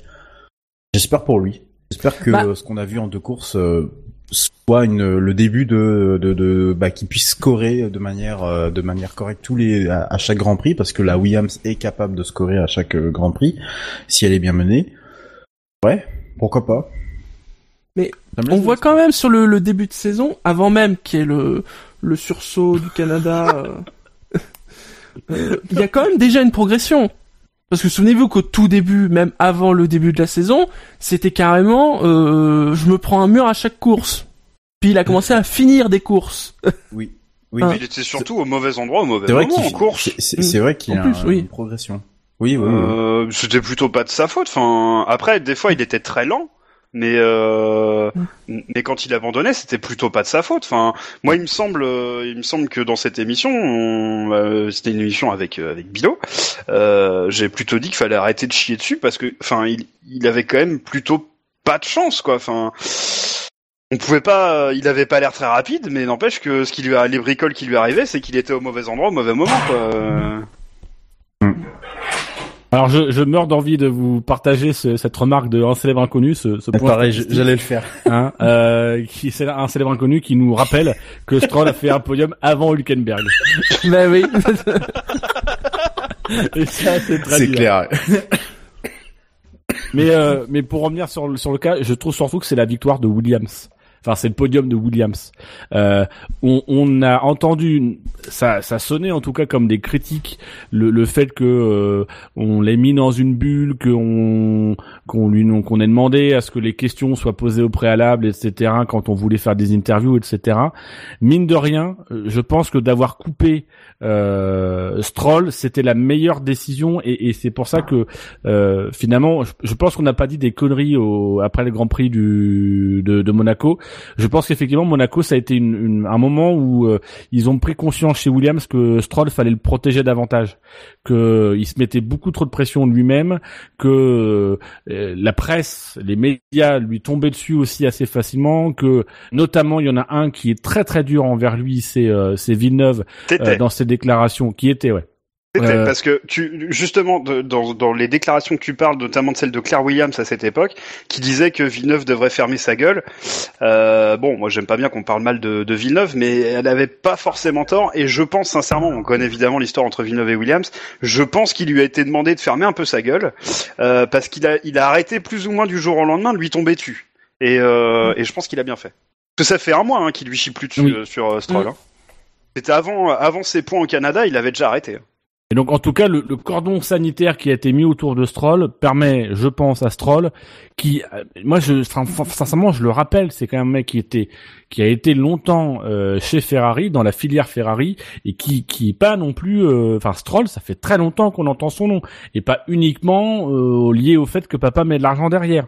Euh, c'est un pilote, c'est clairement pas un champion du monde en devenir, je le pense pas, mais c'est un pilote qui peut euh, s'inscrire en Formule 1 sur du moyen terme. Là, il a, il a trouvé, je pense, un environnement plus confortable. Et voilà, même si je rejoins Bilo qui disait tout à l'heure sur le chat que euh, évidemment c'est c'est c'est un feu de paille pour le moment. Je pense que c'est un feu de paille parce qu'il joue des circonstances, etc. Mais mine de rien, pour un mec était fébrile euh, et qui se mettait la pression, là à- en Azerbaïdjan, là où on a vu des erreurs, même chez les meilleurs, le mec il finit. euh, moi je reste même sur l'arrivée. Le mec il a une deuxième place, il cherche même pas à défendre sa deuxième place. Il se laisse dépasser par Bottas parce qu'il sait qu'il a rien à faire et qu'il se contente de la troisième, ça lui suffit. Euh, voilà, ça, je pense que ça peut lui faire du bien et le remettre sur le bon rail et faire taire pendant un bon moment euh, les critiques à son encontre. Euh, voilà, et notamment cette méthode-là, je pense, a très bien marché. Et, là, Williams sont très bons. Oublions pas Williams ces dernières années pour former des jeunes sont très bons. Bottas, ils ont, ils l'ont ils l'ont euh, couconné, ils l'ont, ils l'ont choyé, euh, ils l'ont fait sortir alors qu'il avait aucune expérience autre que le GP3. Euh, et là, c'est pareil pour euh, pour Stroll. Je trouve qu'il le prend dans le bon sens, alors que le début de saison, c'était pas forcément très bien embarqué. Du coup, sur le podium, Stroll, il avait une bouteille de champomis. Bah non, il est majeur. Non mais il est majeur quand même. Bah, pas on de son voir. pays. Hein. Ah oui, je Mais crois par qu'il contre, est- il avait, il avait le plus petit G. Je sais pas si vous avez rem- remarqué, mais euh, il avait le plus Ça petit te parle, G. ça, Scania Ah bah oui, bah c'est l'histoire de, c'est l'histoire de ma vie, mais euh, euh, Ah, Il sait pas encore sabrer champagne. Bon, messieurs, euh, je pense qu'on a fait le, le tour de ce de ce Grand Prix du côté des Oh résultats. Euh, On a dû péter le les records, là, non? Non, même pas. Ah, mais Non, non, même pas. mais- Pas spécialement Ouais, en plus. Eh, 3 heures sur la course, c'est pas long. Euh, Juste un petit euh, un petit retour sur le classement. Euh, le classement, le classement. Je vais arriver à faire le classement. Euh, je me lance dans des trucs. Je, je découvre tout ce soir. Excusez-moi pour ces petits euh, aléas. Alors, je rappelle qu'au classement, donc nous avons Lewis Hamilton qui a euh, bah, qui compte euh, non Sébastien Vettel qui compte 44 points. Lewis Hamilton 24 points euh, et euh, Esteban Ocon est troisième avec 17 points. À noter que avec les résultats du jour, on a Magnussen qui fait son entrée dans le classement avec 3 points. Euh, ah, je suis même pas sûr. Peut-être qu'il avait déjà marqué des points. Euh, il avait déjà dû marquer. Bah non, il a marqué déjà 3 points et il est à 3 points, donc euh, Ah bah oui, effectivement. Euh, Mm. Oui, effectivement. Tu, tu, tu es brillant, mon Shinji. Pour Oui, ça je sais. Mon Shinji. Euh, voilà. je sais. Donc c'est c'est le, le, le petit point au niveau du classement de la FIA. euh, en tête, nous avons Sébastien Vettel 153 points. Il a agrandi euh, son avantage au euh, son avantage comptable sur Lewis Hamilton qui est toujours deuxième 139 points. Valtteri Bottas n'est pas si loin que ça. Il a 111 points. C'est Attention, parce que c'est mine de rien, il est qu'à une trentaine de points de son coéquipier. Il Bah techniquement, euh, c'est lui qui a fait la meilleure opération au classement ouais. du championnat. Et donc pour l'heure, on a euh, donc euh, aussi, euh, on va faire le top 5, hein, comme ça on parlera du vainqueur, il faut bien en parler. Mm. On a Kimi Raikkonen quatrième avec 73 points, Ah, même pas, je, il est, Non, Kimi il est cinquième, il est passé cinquième. puisque euh, Ricciardo est passé donc quatrième avec 92 points. Euh, voilà, et euh, pas de nouveaux points dans le classement cette semaine pour des pilotes. Euh, voilà, c'est tout pour les classements. Euh, voilà, jusque là, Shinji, ça va? Oui, ça va. Je suis en stress total, Shinji, sur cette émission, c'est terrible. C'est vrai que t'as Euh, jamais animé de podcast. Mais non, jamais. Détends-toi, Je- détends-toi. Je débute. Euh, et donc du coup, on va pouvoir passer au fait marquant de la course. Y a pas de jingle? Non, y a pas de jingle pour les faits marquants. Ah, il y a pas de jingle euh, fait beau. Alors, Non, je- c'est après. Ah non, c'est après, oui, non, non, c'est Oui. après, oui. J'attendais un jingle, je suis très déçu. Alors rappelez-vous, euh, c'était euh, il y a deux semaines. Et il y a deux semaines, notre ami Bilo avait sous-entendu que ma victoire était une demi-victoire. Sache Bilo, qu'un jour je te couperai les couilles. Mais non, mais Bilo, il, essaie de remettre en cause les classements euh, du fait marquant à chaque fois. Bilou, mais c'est Oui. incroyable. Mais c'est- Et donc, euh, au terme du Grand Prix du Canada, vous aviez les quatre propositions suivantes et atta- attachez-vous, hein, puisque euh, en quatrième position, Carlos. Cette manœuvre n'était pas Sainz, euh, est arrivé quatrième, donc avec 11% des voix pour 12 votes. Vous avez été 110 au total à voter. Et Je crois que c'était Quentin, mais je suis pas sûr. Euh, oui, bon, j'ai pas fait gaffe. Euh, nous avons ensuite Stroll, pof, prophète en son pays. Euh, voilà, Euh, en sachant que ça, ce jeu de mémoire, c'est Marco qui avait proposé ça. Il espérait avoir deux points, enfin deux, deux votes. Bon bah, tu en as eu 12, Marco. Euh, bravo, tu as plus de famille que tu ne le pensais. Euh, en troisième, en deuxième position, donc sur le podium, hein, nous avons euh, avec 13 voix course mouvementée, sauf pour Hamilton, dans son cas, nada. Et je dois avouer que j'avais pas du tout compris euh, le jeu de mots. Ah, je l'ai compris. C'était la fête du jeu de mots il y a deux semaines. hein. mais très très loin devant son nombre d'une contestation avec 73 votes pour 66% des voix. C'est la proposition. Pérez a voulu jouer au con avec Esteban. Euh, voilà, au con, au con. Voilà, c'est- c'était. C'est voilà. proposition de qui ça? Euh, Euh, semble de que c'est Bilo. ah. Donc du coup, on peut s'entendre pour dire que c'est une demi-victoire. Oui, c'est clairement Euh, une voilà, demi-victoire. qui, euh, qui. Bah déjà c'était vulgaire, du coup moi je pense que ça devrait être déclassé en fait. Oui, oui. En plus, ouais, il y a des gros mots. Et puis en plus, il Ouais. y a- il y a, non-respect de l'orthographe. En Clairement. plus, Le mec il insulte et il met pas de, de, de Ouais. respect de l'orthographe. Euh, donc euh, donc voilà. Alors messieurs, je vais vous proposer euh, bah, de faire les faits marquants euh, de cette euh, semaine pour ce Grand Prix d'Azerbaïdjan.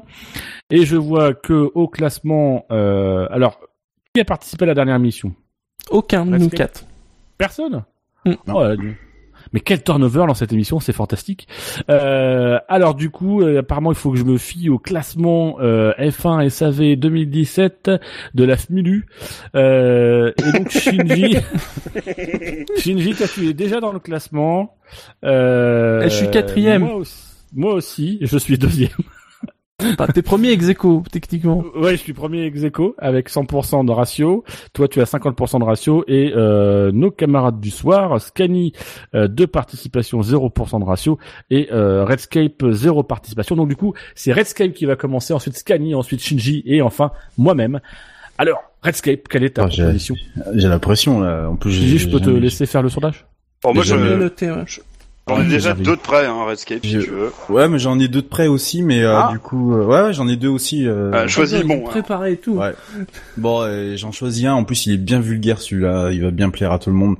Euh, j'ai attention, c'est un jeu de mots, faut comprendre. hein. J'ai la botte dans le as de Stroll. Vous avez compris? Botas, bot, as, Q, non? Ah ouais, non mais alors, non, non, non, non, non, non. Non, parce que Ah, la botte est dans le as de Stroll, on voit pas Bottas. C'est, on voit la botte et dans le as, on voit, on comprend pas. Bon, Ah, bah j'ai c'est- le premier alors, qui est beaucoup moins Non original. mais, non mais trop Non, tard, mais- trop tard. Non, mais c'est trop tard. euh, euh, Peux-tu m'épeler le mot as?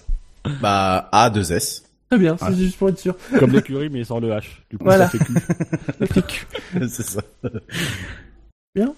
Cani Ah, j'en ai un bon. Scani. Bon, bon, bon. Euh, moi, j'en ai deux. Euh, on a le choix entre. euh, euh, on a le choix entre. euh, comment dire Entre Jean-Marie Bigard et qui dirais-je Et Raymond DeVos. Euh, du coup, je sais pas trop ce que je vais faire. Je pense que je vais prendre Raymond DeVos. Euh, je vais prendre Raymond DeVos et je vais dire à bas les coups bas, à bas coups, à bas coups.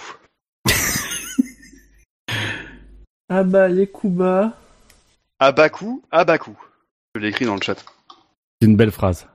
J'ai dans le chat les, les AV de la prostate qui me dit c'est nul. On parle de cul, la prostate. euh, Oui. ouais. Ah bah les coups bas. un peu de soutien. coups. Ouais, bah c'est comme ça que imaginé. Ensuite, c'est à toi l'honneur. Euh... Vettel a vu rouge, mais il aurait pu voir noir. Oh, oh, oh, Oh. oh. Non mais Shinji, pas de truc de sur les gens de couleur. On Oh la vache. Euh, on va encore avoir des problèmes. On, on a dit les problèmes avec la Lycra, on le laisse dans le, S- le- les endives, euh, pas Ah, dans les non, mais je les sur appelle nous, demain, moi. Non mais c'est surtout maintenant, c'est c'est en interne, ça va créer la merde. Non mais c'est bien euh, GG. Je fais juste un hommage à Jeanne Masse, c'est tout. Euh. non mais bien joué, bien joué. Ah si ça gagne, euh, respect. Et alors, est-ce que tu pourrais me rappeler ta proposition, s'il te plaît, euh, Redscape? La botte dans le as de Stroll. D'accord, donc on est bien sur la- le, le fait que ce as double, donc ça me laisse Stroll. Voilà. Et, et donc du coup, moi ce sera Lance Troll, c'est détracteur. Allez, encore un autre sur euh, Stroll. Ah, t'as pas pris, t'as pas pris ce que je t'avais chatté l'autre jour. euh. Ah bah non, je te le laisse. Ah.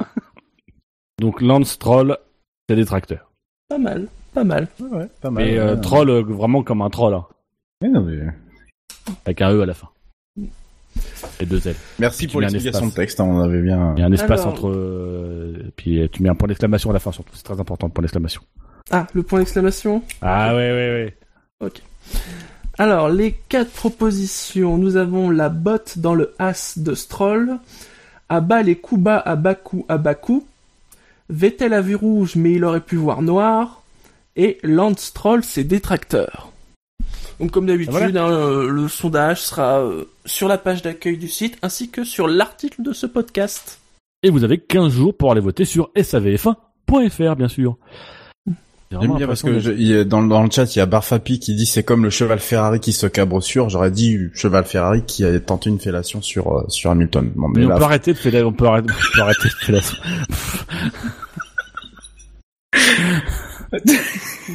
je, me, je me fous du niveau de cette émission maintenant, c'est fini. C'est pas comme si c'était sur mon CV. Enfin, c'est sur mon CV, mais c'est pas grave. Ah, J'ai un contrat, on va dire. Euh, Bon alors messieurs, c'est le moment de passer au drive-thru. C'est ça. Le que c'est pas possible. C'est pas possible ça. Ça c'est un, un- non mais c'est inconcevable. C'est moi, il est bourré au début. Le... Il est surpris. Ouais, je crois qu'il voulait dire mais il est con ou une connerie comme ça. Il a bu trop de Powerade.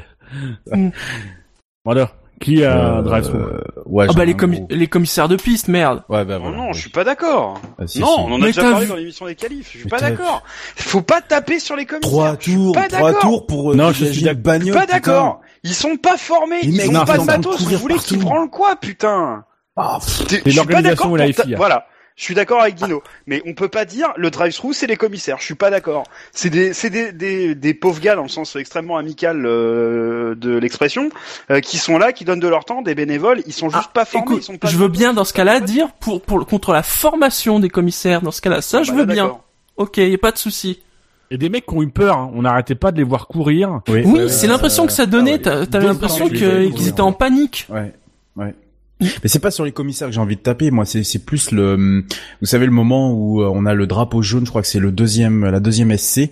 Le- on a le drapeau jaune. T'as les mecs effectivement qui courent partout, qui essaient d'enlever les machins de carbone. Tu vois même à un moment une bagnole euh, débarquer avec une, une espèce de, tu sais comme sur le- sur les euh, les terrains de tennis, euh, euh, pas tout à fait, mais une espèce de dameuse à l'arrière. C'est- Enfin, c'était Oui. c'était c'était Mm. hilarant au possible. Ah, c'était euh, bon ça. Et Avant toute que- petite.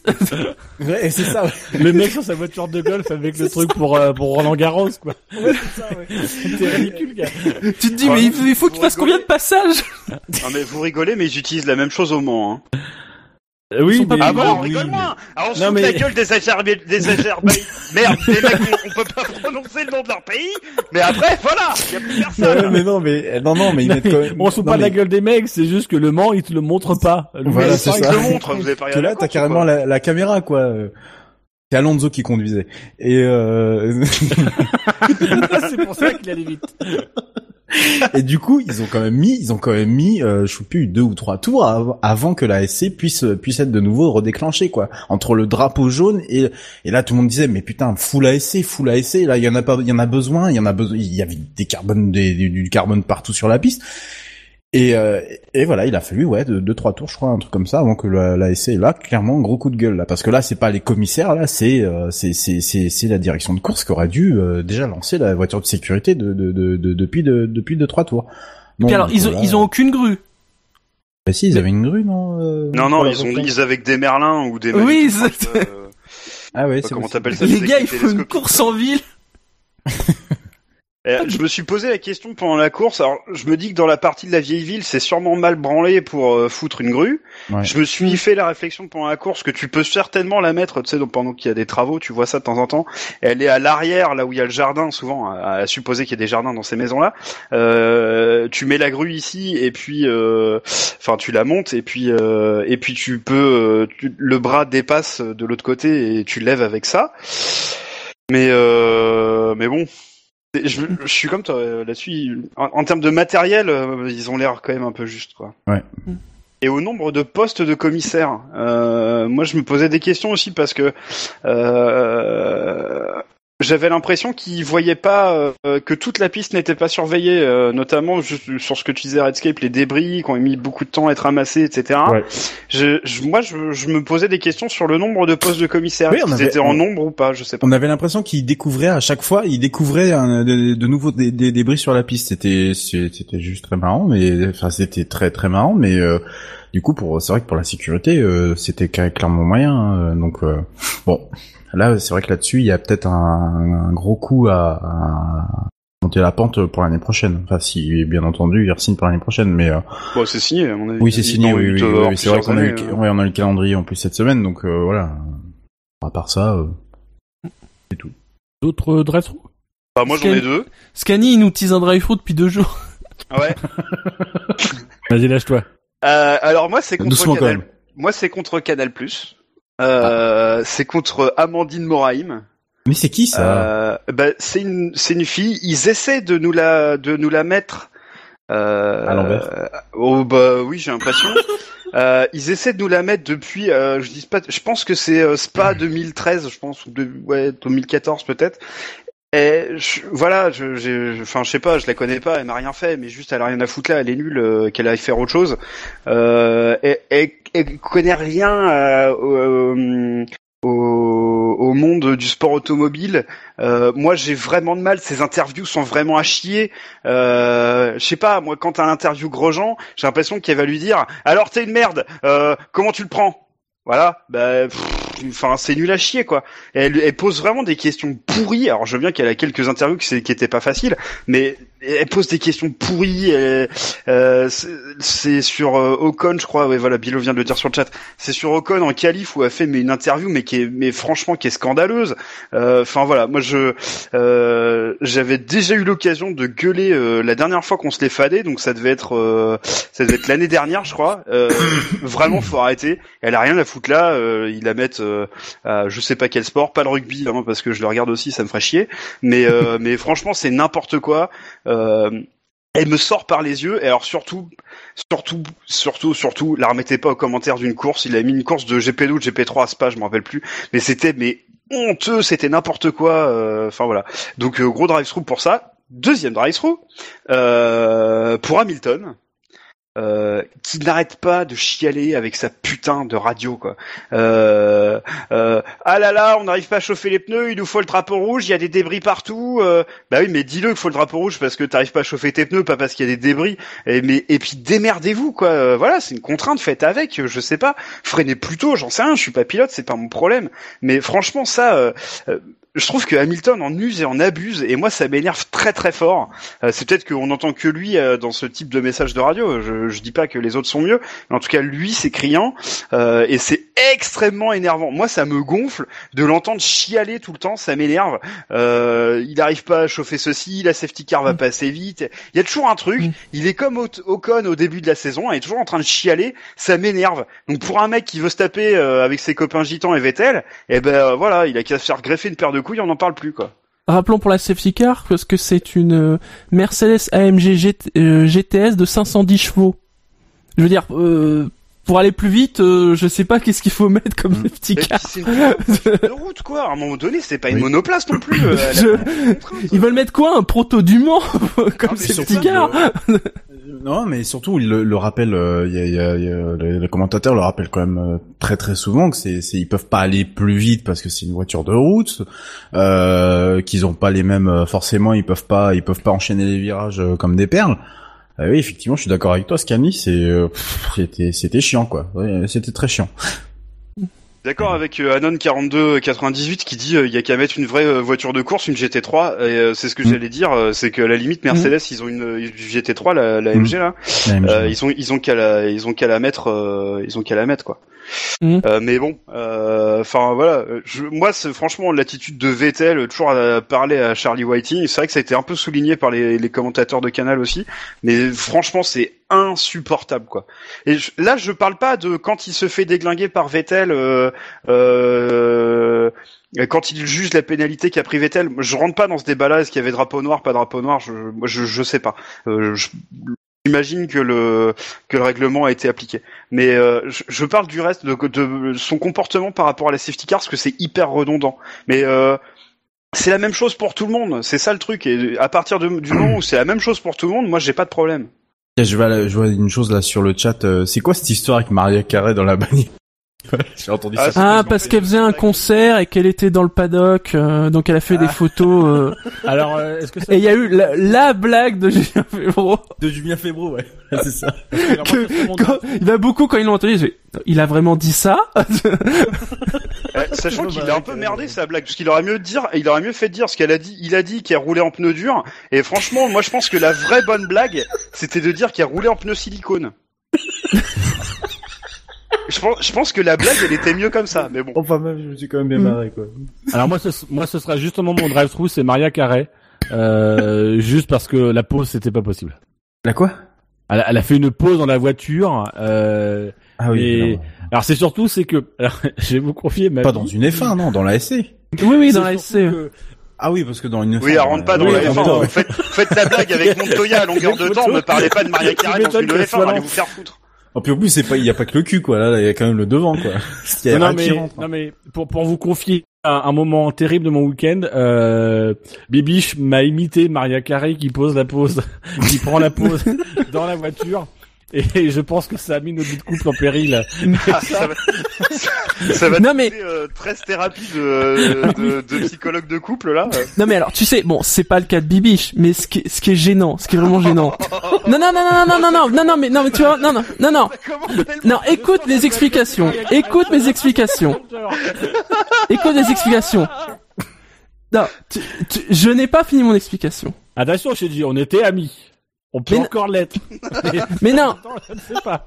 mais non, parce que je vais parler des gens qui ne s'intéressent pas beaucoup à la F1, c'est pour ça. Voilà. Et euh, les, les gens qui ne s'intéressent que très ponctuellement à la F1, finalement, ce qu'ils vont retenir, c'est ça. C'est ce genre d'image-là à la con. Mais oui. Voilà. C'est Maria Carré dans la safety car. Nous, on s'en fout. Ouais, mais, mais quand c'est un gamin euh, qui, est, qui a les couleurs de Raikkonen et qui chiale, personne dit rien, là. Pourtant, c'est la même chose. C'est bien contre ça que je gueulais l'autre jour. Et j'étais le seul à gueuler. Putain, Shinji, merde. Non, non, ce qu'il a dit, euh, j'aurais été là, j'aurais fait la même. Mais je suis d'accord avec toi, Shinji. T'as raison. C'est ça qui va être retenu. Ouais. Outre le fait que Vettel a voulu embrasser euh, Hamilton, également. Ah, c'est pas embrassé à ce niveau-là. Enfin bref. Ah, mais il y en a, il y, en a qui aiment le jeu dur, hein, tu sais. Non mais non mais après sincèrement il y a, y a eu la polémique euh, par rapport à- au Grand Prix des États-Unis. Il y a le concert d'Eminem je crois le soir. Et euh, donc euh, l'organisation et en accord avec euh, avec les instances dirigeantes de la Formule 1 ont décidé de reporter les qualifs de deux heures ce qui fait qu'il y aura un, un creux de quatre heures entre euh, entre les Pro 3 et euh, et les qualifs. L'idée étant de rapprocher les qualifs du moment du concert pour que les gens qui n'avaient prévu d'aller que au concert viennent euh, voir les voir les qualifs en plus et que les gens qui allaient voir les qualifs puissent aller au concert derrière sans avoir euh, cinq plombes à attendre. Euh, moi, je trouve que c'est des bonnes initiatives à la limite, voir des vedettes si ça attire un nouveau public et que ce public s'intéresse à la Formule 1 et que ça permet d'accroître l'audience, etc. Moi, ça me dérange pas. C'est juste, voilà, Maria Carré, euh, ça pose. euh, on, on voit très bien qu'elle a jamais conduit une vie de sa, une, une, une voiture de sa vie. Euh, elle est pas naturelle. Est-ce que c'est vraiment putain, ça Elle est pas naturelle, non, ça c'est clair qu'elle est pas putain, non, on ouais. voit sur les deux photos postées sur le chat, là, la vache. C'est... On peut, on peut amener des célébrités qui vont amener euh, un, un- un truc en plus, quoi. Là, Oh, elle est cramée Marie- partout, Dino, celle-ci, Non, mais- euh, comme célébrité. euh, j'ai, j'ai Non, non, mais hein. euh, là, je, je, je, je parle de célébrité en général. On a fait venir une célébrité. Du point de vue de la FIA, c'est une célébrité. Elle est venue faire un concert. Après, Mm. euh, je vais pas juger sur Maria Carré. C'est pas ma cam. Et de toute façon, Maria Carré, effectivement, ça fait très longtemps. C'est une fille qui a une énorme voix, mais qui, n'en fait Ah, strictement bah, pas que de la merde. pas que la voix. Et, et, et oui, euh, il n'y a pas que la voix. Mais on peut amener des célébrités et attirer du monde euh, en le faisant mieux que ça. Là, c'est juste pas possible. Mais c'est c'est à dire que c'est mauvais casting quoi. Maria Carré, Mm. Je suis sûr qu'elle est pote avec Hamilton? Peut-être. Oh, je sais même pas. Je pense qu'il l'a que- niqué. Non mais Ouais. non mais tu vois, il y avait il y avait à un moment donné, il y avait les Black Eyed Peas. Oui, Voilà, tu vois les Black Qui Eyed eux, on Peas, fait, on fait qui coucou avec Hamilton. kiffer. Et qui ont fait Euh, des chœurs dans le paddock. Non, et- non, mais même, même, euh, enfin, on s'en fout ça du détail, mais au moins ils étaient là, t'as le pilote, etc. C'est, c'est mis en scène dans le cadre de, du, du Grand Prix. En plus, c'est pendant une séance ou entre deux séances. Là, euh, là, Maria Carré, c'est juste la fille, mais elle a rien vu du reste. On la pose dans la bagnole, puis elle a fait ses, gestu- ses Euh. gesticulations du visage. On aurait dit un type de Sia. Euh, Enfin, voilà, c'était pas possible, quoi. Euh, après, euh, il faut pas oublier que dans ce genre d'événement, euh, c'est le gouvernement azer, azer, azéri, azéri, Azeri, ouais. euh, Oui. qui, euh, qui, voilà, qui rince. Euh, Ça sert surtout à la com du régime. Et qu'on d'ailleurs, on a- c'est- On a vu sur le podium, hein, c'est le président Azeri, ainsi que sa femme qui est aussi la vice-présidente. Azeri. Ce qui veut tout dire sur beaucoup de choses sur la démocratie en Voilà. Azerbaïdjan. Non mais alors, euh, alors juste pour information, ça choque. euh, ça fait juste euh, 60 ans qu'il y a le prince de Monaco qui se met derrière le podium à chaque Grand Prix de Monaco. Et ça Oui, mais. Monaco, oui, Oui, mais, on n'a pas de problème avec la démocratie dans ce pays. Ah oui, non mais, euh, voilà, c'est ça. mais je suis bien d'accord. Et c'est un royaume, mais pas même- C'est un royaume, voilà. on a pas quand même, une- non mais même au-delà de ça, on a quand même, sans parler de démocratie, on a une utilisation politique d'un événement sportif. Moi, le vrai truc qui me choque, et je, je pense, faut le réenquêter, mais je pense que c'est le cas, c'est on parlait tout à l'heure des commissaires. Je pense malheureusement que les commissaires qui étaient sur le Grand Prix sont des gens qui ne sont pas venus par passion, mais parce que le gouvernement les a Ouais. plus ou moins obligés à venir et qui faisaient ça parce que sinon il y avait des, opposants. derrière. Des opposants Euh, politiques. Des o- non, pas des opposants, mais Alors, les Hmm. opposants, ils les auraient mis sur la piste sans la safety car. tu sais, mais pour ça faire serait les gendarmes interdit penser dans ça. les chicanes.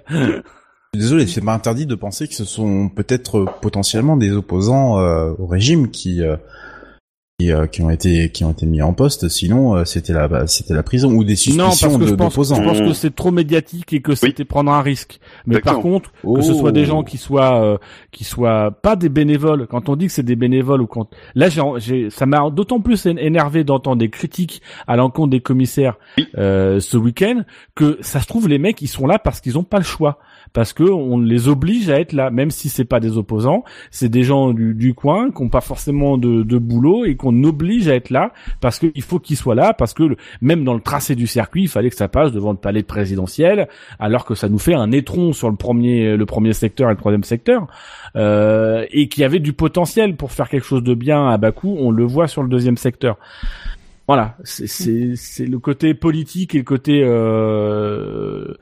euh, moi c'est plus le côté politique en fait de- dans toutes ces affaires là. Ça fait Ouais, partie du jeu.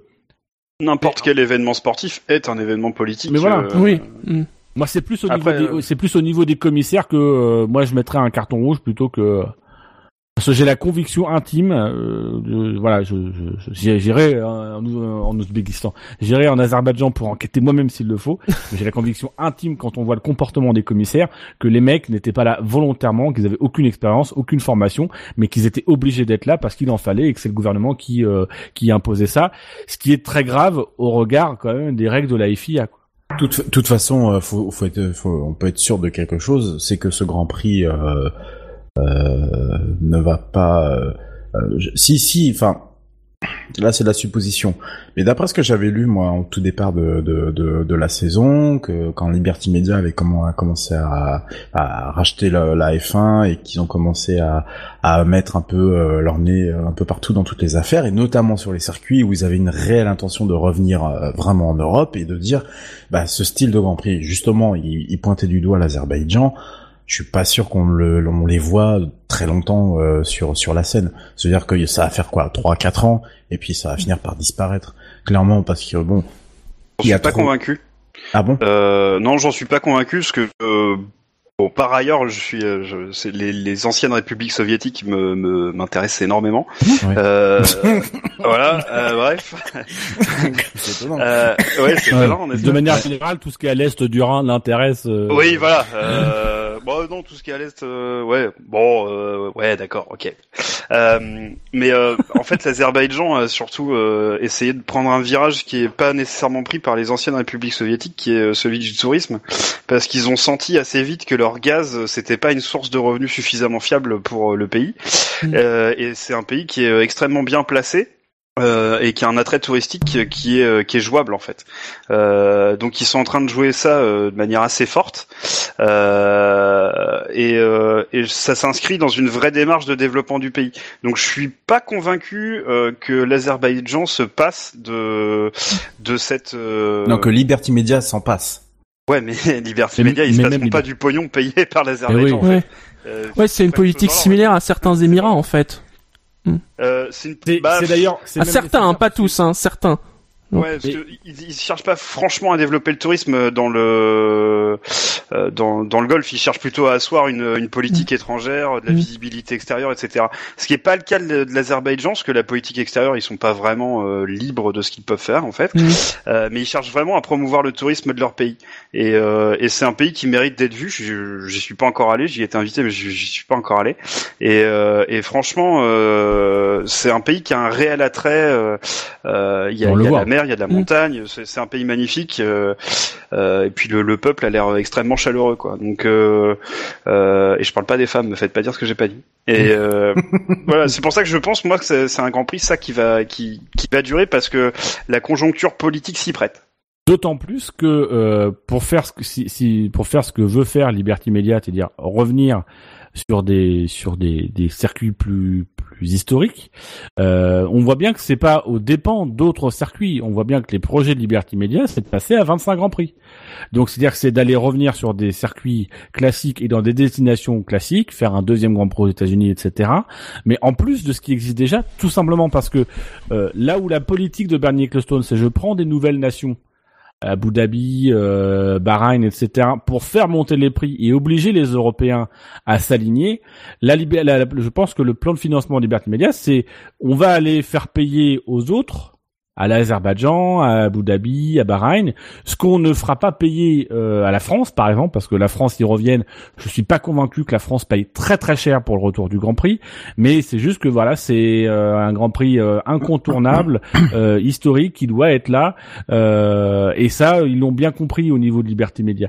Donc je pense qu'ils vont plutôt inverser la, la logique de Bernie Ecclestone pour faire l'équilibre, et ils auront besoin pour maintenir euh, les caisses dans le dans bah, bah, pour les pour les écuries et pour le pour le modèle financier de la de la FOM, ils auront besoin de continuer à aller en Azerbaïdjan, à Abu Dhabi ou ce genre de circuit pour pouvoir financer des grands prix européens et classiques qui seront au calendrier mais en payant beaucoup moins cher. Ça se tient toutes ces considérations euh, politiques, diplomatiques, économiques et musicales, puisqu'on a parlé de Carré, je vous rappelle. On passe, on passe notre temps à dire, euh, à dire moult gros mots, mais des fois on dit des trucs pas trop cons. Bah oui. Oui, c'est vrai. Des vrais débats de fond. Mm. Du coup, messieurs, bah, c'est, c'est l'heure de, de, de, de, de jeter un, un coup d'œil euh, dans le passé et euh, donc de, de, jouer même de même de jeter un coup d'œil dans le rétro puisque je viens de me rappeler le, le moment l'intitulé de cette rubrique. C'est bien, dit, non. C'est bien. Oui, non mais j'avoue que je commence à fatiguer.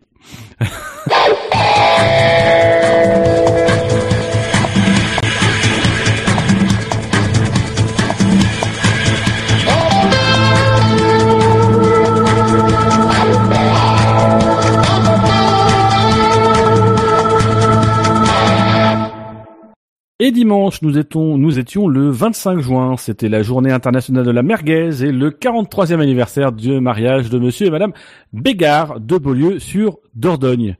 Euh, voilà. Ça va? Non. Il y avait rien en F1 ce jour-là? Euh, non, alors euh, je voulais proposer un petit truc euh, parce que c'était le 25 décembre, c'était le 20, c'était le 25 juin. Euh, oui, non mais c'est la fatigue ah, gagne à chaque mois. c'était le 25 juin et je me disais que non, c'était le 26. Non, c'était le 25. Ah, ah non, c'est parce qu'on est minuit, c'est pour ça. Oui. mon, ordi était le 27. Parce qu'on est mardi.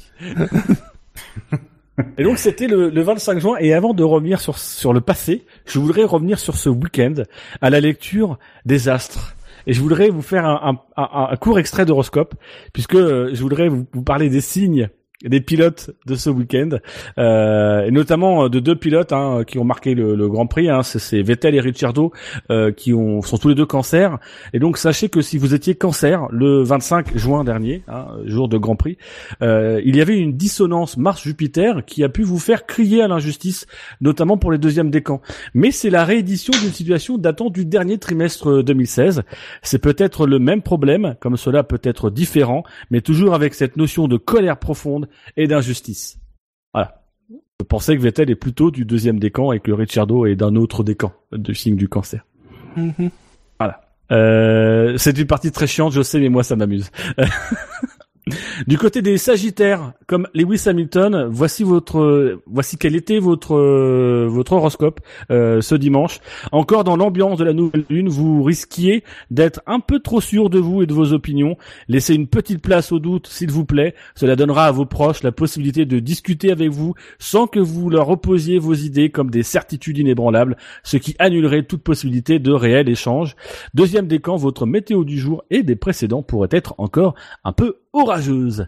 Et enfin, les balances comme Lance Le ciel vous rend d'humeur chatouilleuse ou capricieuse. Ne vous exposez pas trop et bottez vite en touche si vous redoutez un désaveu. Votre susceptibilité est sur le qui-vive. Alors évitez aussi le qui m'aime me suive. Voilà. Ce qui est bien, c'est qu'en fait, avec l'astrologie, on fait tout rentrer dans des cases. Voilà. Mm. C'est un communiqué de l'association contre l'astrologie. Et donc évidemment, passons aux choses sérieuses et euh, mettons-nous en mode Twitter du GPDA puisque le 25 juin, c'était l'anniversaire de Tim Parnell et de Tony Lanfranchi. Patrick Tambay a célébré ses 68 printemps tandis que Johnny Herbert a soufflé sa 58e bougie. Et c'est beaucoup. Euh, je pensais pas qu'il était aussi vieux que ça, Johnny Herbert. Côté Grand Prix, c'était la deuxième fois qu'il y avait une course un 25 juin. La première fois, c'était en 2006. Est-ce que vous vous rappelez qui l'avait emporté en 2006 Euh, C'était où? Euh, C'était au Canada. 2006, bon, euh, Alonso, non? Quelque chose comme ça? Et effectivement, c'était Alonso, un Grand Prix déjà auré- auréolé de quelques accrochages comme celui de Juan Manuel Fangio. De... non, en 2006, Fangio il pilotait Ouais, Fangio gagné depuis longtemps. hein. Euh, comme l'accrochage de Juan Pablo Montoya et de Nico Rosberg, c'est plus cohérent hein, avec un accrochage de Juan Pablo Montoya. J'en profite, Scani est parti pisser. Euh, après ça, la course aurait pu se résumer en un cavalier seul de Fernando Alonso sans la sortie de piste du local de l'étape. Merci Jacques. Et bon, au final, c'est Alonso qui a gagné hein, sur Schumacher, qui avait chippé euh, la deuxième place sur le fil. Alonso sur Schumacher, c'est une nouvelle voiture? Non, c'est Alonso, qui a gagné oui, et ouais, Schumacher non, qui a sur le coup, la deuxième place hein, sur, sur le Schumacher Kimi Raikkonen. Bah, Schumacher, il a 4 roues maintenant.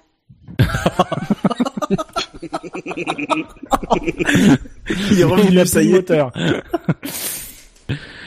Et donc c'est sur euh, cette victoire d'Alonso qu'on va revenir puisque messieurs, tenez-vous, c'était la quatorzième victoire de Fernando Alonso. Oui. C'était quoi ça? C'était une blague ou? Mais non, c'est ce qui est- c'est son numéro, c'est le 14. Ah Donc Oui, je vais vous faire un, un petit jeu, il n'y a pas de point, il n'y a rien, où vous allez devoir me donner le numéro de la victoire. Enfin, le... Ah, J'ai rien compris, hein, ça y est. Ah Ouais, bon, tu- Non. ça y est, tu, tu m'as perdu là. Je la refais. Au Canada, en 2006, Alonso, il gagne sa quatorzième victoire. Ok, jusque là. Ça tombe bien, il a le numéro 14 en Formule Oui. 1 aujourd'hui. Oui. Donc du coup, je vais vous demander de me donner la victoire d'un pilote en fonction de son numéro. Genre par exemple, Mmh. Sébastien Vettel, Oui. quand a-t-il signé sa cinquième victoire? Il a le numéro 5. Ah ouais, bah putain, je suis pas prêt de jouer, moi. Oh là là Ah ouais, C'est un truc euh, pour Bilo, ça? Ouais, mais c'est ça. Allez, réfléchissez, cinquième victoire.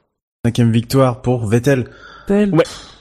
2010, euh, 9, 9, 2010. Bon, il était sur Red Bull, ça c'est sûr. Ouais. Là-dessus, ok. Saison 2010. Je dirais peut-être, ouais, Australie 2010.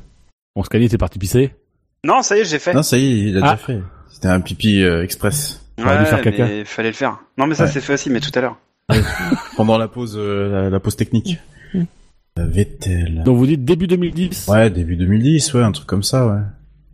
Bah c'était fin 2009, c'était Abu Dhabi Ah, 2009. c'est- ouais. Oh, putain, on n'est pas... Scan... Euh, Shinji, t'es pas... Ouais, on n'était pas loin. C'était, c'était soit l'un ou. Ouais. Bon alors Verstappen, je vais pas vous faire le coup de lui demander vous demander sa 33e victoire, mais sachez juste que sur le rythme, le rythme actuel, pour qu'il aille sa 33e victoire avec le numéro 33 donc, il faudra qu'il dispute 1683 grands prix. Et Bottas. Bottas, il a il a une victoire en 101 grands prix, 101 x 77, ça fait 7777 grands prix à disputer c'est très drôle quand c'est comme ça. Euh, Ricciardo, Il y a quel numéro, lui, Ah, j'ai- Il y a le j'ai 3. pas- 3. Le 3. Oh, euh, 2013 ou En 4... fait, juste dire les numéros, je suis capable de répondre, mais alors après, c'est fini. hein. Euh, 2014. Saison 2014. la c'est du troisième- 2014, ouais. Ouais, troisième victoire. donc Il en a eu trois, donc c'était facile. Et alors, alors C'est Canada. effectivement la dernière de 2014. Ouais, euh, Canada, c'était sa première. Après, il a gagné où? Ah, J'ai pas le souvenir des deux autres. Il a gagné que 3 grands prix, Ricardo?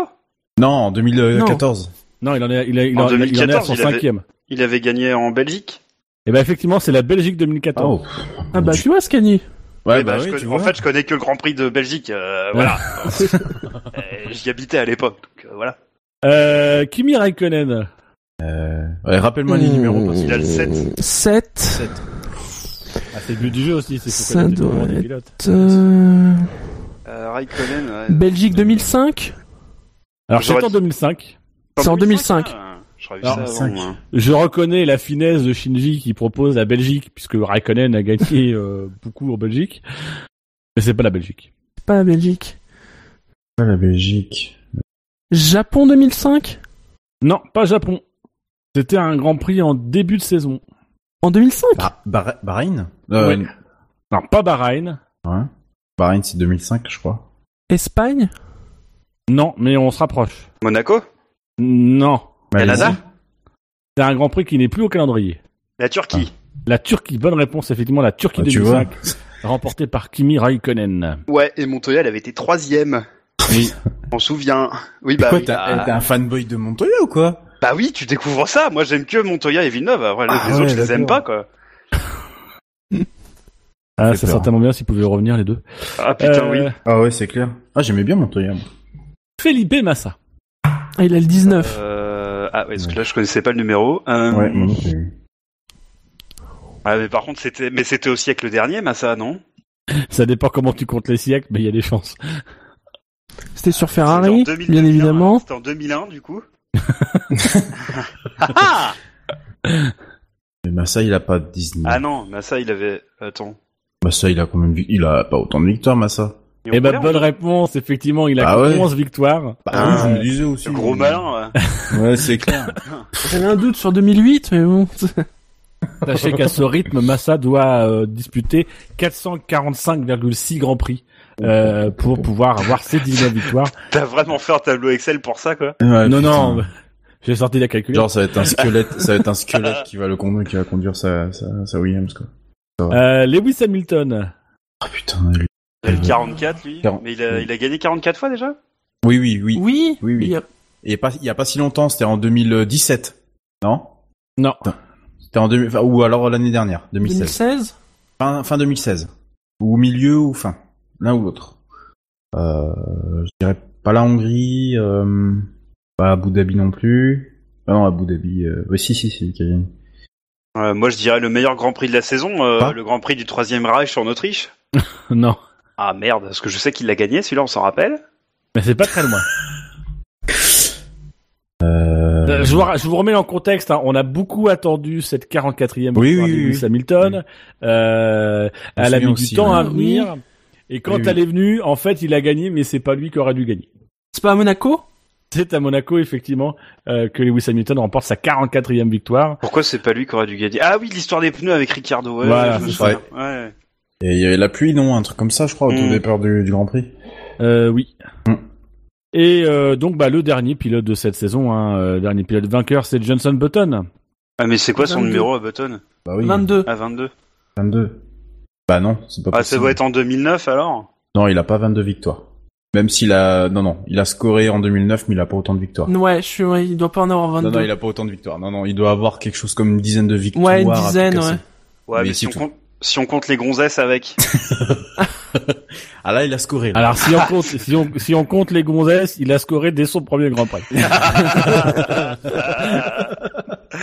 Mais si on ne compte pas les gonzesses, effectivement, il n'a eu que 15 victoires. Ah, Euh, merde. voilà. Ah ouais, quand même. Ah ouais. Il, vois, faudrait qu'il, un peu comme Massa, il faudrait qu'il fasse 448,8 grands prix pour pouvoir euh, atteindre son nombre de victoires en continuant sur euh, la tendance euh, telle qu'elle est actuellement.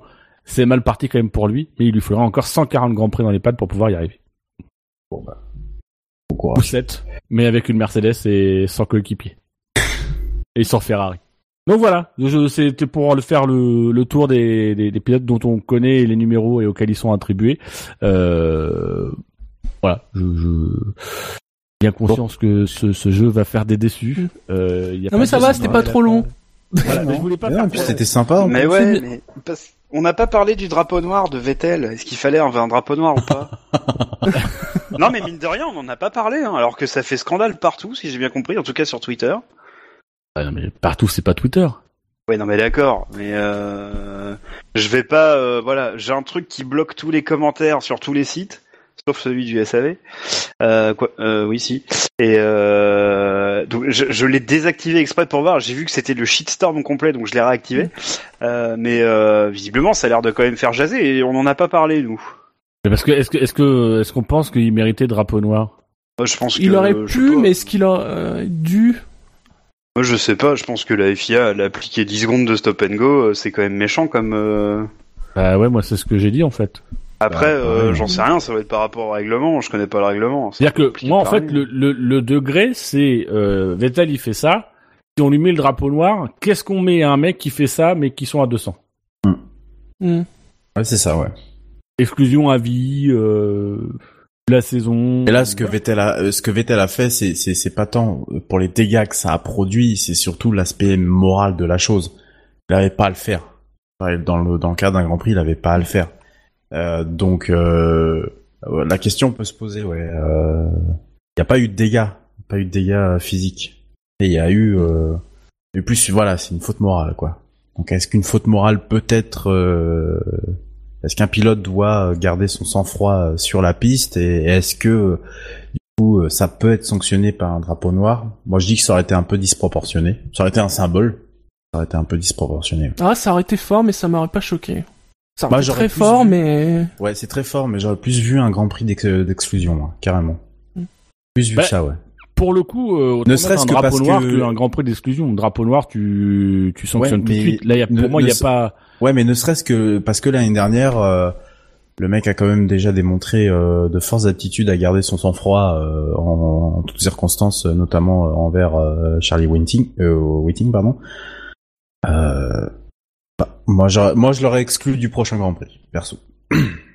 si vraiment il fallait avoir un truc euh, symbole euh, pour euh, pour pour lui chier dessus, quoi. Bah, si tu l'exclus, c'est, c'est, tu te mets surtout euh, en termes de marketing et de week-end, tu vas parler que de ça. Ah bah oui. Alors que Surtout que c'est euh, un candidat pour le pour le titre. si tu lui oui. mets- si tu lui mets drapeau noir, tu le sanctionnes sur le week-end, mais il est là le week-end d'après, et tu continues à vendre la rivalité, euh, etc. Là, mine de rien, tu te fais un week-end de pause, et puis euh, moi je pense que s'il fallait mettre drapeau noir, s'il fallait sanctionner et exclure Vettel, il fallait le faire euh, sur euh, sur le, le, le- sur le sur le coup. Après, au niveau de de l'argumentation, euh, moi j'ai un peu de mal avec le côté moral de la chose. Si on commence à exclure ou sanctionner des pilotes sur un caractère, sur une appréciation morale, euh, ça veut dire qu'on doit accepter la notion de moralité et la, do- la, la notion de, de ce que chacun ressent dans toutes les sanctions. Hmm. C'est-à-dire que par exemple, on doit considérer que euh, euh, dans le dans l'accident entre Ocon et Perez, euh, on fait pas une interprétation Non, non, non, non, euh, non, pour, non. point, mais on doit tenir compte du fait que euh, telle chose est morale ou pas. Si, non, on, non, non. si on inclut le critère moral là-dedans, non mais on peut exclure pour un critère qui est que euh, il est écrit dans le règlement ou dans le code sportif que tu ne dois pas, euh, même à basse vitesse, euh, taper ou ou percuter volontairement un de tes adversaires. Si c'est écrit, on doit s'appuyer sur quelque chose de légal. Si c'est sur un critère moral parce que c'est répréhensible, pour moi, on entre dans une subjectivité de la sanction qui peut avoir des conséquences derrière. Moi, je trouve qu'il a été, il a été sanctionné, il a pris 10 secondes. Après la sanction, ce qui, ce qui rajoute, je pense que s'il prend 10 secondes et que, et que Hamilton, il a pas de problème et qu'il est premier, la pénalité, on trouve qu'elle est dure. Hamilton gagne la course, Vettel est cinquième, euh, c'est dur. Là, Ah ce oui, qui fait qu'il y a encore polémique, Mm. c'est que il est sanctionné, mais j'en j'en ai même lu sur Twitter qui sous-entendait que en fait la pénalité avait permis à Vettel de de faire l'undercut. Mais non, euh, la réalité c'est qu'il y en a un qui passe 10 secondes dans les stands et que l'autre il a passé 9 secondes droit. Donc euh, il perd du temps. Mais c'est juste que Hamilton, le timing fait que lui il, revient dans le trafic et il perd encore plus de temps. Mais mais voilà, je pense que s'il y avait eu pénalité pour Vettel sans qu'il arrive rien, quoi que ce soit euh, à Hamilton, il n'y aurait pas eu de débat. On aurait dit il a été sanctionné, c'était juste, et c'est réparé. Là, il y a un débat parce que dans la perception, on a le sentiment qu'il n'a pas été pénalisé. Mais il y a plein de pénalités où il y a des mecs qui se prennent 5 secondes. Ouais, mais le problème, c'est qu'il avait 10 secondes d'avance sur le suivant, donc il perd pas de points. Après, c'est dans le dans l'expectative d'avoir d'avoir une pénalité, d'avoir un, drapeau, ce genre de choses là. Euh, euh, moi, je suis d'accord que voilà, ce qu'il a eu, bon, il a eu, et puis. Euh, mais quelque part, ça rattrape ce que je disais tout à l'heure sur le fait qu'Hamilton aussi, pour moi, aurait dû, je pense, avoir une sanction, quelle qu'elle soit. Bon, bah, la, la sanction, elle est arrivée quelque part d'une autre d'une autre manière. C'est pas vraiment, c'est pas une sanction qui a été lancée, mais euh, bah, moi, je reste vraiment sur l'idée que les deux auraient, euh, les, les, les deux auraient dû être, euh, être, être sanctionnés. Et voilà, ça c'est mon approche euh, personnelle. Tu, tu es satisfait, Scani? Euh... Bah, merci à toi. Non, mais Euh. moi, je, moi, c'est, moi, c'était pas le drapeau noir que je voulais. Moi, c'était la bagarre au drapeau rouge. Donc, euh. Voilà, exactement. Ouais, pareil, euh, franchement. Ah, donc là, tu n'es pas satisfait. bah non, mais bon, euh, après. Ah, ils auraient voilà. dû se fighter, quoi. Non, mais c'est ça, pif, euh. Et puis voilà, c'est bon, c'est réglé. Hein. Alors là, pour le coup, bonne par générale contre, avec les mécanos et tout. Hein. Ouais, c'est clair. moi ça, j'aurais pas aimé. Ah bah, personne n'aurait aimé évidemment, mais enfin, Non, mais c'est-à-dire que mais- Autant, autant que ça se passe sur la piste et qu'ils se donnent un coup de roue sur la piste. Alors même si effectivement il y a d'autres voitures derrière, etc. C'est contrôlé et on est face à des professionnels. Une bagarre derrière, là ça fait, enfin, ça- Moi, je trouve pas ça cool, mais bon. oui, non mais c'est toujours cool parce que ça fout le bordel, mais après, Ouais, euh, bah voilà, c'est ça l'idée quoi. là au moins ça reste des pilotes, ça reste des pilotes qui règlent, qui règlent ça sur la piste. Et je préfère à la limite qu'ils règlent ça sur la piste sans que sans s'envoyer dans le mur, mais qu'ils se donnent voilà euh, un, un coup de roue plutôt que de régler ça euh, à coup de poing. Euh, euh, enfin, voilà, qu'ils le fassent en dehors quoi. Bon messieurs, c'est la fin de cette émission. On va procéder au petit rappel. Je vous rappelle donc, chers auditeurs, parce que vous, euh, chers euh, participants à cette émission, normalement vous le savez, euh, que le service après-vente de la F1, c'est sur iTunes, c'est sur Pod Radio, sur le canal Beta et Alpha, c'est sur PodCloud, c'est sur Facebook, c'est sur Twitter, at le SAVF1, c'est sur YouTube, c'est sur Stand F1, sur Actu F1, peut-être sur YouPorn, il faudrait qu'on regarde. Euh, voilà. Non, ne tapez jamais Formule 1 dans YouPorn, je l'ai fait, ne le faites jamais. Non. Ne le faites pas. Euh, messieurs, la Formule 1 sur Internet, c'est sûr. Et ça avait F1.fr. Et ça va F1.fr. F1.fr. Parce que le SAV de la F1, c'est... Massif. C'est c'est des fois un peu de l'endurance et c'est un Ouais. peu retour vers le futur aujourd'hui avec Dino et Shinji. Euh, oui, mais c'est retour vers le futur d'il y a trois, euh, trois semaines, un mois. Oui, bah voilà, euh, c'est comme ça. Et tu sais, euh, trois semaines, un mois pour quelqu'un qui a Alzheimer, euh, c'était c'était c'était jamais. Oui, oui. Comment va ce bon vieux Hal Non. Eh ben écoute, euh, il va. Le frère de Hans? Euh, Merde. merde. Le cousin d'Aloïs. Euh, ah C'est Bon, on avait perdu. Et donc, euh, bah, pour clore cette émission, je suis obligé de réinstaurer une tradition, euh, puisque je vais vous, vous je vais clore cette émission sur un, un petit proverbe, une petit, un petit proverbe euh, azéri. Euh, voilà, Euh, tu pourras lancer le générique à la fin. Donc, messieurs, euh, merci pour cette émission. Bonne soirée à vous, enfin bonne nuit à vous. Bonne soirée. Merci, bonne nuit, salut. Merci les auditeurs, merci le chat. Ouais, merci à tous. Bonne soirée à vous, bonne continuation. Euh, continuez à voter n'importe comment, comme ça, ça nous donne du grain Comme des l'émission. gros sagouins quoi. Et euh, donc le proverbe azéri est le suivant la force de caractère, c'est savoir ne manger qu'une seule cacahuète salée.